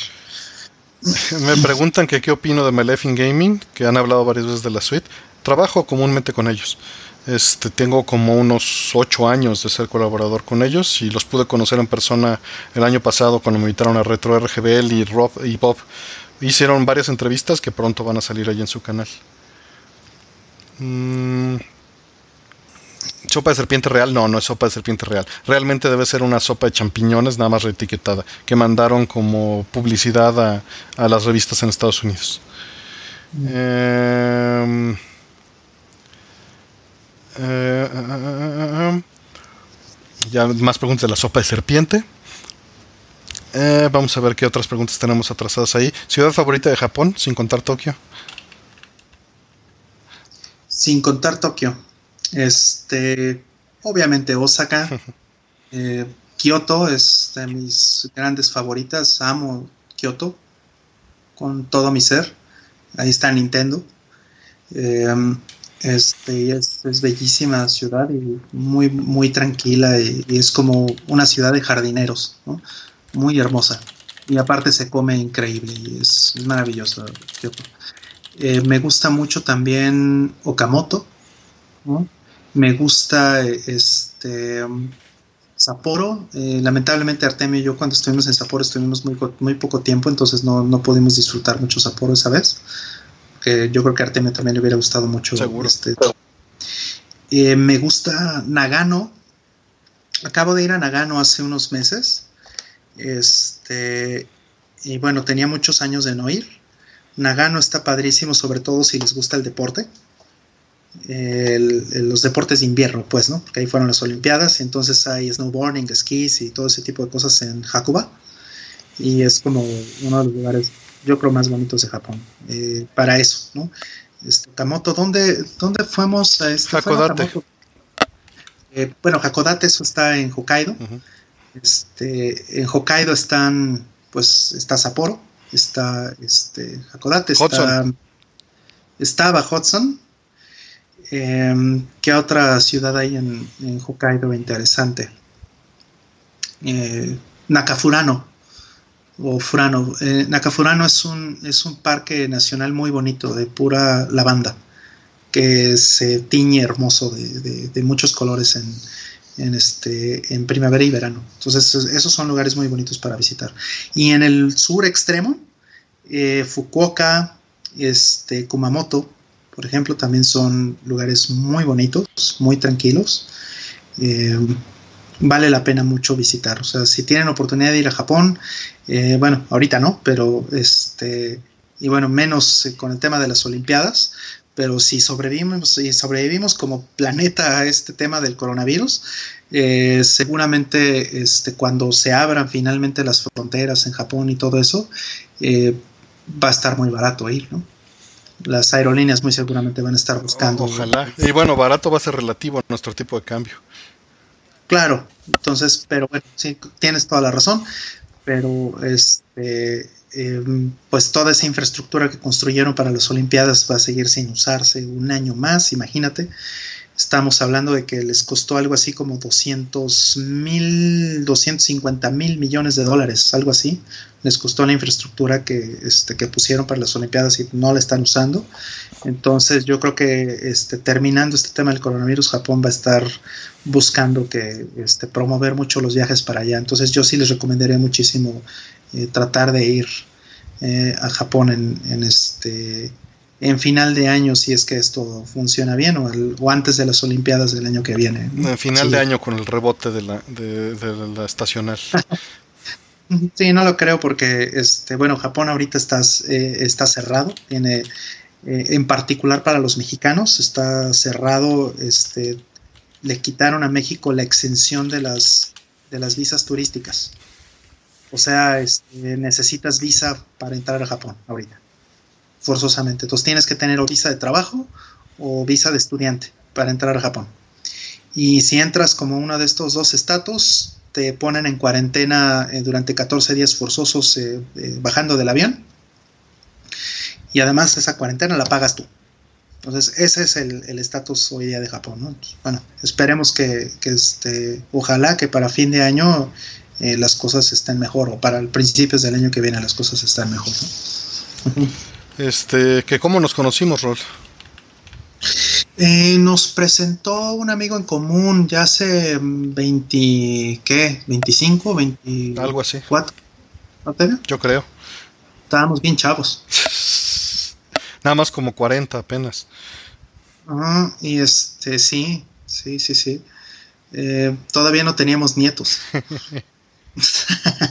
no, este, sí hace como 20, sí, fácil, entre 23 y 25 años, no recuerdo, que fue cuando empezó, eh, no, todavía faltaba mucho para que estuviera Atomics, ¿no? Todavía estaban eh, X y esas cosas, ¿no? Mm, no, ya estaba Atomics, ya estaba Atomics, creo.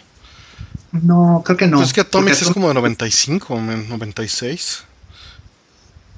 Mm, por eso es que estoy confundiendo con Limit X. no estoy seguro si 98 99. Es que Limit X duró muy poquito, duró como un año. Pero pues por ahí debe de ser. Ajá, en, en esas, en esos, este, en esos tiempos más o menos, 97, por ahí 96, ¿no? Más o menos.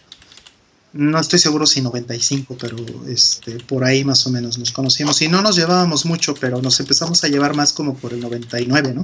Ajá. 98, 99, ya cuando estaba Atomics eh, impresa y, este, y pues ya empezó como a full, ¿no?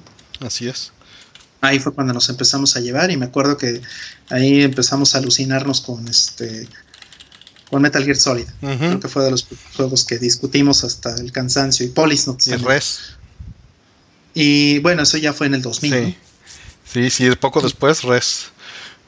Sí, y, pues eh, Metal Gear Solid 2 también tuvimos eh, lástima, digo ahí, lástima que Artemio no es, este, no toma, pero eh, nos habríamos puesto unas muy buenas briagas con el, con Metal Gear Solid O nos hubiéramos fumado unos buenos porros, ¿no? Pero bueno, ni, ni él ni yo fumamos. ni, tabaco ni otras cosas, pero este eh, sí, sí habría valido la pena una experiencia así. No tengo. Pues fue muy divertido. Siempre que, nos veíamos era muy divertido platicar y sigue siendo, ¿no? Entonces. Sí, sí, o sea, básicamente lo que estamos haciendo ahorita estamos platicando entre nosotros, pero los estamos invitando a ustedes. Sí, digo que bueno, estamos tomando los temas que, que, nos preguntan, ¿no? Pero esos temas son los que discutimos entre nosotros también. Usualmente, sí. Usualmente. Son las cosas que, o sea, justo, ¿no? Algunas de las preguntas que están haciendo son cosas que hablamos hoy mismo. No te yo hace rato. Este, preguntan libros favoritos, uno que puedo recomendarles. ¿Qué de Escher y Bach? Lo escribí mal en el chat por typo, pero este saben escribir Escher, por favor. Eh, nada más quítenle la Z a lo que hice. Eh, que si sabemos quién es el hardcore gamer de Atomics, no, no tengo idea. Ah, yo sí tengo idea, pero creo que no lo puedo y no lo debo decir. Está bien. Eh, y no, no soy yo. sí, por si alguien me quiere echar la bolita. No, no, no. no. Este, ¿qué más? ¿Qué libros, libros? Pues obvio, los clásicos, obviamente, está este, The Android Stream of Electric Ship, está este, um, eh, Neuromancer, por supuesto.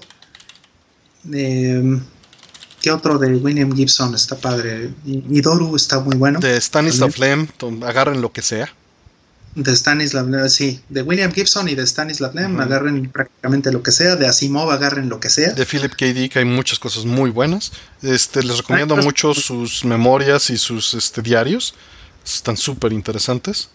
Los cuentos cortos de Philip K. Dick, si, se encuentran alguna cosa, este, alguna colección por ahí, agárrenla.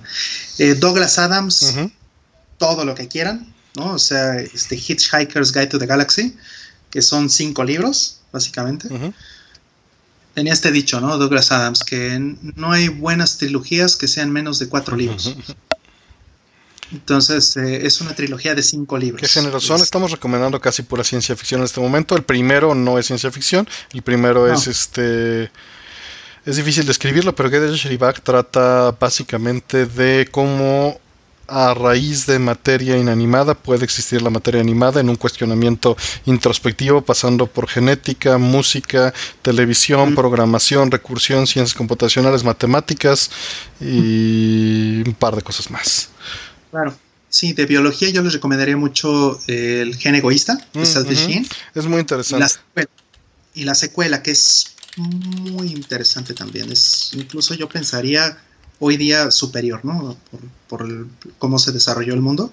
A partir de esos, de esos dos libros, la secuela se llama El fenotipo extendido, The Extended Phenotype.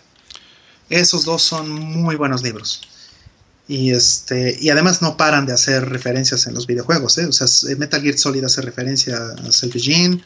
Este, Parasite Eve hace referencias a, a este, Selfish Gene. O sea, hay hay como buenas cosas en los juegos que los mismos juegos nos recomiendan a veces eh, buenos libros.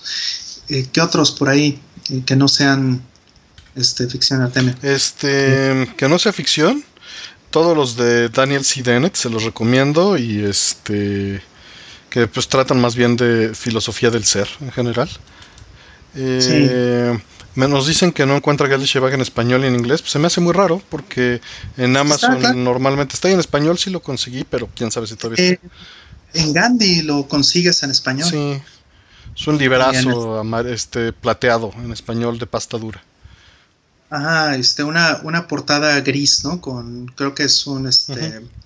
es, plana, una portada plana, gris, con unos bordes, unos, unos trazos alrededor. Ajá. Sí, sí me acuerdo. Este, la versión en, español sí la, vi aquí, creo que en Gandhi, o en el péndulo tal vez, ¿no? Puede ser que también la haya, visto por ahí. muy posiblemente. Este... definitivamente sí se consigue. ¿Qué otras preguntas tenemos aquí? Tenemos, ¿por qué las empresas de videojuegos no lanzan sus juegos como antes lo hacían en arcades? Pues simplemente ah. porque no es redituable. Deja mucho más dinero venderte una licencia directo y que pagues 60 dólares y una suscripción mensual a que estés pagando una ficha de 10 pesos.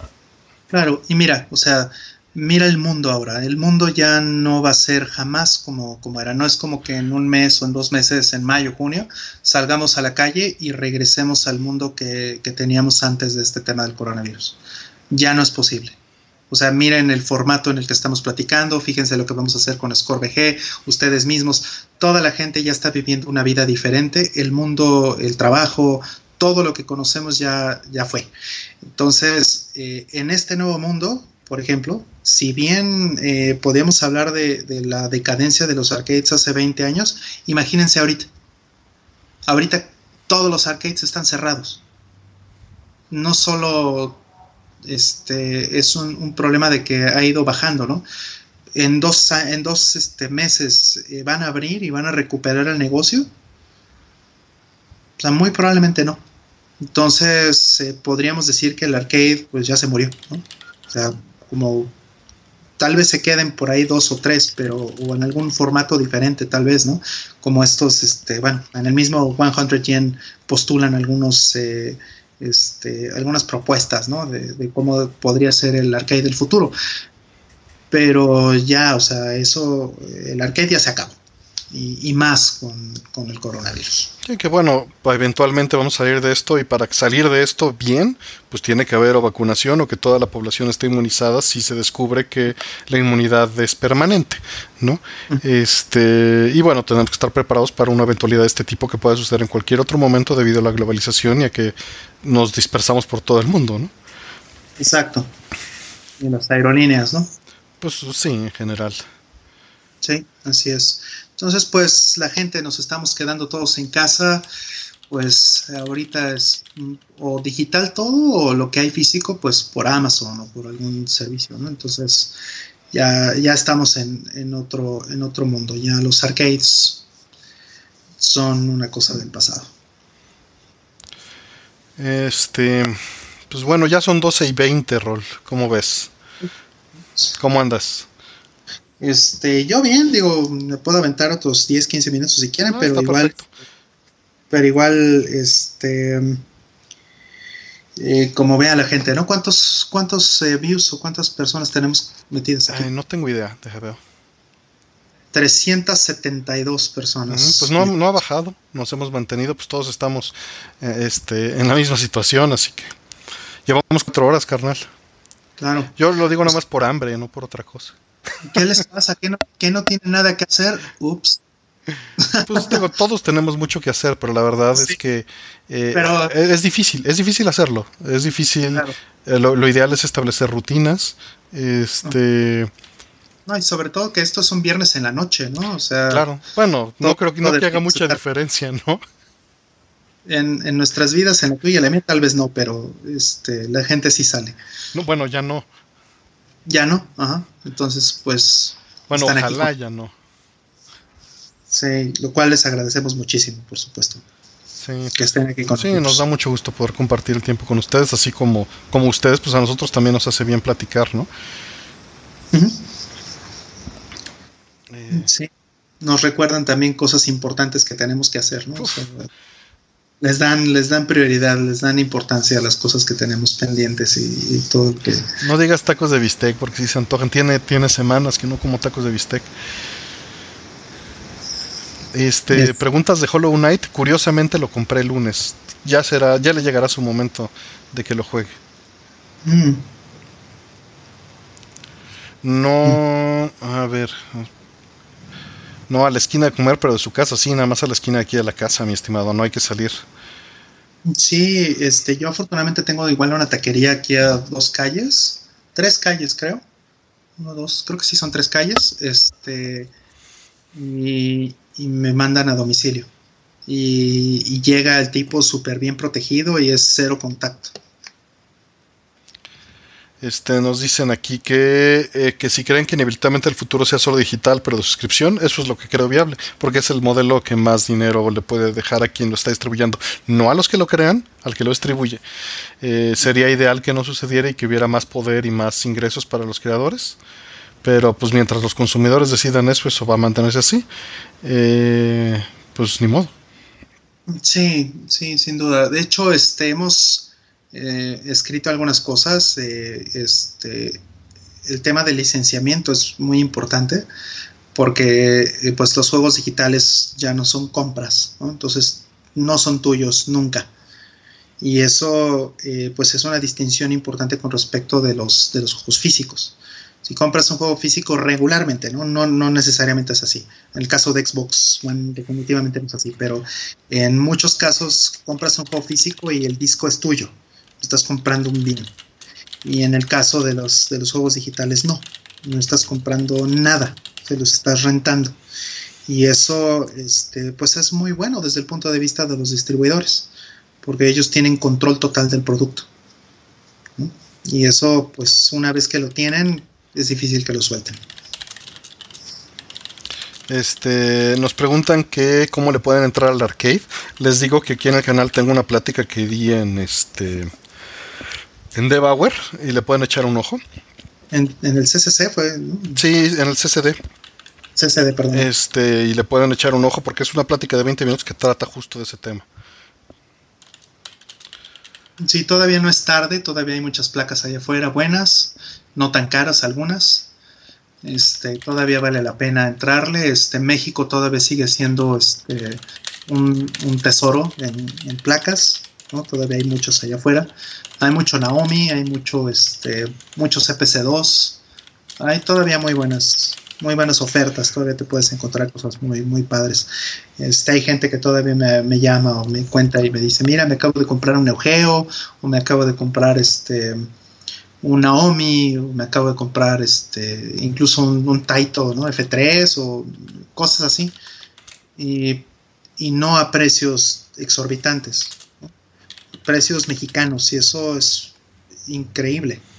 Que cosas que cuestan 500 eh, dólares en otros países, aquí los consigues en 500 pesos a veces. Digo, es raro, pero, pero pasa todavía. Entonces, si le quieren entrar al arcade, eh, todavía no es tan tarde. Preguntan que si pueden encontrar un CPC3 en buenas condiciones y en cuánto ronda. Va a depender del vendedor, depende cómo te muevas. Si te vas a buscarlo tú en los lugares de gente que tal vez lo tiene, o si se lo compras a un revendedor, que la verdad es lo más común y ellos pues están llevando un markup por el trabajo y contactos que tienen. Entonces, pues es tu decisión y no, no es fácil. Y los precios en un revendedor pues van a ser ligeramente inferiores al extranjero, pero de todas maneras altos.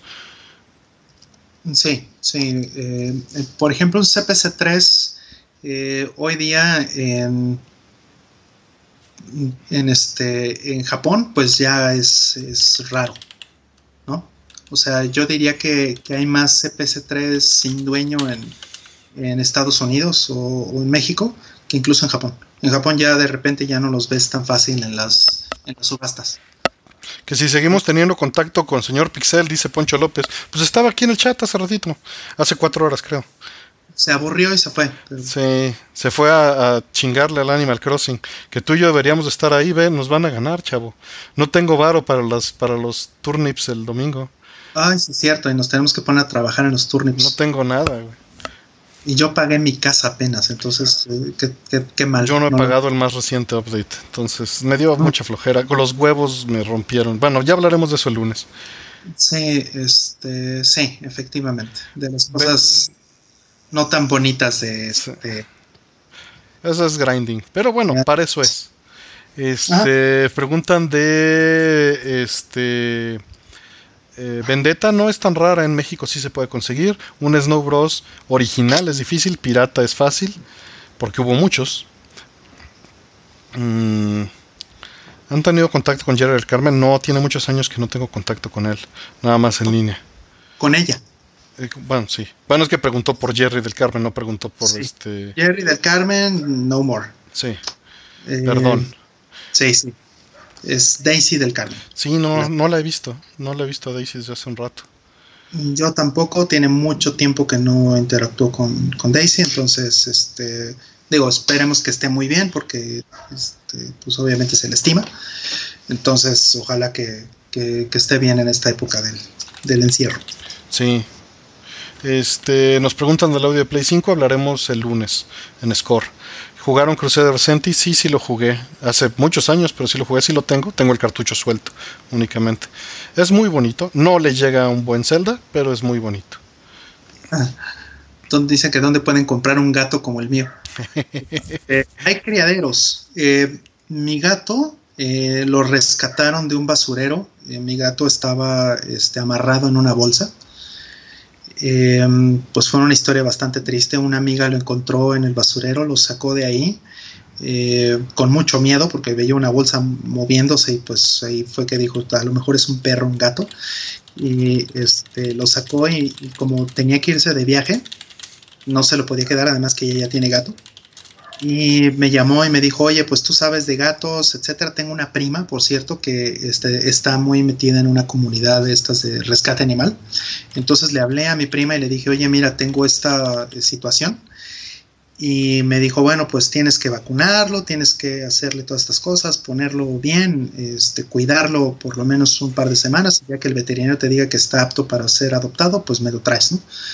Y eso fue lo que hice, le, este, lo llevé al veterinario y todo lo que quieras, lo tuve un par de semanas y bueno, pues ya nunca se lo di a nadie más. me cariño muchísimo y me lo quedé.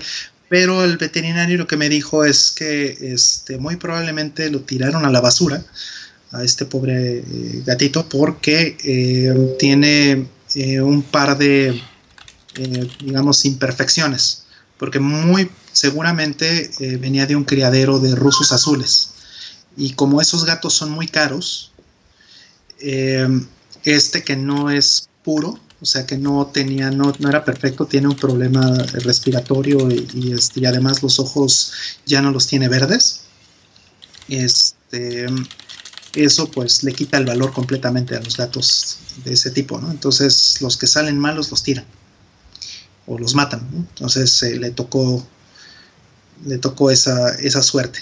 Entonces eh, hay criaderos, si tienes un ruso azul, eh, este, hay criaderos allá afuera que en, México que sí los que sí los venden, no es un gato barato definitivamente, pero eh, este, pues probablemente los que no son de raza pura sí los puedes conseguir en mucho mejor precio o los puedes conseguir para adoptar mucho más fácil a alguien que te lo regale. Eh, digo, ha habido muchas preguntas que más o menos he estado contestando. Eh, preguntan que si un monitor RGB entre en más líneas entregue el monitor es mejor. Pues no necesariamente, un Super Nintendo tiene 224 líneas. Entonces eh, pues necesitas nada más 448 para desplegar un Super Nintendo completo. Si este tienes más líneas, pues las líneas van a ser más delgadas. Eso es básicamente todo. Porque lo que significa no es que el monitor tenga las líneas fijas, es qué tan preciso es el cañón para disparar y qué tan anchas son las líneas. Eh, preguntan que si en Atomics tenía videos y que si tengo intención de subir el gameplay. La verdad me da muchísima flojera hacer videos de gameplay. Me gusta más platicar. O sea, si estuviera jugando, estaría platicando con ustedes. Me molesta no poder poner atención. Entonces, este, no, no, no, no me interesa hacerlo. Me, me funciona cuando lo platico con Asher a un lado, con Roll a un lado, ¿no? Y estoy platicando con la audiencia. Y obviamente al hacer eso, pues no juegas bien de por sí no juego bien, juegas peor, es lo que quiero decir. Entonces, este, no, no, no, no es lo que me funciona. Prefiero esto, ¿no? Eh, ¿Les da curiosidad probar Half-Life Alyx? No, nada. Eh, bueno, no personalmente, no sé si a rol.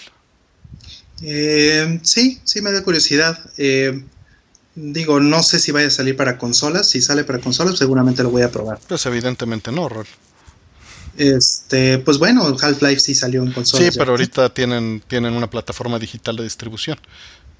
De acuerdo, entonces no, no sabemos, ¿no? Vamos, no, yo no lo descartaría eh, este, para siempre, pero eh, una cosa que sí hice, que sí fue muy bueno, no sé si, yo creo que ya terminó la, promoción, pero Steam em, prestaba eh, los Half-Life anteriores, lo que salía este. Entonces, por seis semanas o siete semanas o algo así, no sé cuánto fue, este, podías bajar eh, los Half-Life viejos, eh, los episodios ¿no? de Half-Life 1 y 2, y jugarlos gratis. En lo que salía el, nuevo. Entonces, yo creo que, o sea, Half-Life a mí sí me gusta mucho.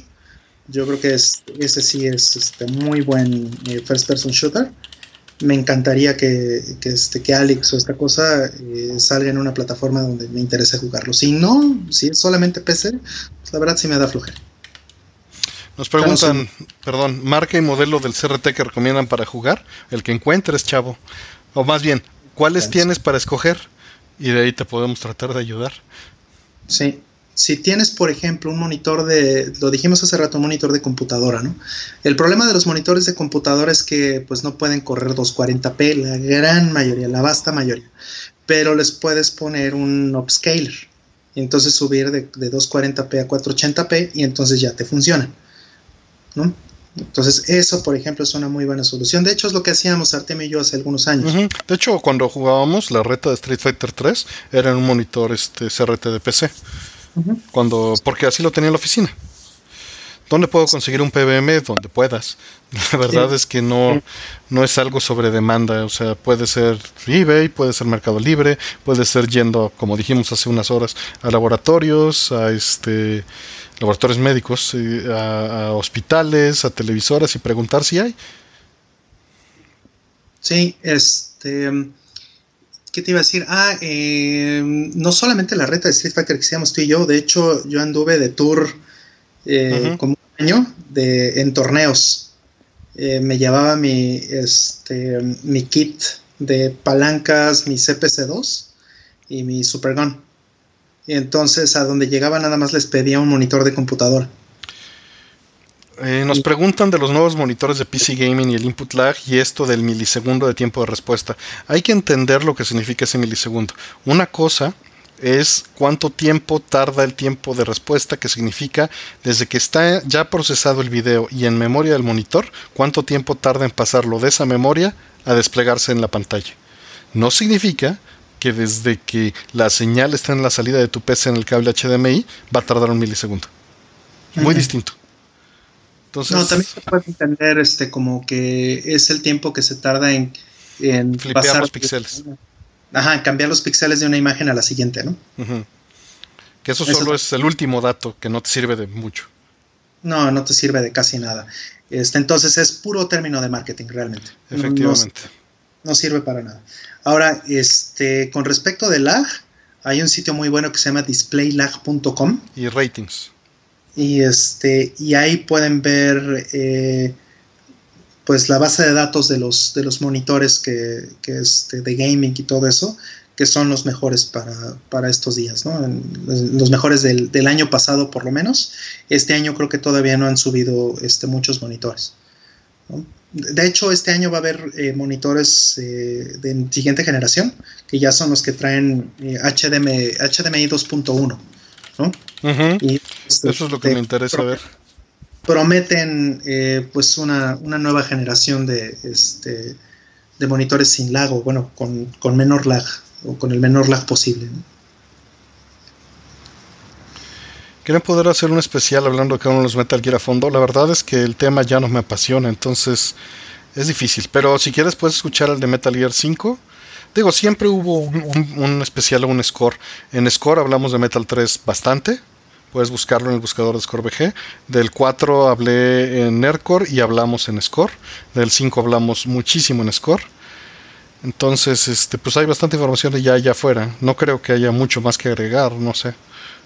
Mm, sí, no, o sea, tal vez hay que revisitarlos en algún momento si es que sacan otro, este, otro remaster u otro remake, ¿no?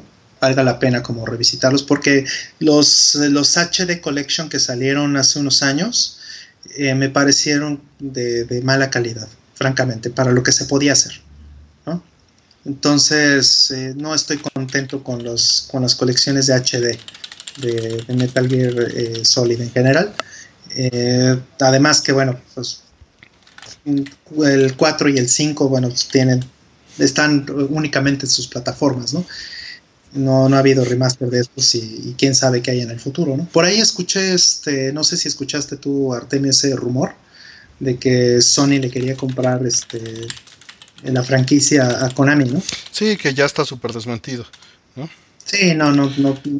¿Y eso qué significa? Que, que pues Konami yo no creo que vaya a tener el interés de hacer algo este, bueno con la franquicia en los siguientes años. O sea, más que ordeñarla o tratar de ordeñarla por este por dinero fácil. Y pues no, o sea, no creo que haya mucho, mucho más que decir que lo que ya hemos, hemos dicho, lamentablemente. Este hace un momento Mask Ninja que tiene su gran canal de YouTube aquí para si quieren ver gameplays específicamente de Bullet Hells y arcades, véanlo a él.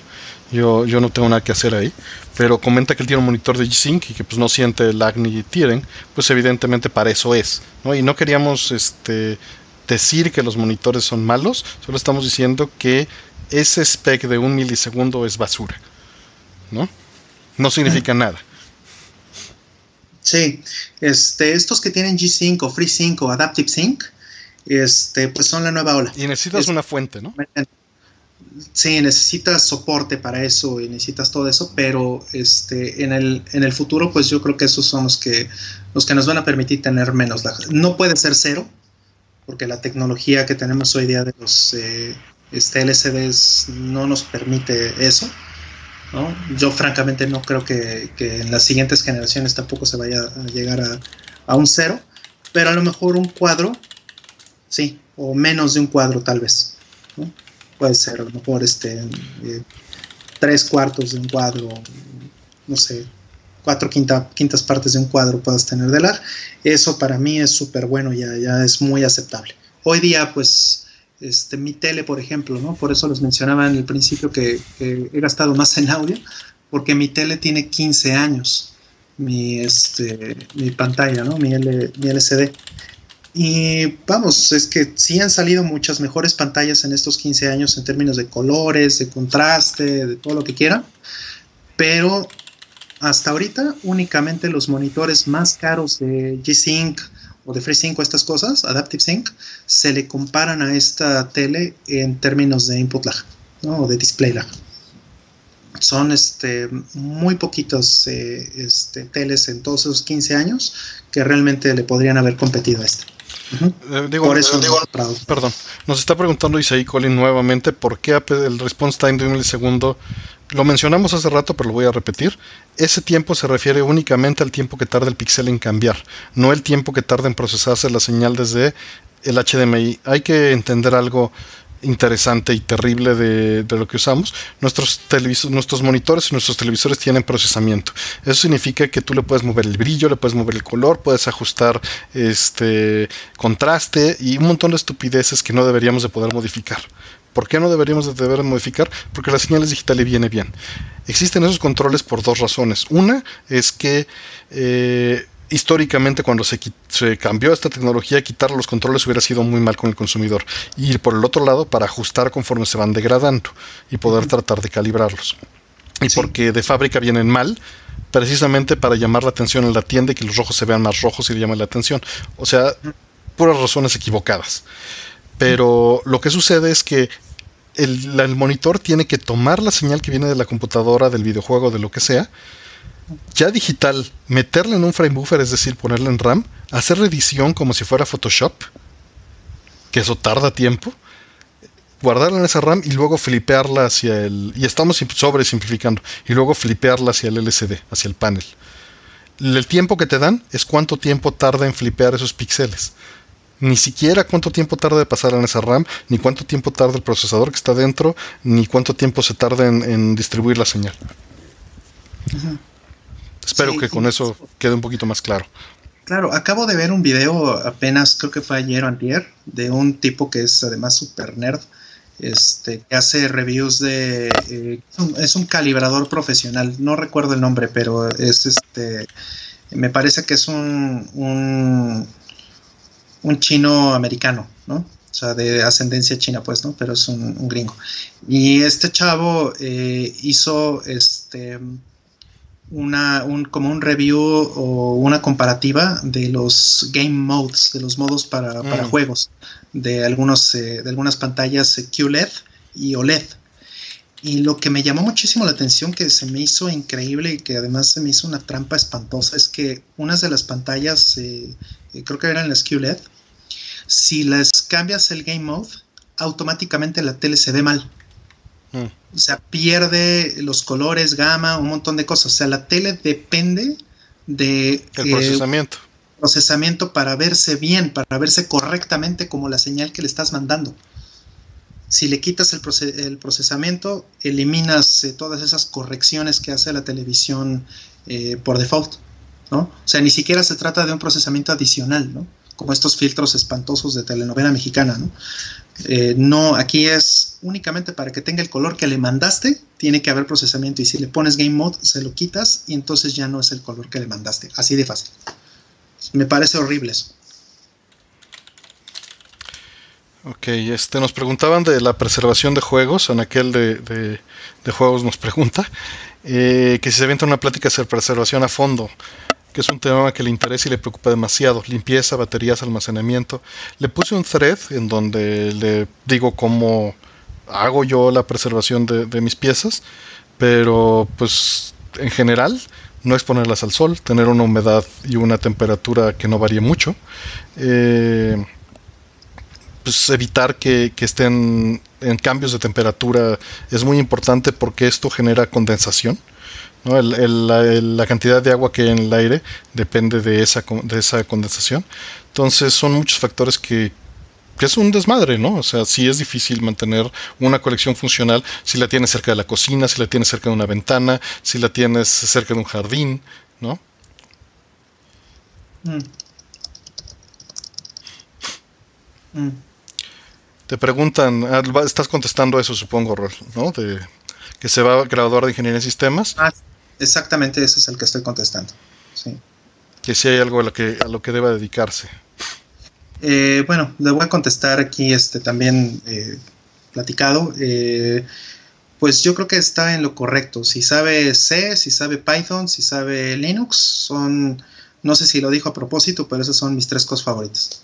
Entonces, este, eh, pues yo diría que está perfectamente en lo correcto. Le habla a la persona que prefiere esas tres tecnologías, ¿no? Ahora, ¿qué cosas más le sumaría yo a eso?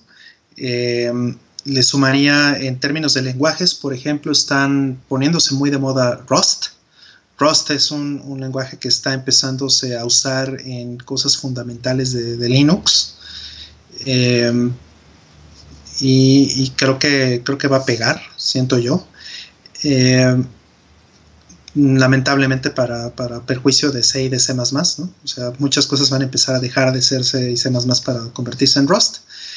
Eh, y, por ejemplo, para temas de analíticos, temas de Big Data y todo eso, el lenguaje R, por ejemplo, también es algo que se está poniendo interesante. Hoy R eh, es la, la, moda, hoy día muchas de las de los modelos que están y de los análisis que se están haciendo con lo de COVID-19, se están haciendo con Big Data y los científicos de datos están utilizando muchísimo herramientas como R, ¿no? para poner un, ejemplo. Y por último, respecto de Linux, pues Linux como sistema operativo es un commodity ya, es, una, este, es algo que, que se tiene que aprender como base, pero todo lo que va encima de infraestructura, como lo que son containers, Kubernetes, eh, eh, todas esas cosas, ¿no? Virtualización, eh, etcétera. Todo eso es muy recomendable porque es el futuro. Sobre, ahorita, eh, sobre todo ahorita que todo el mundo se está subiendo a la nube, se están subiendo en containers, ¿no? Y este, hay nuevas prácticas de desarrollo, DevOps, todas estas cosas. Eso va mucho en containers y ya no tanto en máquinas virtuales, ¿no? Entonces, eso es lo que yo recomendaría aprender en el lado de Linux. Listo.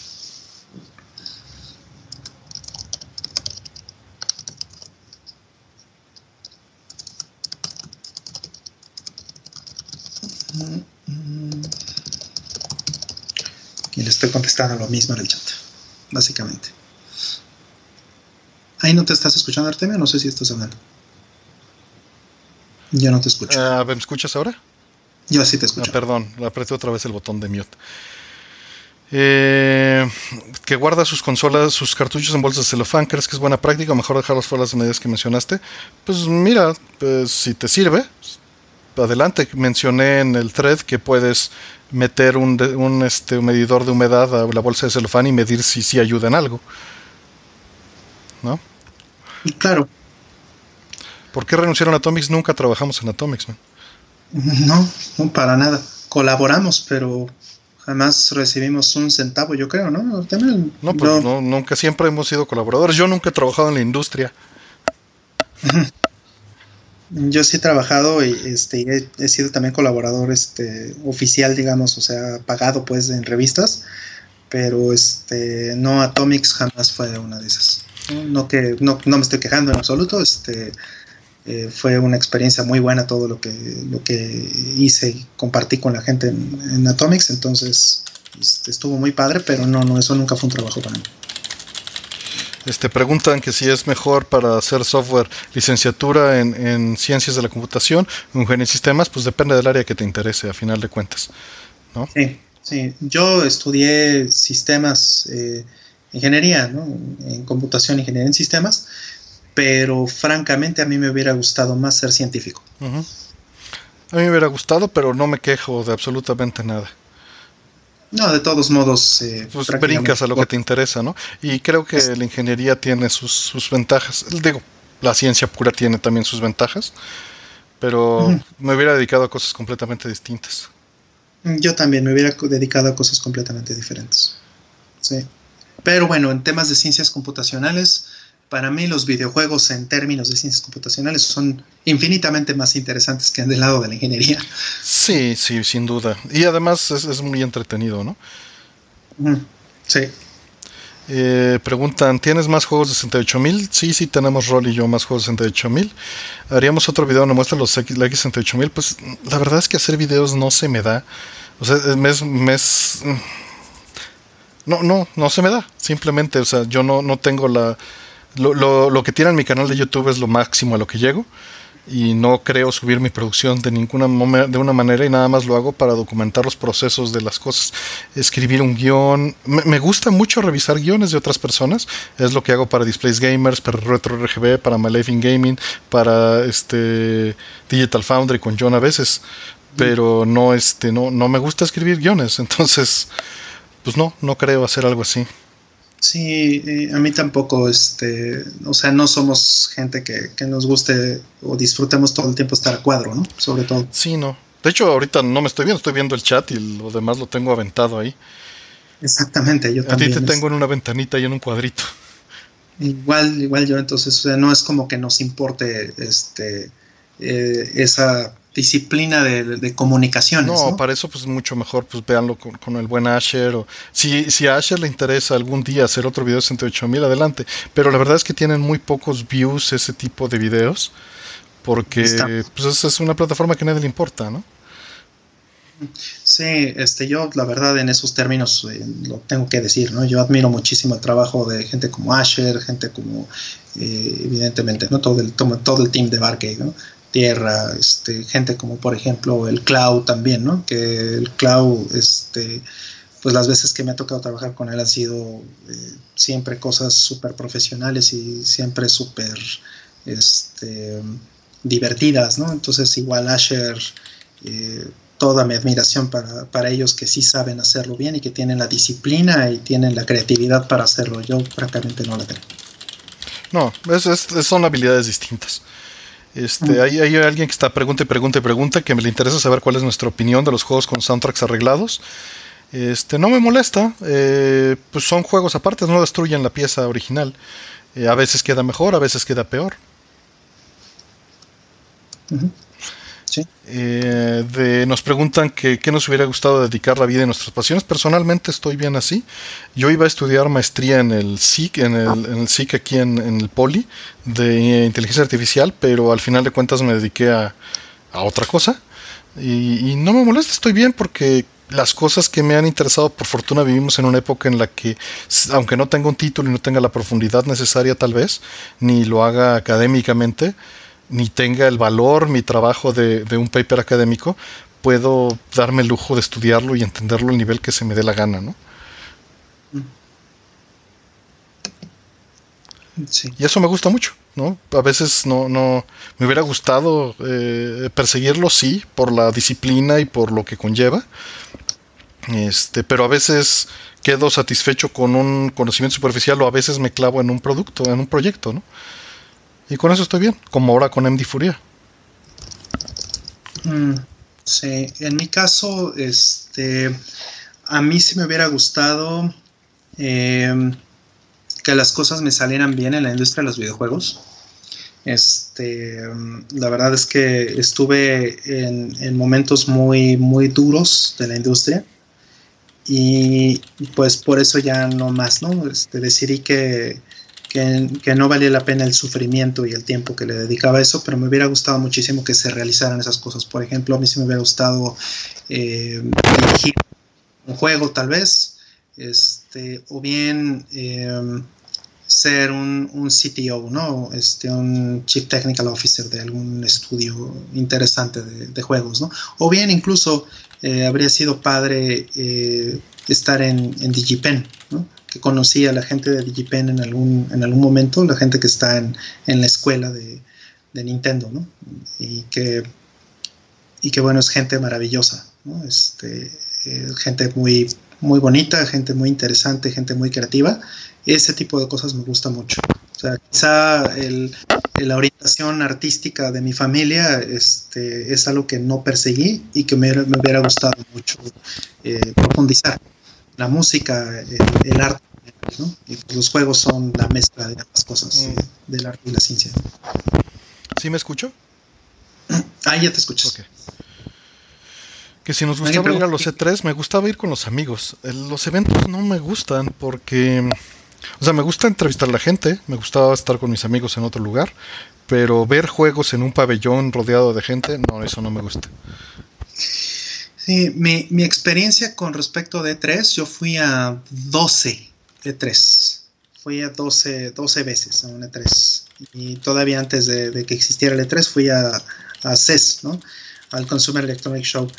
Y pues vamos, eh, son sentimientos encontrados porque por un lado coincido con lo que dice Artemio, no necesariamente es bonita la experiencia de, de, un, este, de un show, porque pues no puedes tener una atención necesariamente tan, tan dedicada a ti, ¿no? Y eso pues eh, significa que no, no, vas a disfrutar mucho el contenido. Que, que había lugares Pero, donde sí, perdón que te interrumpa. Por ejemplo, en el booth de Capcom, cuando nos mostraban Devil May Cry, a veces sí era un, un, pabelloncito cerrado, no especial. A eso iba, a eso iba. O sea, en general, ¿no? No puedes hacer eso porque está eso, esa parte. Pero eh, esta práctica que es la que acabas de mencionar, donde, donde tienes, eh, pues, a lo mejor un, un, pabellón, un salón, algo que, que, está dedicado y que puedes tener un tiempo completo incluso para hablar con el developer, eso este, fue algo que se fue perdiendo. Para cuando este, tú y yo estuvimos en un E3 juntos, Artemio. Dos. Eh, eh, ¿Cuántas? Sí, sí, pero ¿cuántas sesiones estuvimos realmente en esos E3? Eh, juntos eh, con el developer ahí, con el productor ahí, o sea, Como estuvimos cuatro, muy sí. y antes era que yo tenía en 2001, por ejemplo, 2002, yo tenía mi agenda completa de toda la semana eh, viendo gente. Entonces, este, pues era ir a ver los demos, era ir a hablar con el programador, era ir a la, a la, a la fiesta, ¿no? Eh, iba, me iba a la fiesta con los amigos de, de, Crave, con los amigos de, este, no sé, de, de Criterion, con los amigos de EA, con los amigos, o sea, era una convivencia mucho más bonita como, con la gente de la industria que es la que realmente está haciendo los juegos. Y eso siento que se perdió mucho porque se volvió a partir de 2006, para ser más preciso, se volvió una experiencia mucho más comercial, el E3. Entonces, eh, pese a que sí seguía habiendo este, como experiencia más curada, como la que mencionó Artemio hace, unos minutos, eso ya era lo menos. O sea, ya hablábamos de una sesión o dos sesiones al día y, y te meten con toda la prensa al mismo tiempo y, todo el mundo interrumpiéndose. Y bueno, se ha vuelto muy difícil. Yo creo que el E3 eh, pues ya tenía una década muriéndose. Sí, no es que más. Me preguntan que si he oído de Galloping Ghost Arcade. Sí, me han platicado muchas veces. Incluso fui con Cory y con este Triforce y Duke a hablar. Este, nos comimos un curry estilo este, Cincinnati y me estaban platicando de que fueron a grabar ahí y pues se oye increíble el lugar. Solo he visto videos, pero nunca he ido. Mm, Sí, yo también. Yo nunca he ido. La última vez que fui a Chicago no existía. ¿Cuáles son nuestros shooters favoritos? Escucha Score, Cristian, porque son demasiados. Son demasiados, sí. Este... Está jugando Thunder bueno. Force 4, que es una maravilla. 6, eh, ¿no? Dice ahí. Ah, se puso 6, pero seguro está hablando del 4. Eh, yo esperaría que sí, porque Thunder Force 5 es el que apenas está, ¿no? Este, sí, Thunder Force 4 está muy buen juego, por cierto, muy bonito. Hermoso. Uh -huh. Eh, y shooters favoritos, bueno, pues ya lo sabe todo el mundo. Mi, mi, mi saga favorita de shooters es Gradius. Eh, de ahí en fuera, bueno, pues hay muchas más. Eh, soy un poquito más de horizontales que de verticales y Artemio al revés. Uh -huh. Artemio gusta más de los verticales y, este, y menos de los horizontales. Uh -huh. Uh -huh. Este preguntan otra vez de Konami y Xbox Eh, pues no se sabe, realmente hubo ese rumor, ya se desmintió el rumor de con Sony y ahorita está el rumor ahora con Xbox, o sea, yo no creería nada de eso hasta que no haya algo realista. Eh, nos vuelven a preguntar que si hay inquietud de alguna vez hacer un videojuego, regrésale unas tres horas y ahí está la respuesta. En resumen, eh, a mí me interesa entender cómo funcionan y a Roll sí le interesa desarrollar juegos. A mí sí me interesaría desarrollar. O sea, yo sí estaba en la industria para hacerlos. Que si nos gusta Soldier Blade, amo Soldier Blade, ya lo hemos puesto en Score también. Maravilloso. Es una maravilla. Tengo japonés y gringo de tanto que lo amo, el desgraciado. Pregunta por ahí qué es Senosaga. ¿Creen que es el mejor? El mejor eh, para mí es el, primer Xenosaga. El, de ahí seguiría el tercero, que es interesante, tiene, técnicamente tiene cosas padres. Y el 12 sí es el, sí es el, este, el, que salió bastante más feito. Ese sería el orden de, los Xenosagas. El primero es el, bueno. ¿Qué opino de Under Defeat? No me gustó. Tal vez debería volverle a dar una oportunidad, pero no, no me gustó. Este, sí, ya sé que la charla lleva cuatro horas, perdón, pero pues ya lo hablamos y las personas que ya lo escucharon, pues no creo que, que, les interese volverlo a escuchar. Este, ¿Cuál es su gusto culposo de videojuegos? Tengo varios. Night Trap sería el más alto, yo creo. Night Trap es maravilloso, sí. Es basura pura, pero me, gustaba. Pero sale, sale este, Dana Plato pues no, no por eso, pero me gustaba que, era full motion video y, me, ahí sí, como dice, suele decir este rol, me tramé, todo el Kool-Aid. Totalmente, sí, todo el Kool-Aid. Eh, oh yeah, sí. ¿Conocen el canal de capacitor de flujo? No, no lo conozco. Este, buenas noches, este Rio Sigma. Eh, ¿Qué opinas de la Wii Artemio? ¿Crees que Nintendo debe seguir por ese camino? No me gusta más. Digo, estuvo muy interesante, fue una maravilla, pero creo que se perdió, se diluyó con tanto shovelware que hubo, ¿no? todo el mundo quería sacar cosas. Eh, y el Wii U, por el contrario, fue el extremo opuesto. Creo que están en un justo medio con el Switch. Sí, el Switch este, creo que es muy interesante porque todo el mundo ha querido hacer ports, ¿no? y han hecho ports súper interesantes. Yo creo que lo que hicieron con Doom, por ejemplo, es un trabajo de mucho cariño y que ha demostrado que la consola eh, rifa. Shooter de Sega sí que les agradan. Voy a poner uno el lunes, pero pues puedes agarrar este eh, al Este, Sylphid. El que voy a poner no lo voy a mencionar. Eh, puedes agarrar este Keio Flying Squadron. Mm. Sí, Solfis. Solfis, Solfis, sí, qué bonito. Amo Valkyria Chronicles, ahorita que están preguntando. Eh, que por qué Konami este, no vende sus IPs, pues muy probablemente porque no le parece redituable. Eh, simplemente Solfis de la primera edición del Sega CD Pack In. Que ese juego es un port de X68000, me parece muy interesante la versión original. ¿Qué soundtracks de videojuegos recomiendas escuchar? Pues los, todos los que he puesto en ScoreBG, ahí puedes darle una pasada. ¿Qué opinamos de PC Engine Mini? Ya hablamos de ella hace unas cuatro horas. Es como cualquier otra consola mini, en resumen, pero qué bueno que exista para que la gente la pueda conocer, la biblioteca, y pues por desgracia sufre de todos los mismos problemas. Audio mediocre, lag de input, ¿no? Sí, Valkyrie Profile preguntaron por ahí, me encantaría que saliera como una colección de Valkyrie Profile, mm. porque este, lo que ha salido, pues lo último que salió fue eh, lo de PSP, si no me equivoco, y pues bueno, ya la abandonaron ahí terriblemente. Que si me gusta Bomberman de Neo Geo, justo lo conseguí apenas hace dos semanas, siempre lo había querido. Sí, sí, me gusta. No es mi favorito, me gustan más los de PC Engine, tal vez por motivos este, del tipo de pixel art eh, y es un estilo específicamente, pero sí, sí es este, maravilloso. El Sega sí se puede hacer multiregión, sí, pero utiliza mejor un flashcard. No le trates de soldar el BIOS porque es muy difícil. Mm. Puedes quemar muy fácil las pistas. Mm. Aquí preguntan por Harmful Park, que si nos gusta, este, hay un score donde hablamos de Harmful. Sí, sí, hablamos de un buen rato. Preguntan, ¿de verdad funcionan las bolsas antiestáticas para proteger las tarjetas? Es como preguntar si de verdad funciona el distanciamiento social. Sí, como dice Roll. O sea, funciona, ¿por qué? Porque tú siempre estás cargado de electricidad estática. Entonces, si les das una descarga, que quiero hacer un video de eso, eh, les das una descarga, pues puedes freír un componente porque son miles de volts. Y las bolsas antiestáticas son cajas de Faraday. Entonces la electricidad estática nunca llega a la placa y no la quemas. Para eso son. Y la segunda función es que como tienen un sellado hermético evitas que entre la humedad. Exacto. Sí, este mm, preguntan también aquí eh, que si conocía a, Harada.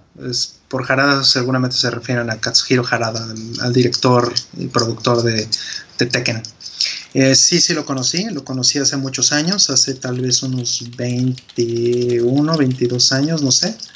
Eh, y la última vez que lo vi y lo saludé fue en Evo 2016 que llevaron este Tekken 7 o presentaron Tekken 7 porque más bien este hubo un, un este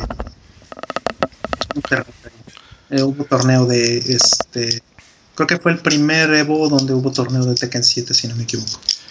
Eh, nos preguntan, ¿vale la pena modificar las consolas para obtener salida de video RGB jugar en un CRT en 240p?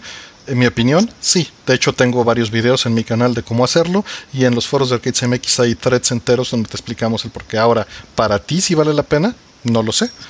Es, es, algo que pues, tienes que decidir tú en persona. Este, ¿Cuándo consideran que van a desaparecer las consolas físicamente hablando? Para mí ya desaparecieron, estas son PCs modificadas. Sí, eh, o, celulares, ¿no? En el caso del Switch.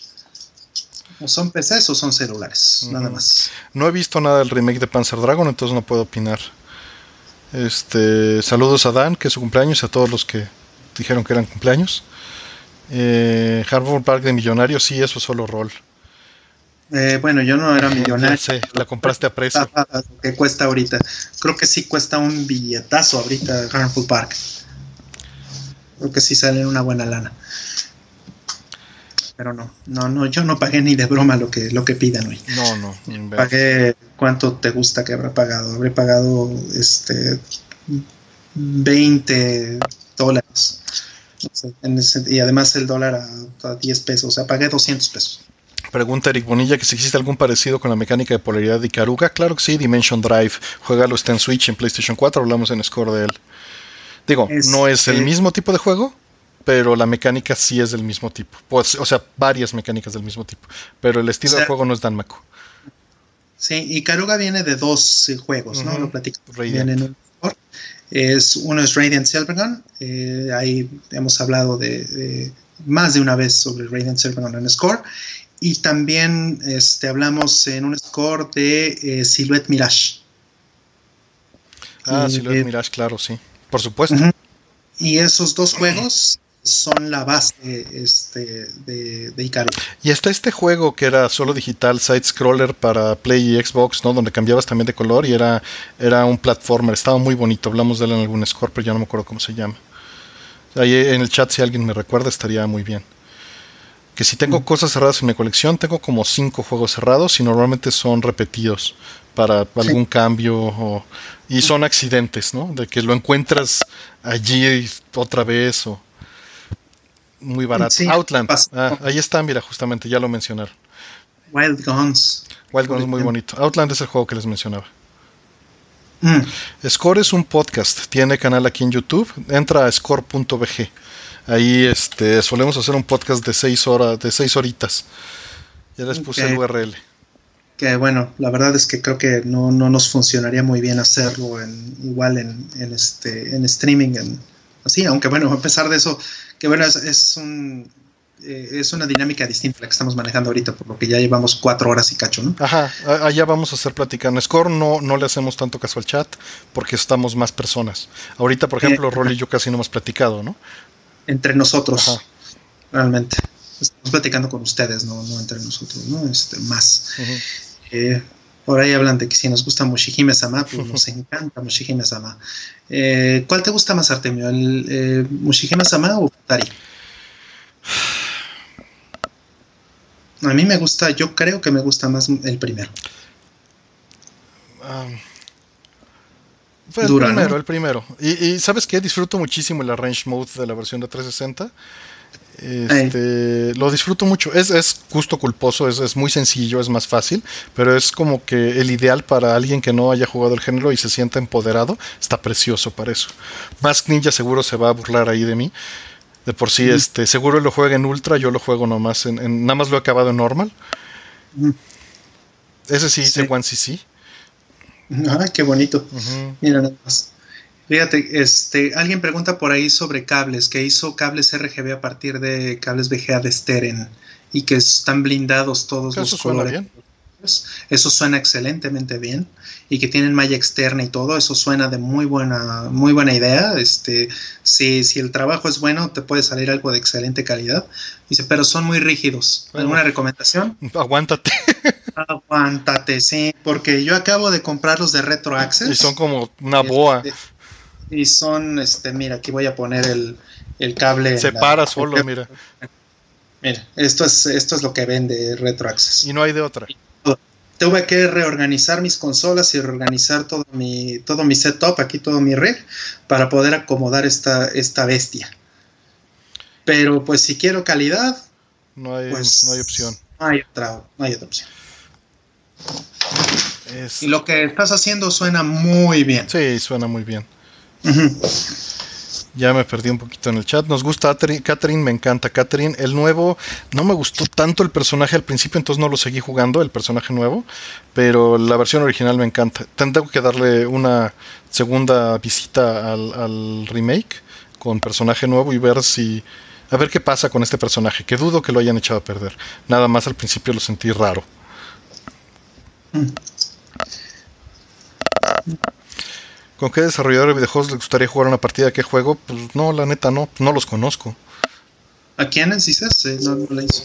Pues que si nos gustaría jugar con algún desarrollador, pues no son mis amigos, no quiero nada. bueno, yo sí eh, este, jugué a veces retas en N3 justamente y en Tokyo Game Show me tocó este, echarme retas con gente de Capcom o con gente de, de, Namco, ¿no? O sea, jugar Tekken con alguien este, profesional de, ¿Y cómo te fue? No, bueno, o sea, eh, jugué, creo que la peor paliza que me han dado en mi vida un, developer, eh, fue un developer de Capcom en las épocas de eh, Capcom vs SNK 2. Ok, yo me sentía muy chingoncito y llegué, este, reté a Seth Grillian en Third Strike.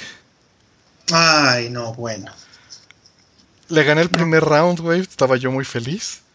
No lo volví a tocar, ever voy a hacer historia, dijiste. Metí una virguiza, güey. Hiciste historia, lo que te decís. Eh.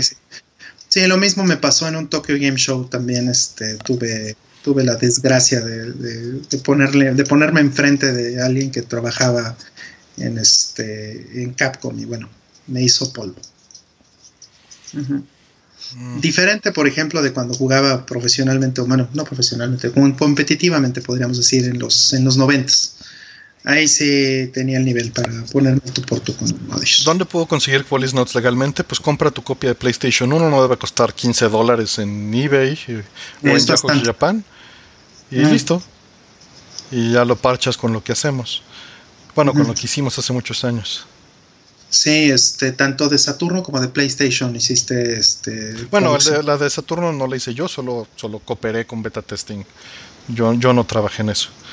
Igual yo también solo cooperé con beta testing para la de Saturno.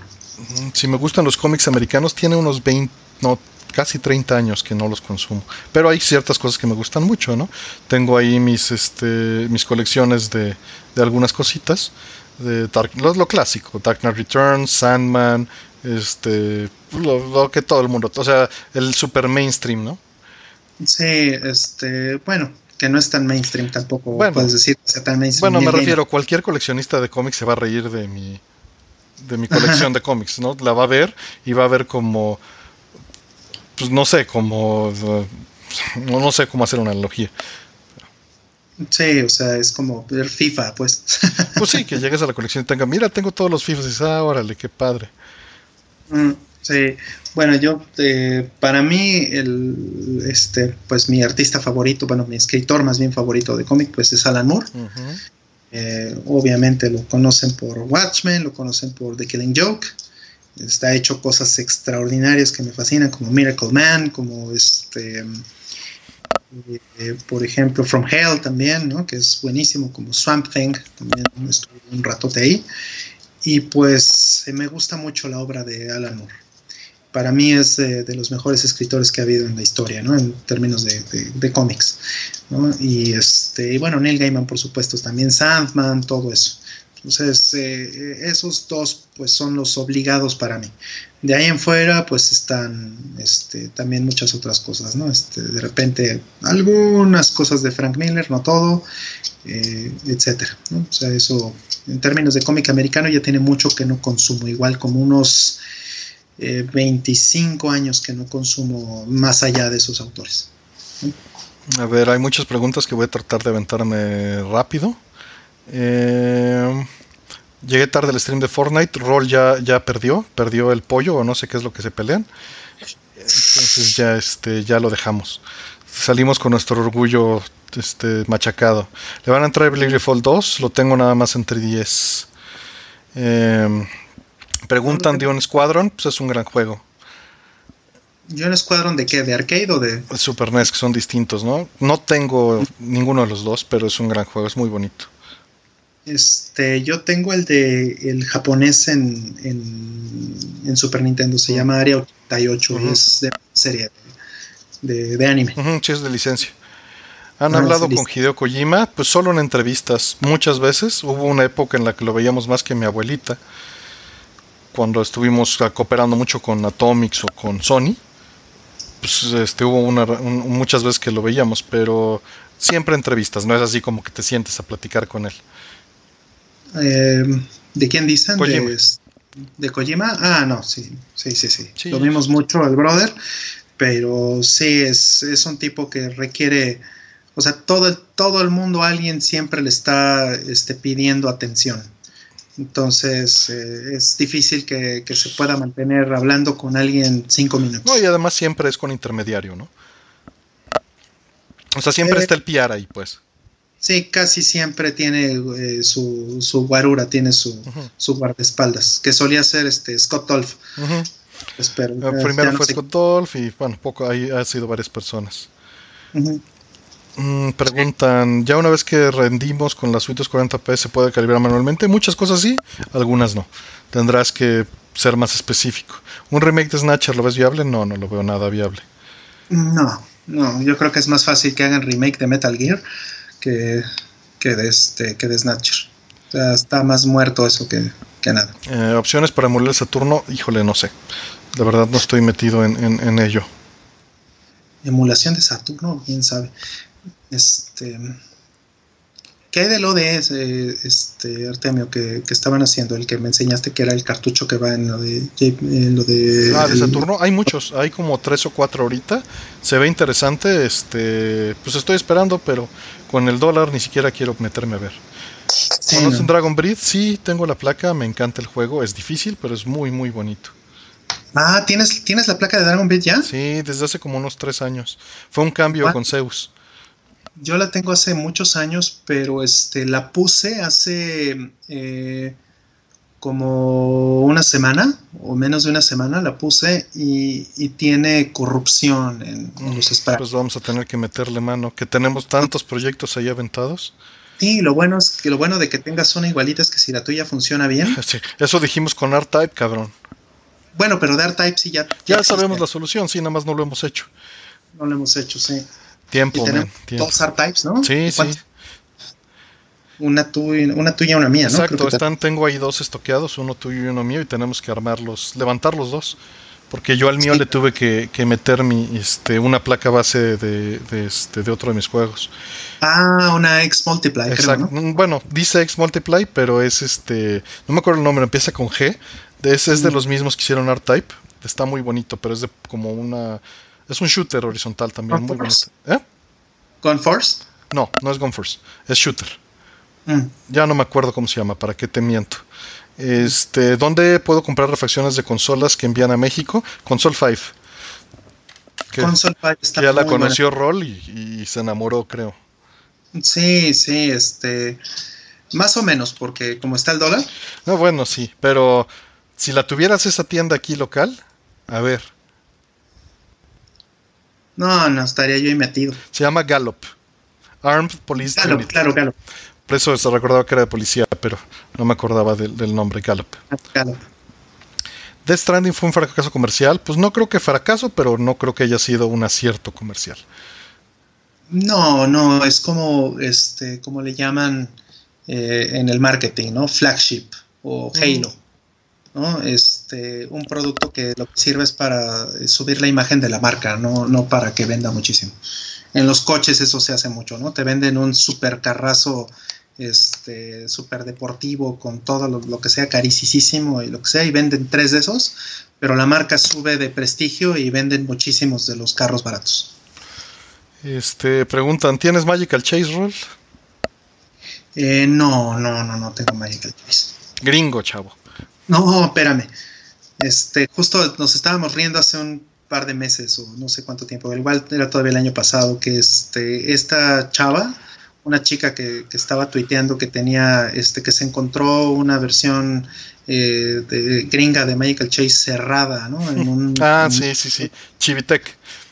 Ajá, y, y ella estaba diciendo, ok, se los cambio por un este por un coche, ¿no? Por un eh, GTR, eh, un 34R GTR eh, V-Spec Nismo, ¿no? Que ese coche vale como 200 mil dólares.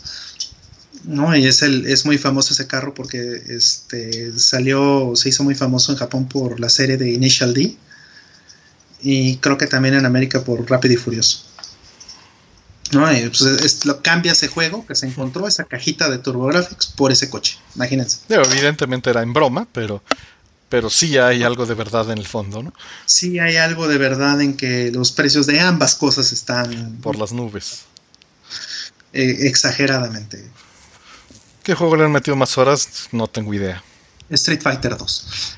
Así de fácil. Eso es muy difícil saberlo. No lo sé. No lo sé. Sí, le he metido 25 años a Street Fighter, 29 años a Street Fighter 2. Entonces, creo que no, no hay forma de, de llegar en horas. Quizás Symphony. Porque lo he jugado muchas veces, pero no, no sé. Golden Axe, pero dura muy poquito. Mm, Este, ¿qué les parece Doom Eternal? No tengo idea. Dicen que está bueno. mm. ¿Qué, qué, qué le pasó a Treasure y G-Rev? Ahí están. Ahí están. Van a este, sacar para X Arcade algo posiblemente. Sí, el, el último juego que hicieron como eh, este, juntos fue eh, de PlayStation 2, eh, fue Gradius 5. Y a partir de eso eh, se movió mucha gente. O sea, este, gente de Treasure se fue a M2, ¿no? Ujú. Y, este, y ahí están, o sea, como empresas ahí siguen, han estado sacando cosas pequeñas, pero este, pues también mucha de la gente que hizo famoso a Treasure ya, ya está en otro lugar, ¿no? Como mencioné ahorita en, en M2, por ejemplo. Y los engines y las cosas que habían usado, el, engine de, Re- de G-Rev, por ejemplo, lo terminó comprando otra empresa. Era un engine que se llamaba este, algo de Alchemy. Y no me acuerdo cómo se llamaba, pero este lo terminaron vendiendo y, este y pues ya se han hecho completamente otro tipo de juegos y otro tipo de cosas. Entonces no sé qué, qué tecnología están utilizando. Yo creo que a estas alturas o, o este, ya usan Unreal o, o algún engine viejo propio. Ya hablamos de ciencia ficción un buen rato, hace como una hora, este Alexis. Pero pues ve a Ghost in the Shell. Eh, ¿Qué estás jugando en cuarentena? Ya también hemos hablado de eso. Eh, ¿Expectativas sobre Otherworld 2? Ninguna. Pues no he visto nada. La verdad es que no me gusta tener expectativas sobre cosas que todavía no están en mis manos. Eh, como les decía, pues con que esté bien. Console 5, console, así como lo escribiste, con un 5. Así, console 5. Ujú. Ujú. El, el, este, el engine, nada más para, para cerrar lo que dije hace rato, el engine de, este, que utilizaron para Gradius 5 eh, eh, se llamaba Intrinsic Alchemy. Si alguna vez he jugado un FIFA, poquito, en la casa jugaban mucho mi hermano y unos amigos, y el 94 de Genesis con el control de cuatro control, los cuatro controles, y el 97 de Play 1 tal vez. Algunos partidos habré jugado, no lo recuerdo, recuerdo nada más tener a los amigos ahí que estuvieron jugando. Me preguntan que si ya jugué Persona 5 Royal. Nada más jugué Persona 5 la versión normal. Este, y me gusta mucho. Está muy bonito. Es un muy buen juego. Tiene como partes super padres. ¿Por qué creen que M2 no tiene la misma calidad de emulación en las consolas comparadas con sus demás juegos? Porque no son ah. productos de ellos, son productos de un tercero y hay una limitante de tiempo, dinero y un balance y pues lo que pide el cliente. No creo que sea otra cosa. Y en audio nunca han sido los mejores, hay que aclarar. Sí, tristemente, ¿no? Porque bueno, M2 es fabuloso en, muchas cosas, pero en audio creo que no. No, no, o sea, no es su fuerte. No son malos, pero no es su fuerte. Recomiendo sí, no le han puesto foco más bien, ¿no? Porque si realmente vieran que eso importa o que eso eh, tuviera como sentido comercial o no sé, ¿no? Si eso eh, les, diera más prestigio, no entiendo, no sé, ¿no? Si le vieran un valor real a eso, una persona. Si el público le viera valor, tal vez sería distinto. ¿Recomiendan Bubble Crisis? Es hermosa. Obviamente no es algo tan serio, pero es muy bonita. Eh, Bubblegum Crisis, eh, a mí me gustan muchísimo eh, tres episodios. Son ocho de la serie original. Eh, y tres de esos a mí me parecen fabulosos, ¿no? El primero, el quinto y el sexto. Para mí esos son los mejores eh, episodios que tiene la, serie. Eh, de ahí en fuera, pues más o menos. y la serie de televisión también eh, más o menos. Y la secuela del, de OVA que se llamaba Bubblegum Crash tiene como, pues igual está medianona. No, realmente no, pero o sea, tiene, tiene sus, sus destellos, podríamos decir, ¿no? y, además está muy casada con la época, es muy ochentera. Entonces, si, si te gusta esa onda ochentera, si realmente es lo tuyo, eh, este, eh, pues sí, Pop Crisis está como para disfrutarlo. Este, hay, hay, muchas preguntas off topic, pero hay, por ejemplo, de Phantom Pain, lo han vuelto a jugar. Me han dado ganas de volverlo a jugar, pero el pensar en que se tiene que parchar evita que lo haga. Y que tengo que prender la mugrosa consola y cargar los putos controles. Nos preguntan que si nos gustó la serie de Castlevania de Netflix. Tú no la viste, ¿verdad? No, no suelo ver ni series actuales ni Netflix. Yo vi este la serie, eh, vi las, creo que fueron las dos primeras temporadas. Eh, este, ya hablé en un score, me quejé amargamente en un score de la serie. Yo pienso que este, el error más grande de esa serie eh, fue haber utilizado eh, la licencia de, de, Castlevania. Yo creo que a esa serie le hubiera quedado mejor y hubiera vendido mucho más con exactamente el mismo guion, nada más cambian el nombre a los personajes, pero que hubiera sido una este, serie, no sé, de crepúsculo o alguna cosa de esas. O sea, porque de, Castlevania no tiene más que el nombre. Eh, lo único que yo podría considerar bonito detalle es que los personajes eh, como tal están basados y de hecho este, está fiel, podríamos decir, al diseño de personajes. Eh, están basados en, el, en Castlevania 3, o, este, o en japonés, como podríamos decir, este, Akumayo Densetsu, ¿no? Castlevania Legend. Entonces, eso es lo único que yo le encuentro como rescatable a la serie. De ahí en fuera, la música espantosa, la verdad, no tiene nada que ver con Castlevania. Este, el guion suena como de crepúsculo, de entrevista con el vampiro o de alguna madre de esas. La verdad es que no tiene nada que ver con Castlevania. Eh, yo la ignoraría por completo, no le daría un solo minuto si no la han visto. vientos. Yo creo que ya es hora de cerrar esto, Rol. Ya es una y media. Damos como 15 minutos y tenemos otra hora. Sí. Listo. Pues un pues gustazo, Rol. Un gustazo, gente. Un gustazo a todos. La verdad es que fue muy, muy, este, muy divertido eh, platicar con todos ustedes. Pero sí, yo ya me muero de hambre y de sueño. El hambre, el hambre. Lo malo es que el hambre me va a quitar el sueño. Sí, sí, voy a cenar algo ligero y ya después de ahí me voy a dormir porque si no, no, no me puedo dormir toda Yo la tengo que ajustar los, los valores de la fuente de poder de ese Naomi que está ahí atrás. Acabo de darle Sí. una limpiada a todos los Naomis, cambiar los supercapacitores y ese ya es el último. No tengo muchos, pero es una joda. Porque es limpiarlos, limpiarlos. Claro. Yo tengo cuatro Naomis, entonces habrá que, habrá que ponerlo en el Aquí backlog. Si no, también dime de dónde lo saco y, y es- Ah, ya tengo aquí, te compré para tus Naomis. Ah, muchas gracias. Este, ahí están, nada más que pues este fue el, fue, es el que tiene GD-ROM. Yo odio ese setup, pero ya le di una limpiada a todo, ya lo hice más mío. Eso yo creo que me voy a poner a hacer, nada más ajustar los voltajes. Sí, yo tengo este dos NetBeams porque no aguanto el, el setup del, del, del GD-ROM. Yo no Tengo tengo. NetDim, nada más tengo DIM normal. Mm.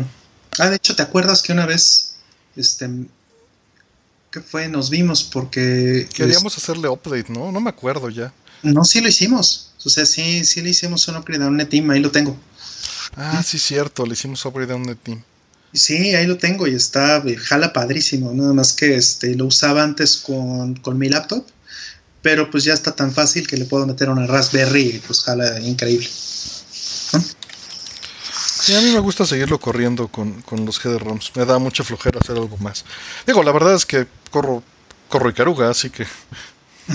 Sí, no, yo, yo tengo, este, por ejemplo, pues eh, Street Fighter Alpha 3, ¿no? 03. Este, Ah, sí, cierto. Y Capcom vs SNK 2, también, por ejemplo, ¿no? Esa- esos, dos, esos dos juegos para mí son de lo mejor. Y también este Virtua Fighters, eh, Virtua Fighter 4, eh, Mm. Final. Ese nada más lo tengo en cartucho, tengo el anterior. Preguntan que si voy a dejar el procedimiento grabado lo que le voy a hacer al Naomi.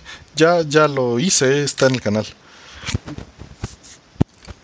Listo. Chale, pues descansen, un gustazo, Roll, nos estamos viendo. Sí, muchas gracias a todos. Eh, para la próxima a lo mejor les pongo algo de lo, de lo que hice para lo de las palancas, porque ahorita estoy en ese proyectito. Entonces vamos a ver. En fin, No, y, y puedes levantar también lo de OBS, que lo que te dio en la torre fue la videollamada, porque tú ya tenías tu setup completo. exactamente, sí, lo podemos haber incluso empezado antes. Pero bueno, en fin, ya lo, ya lo platicaremos después. Y muchas gracias a, a todos por, por su tiempo. Este ha sido un gusto. Nos vemos. Bye.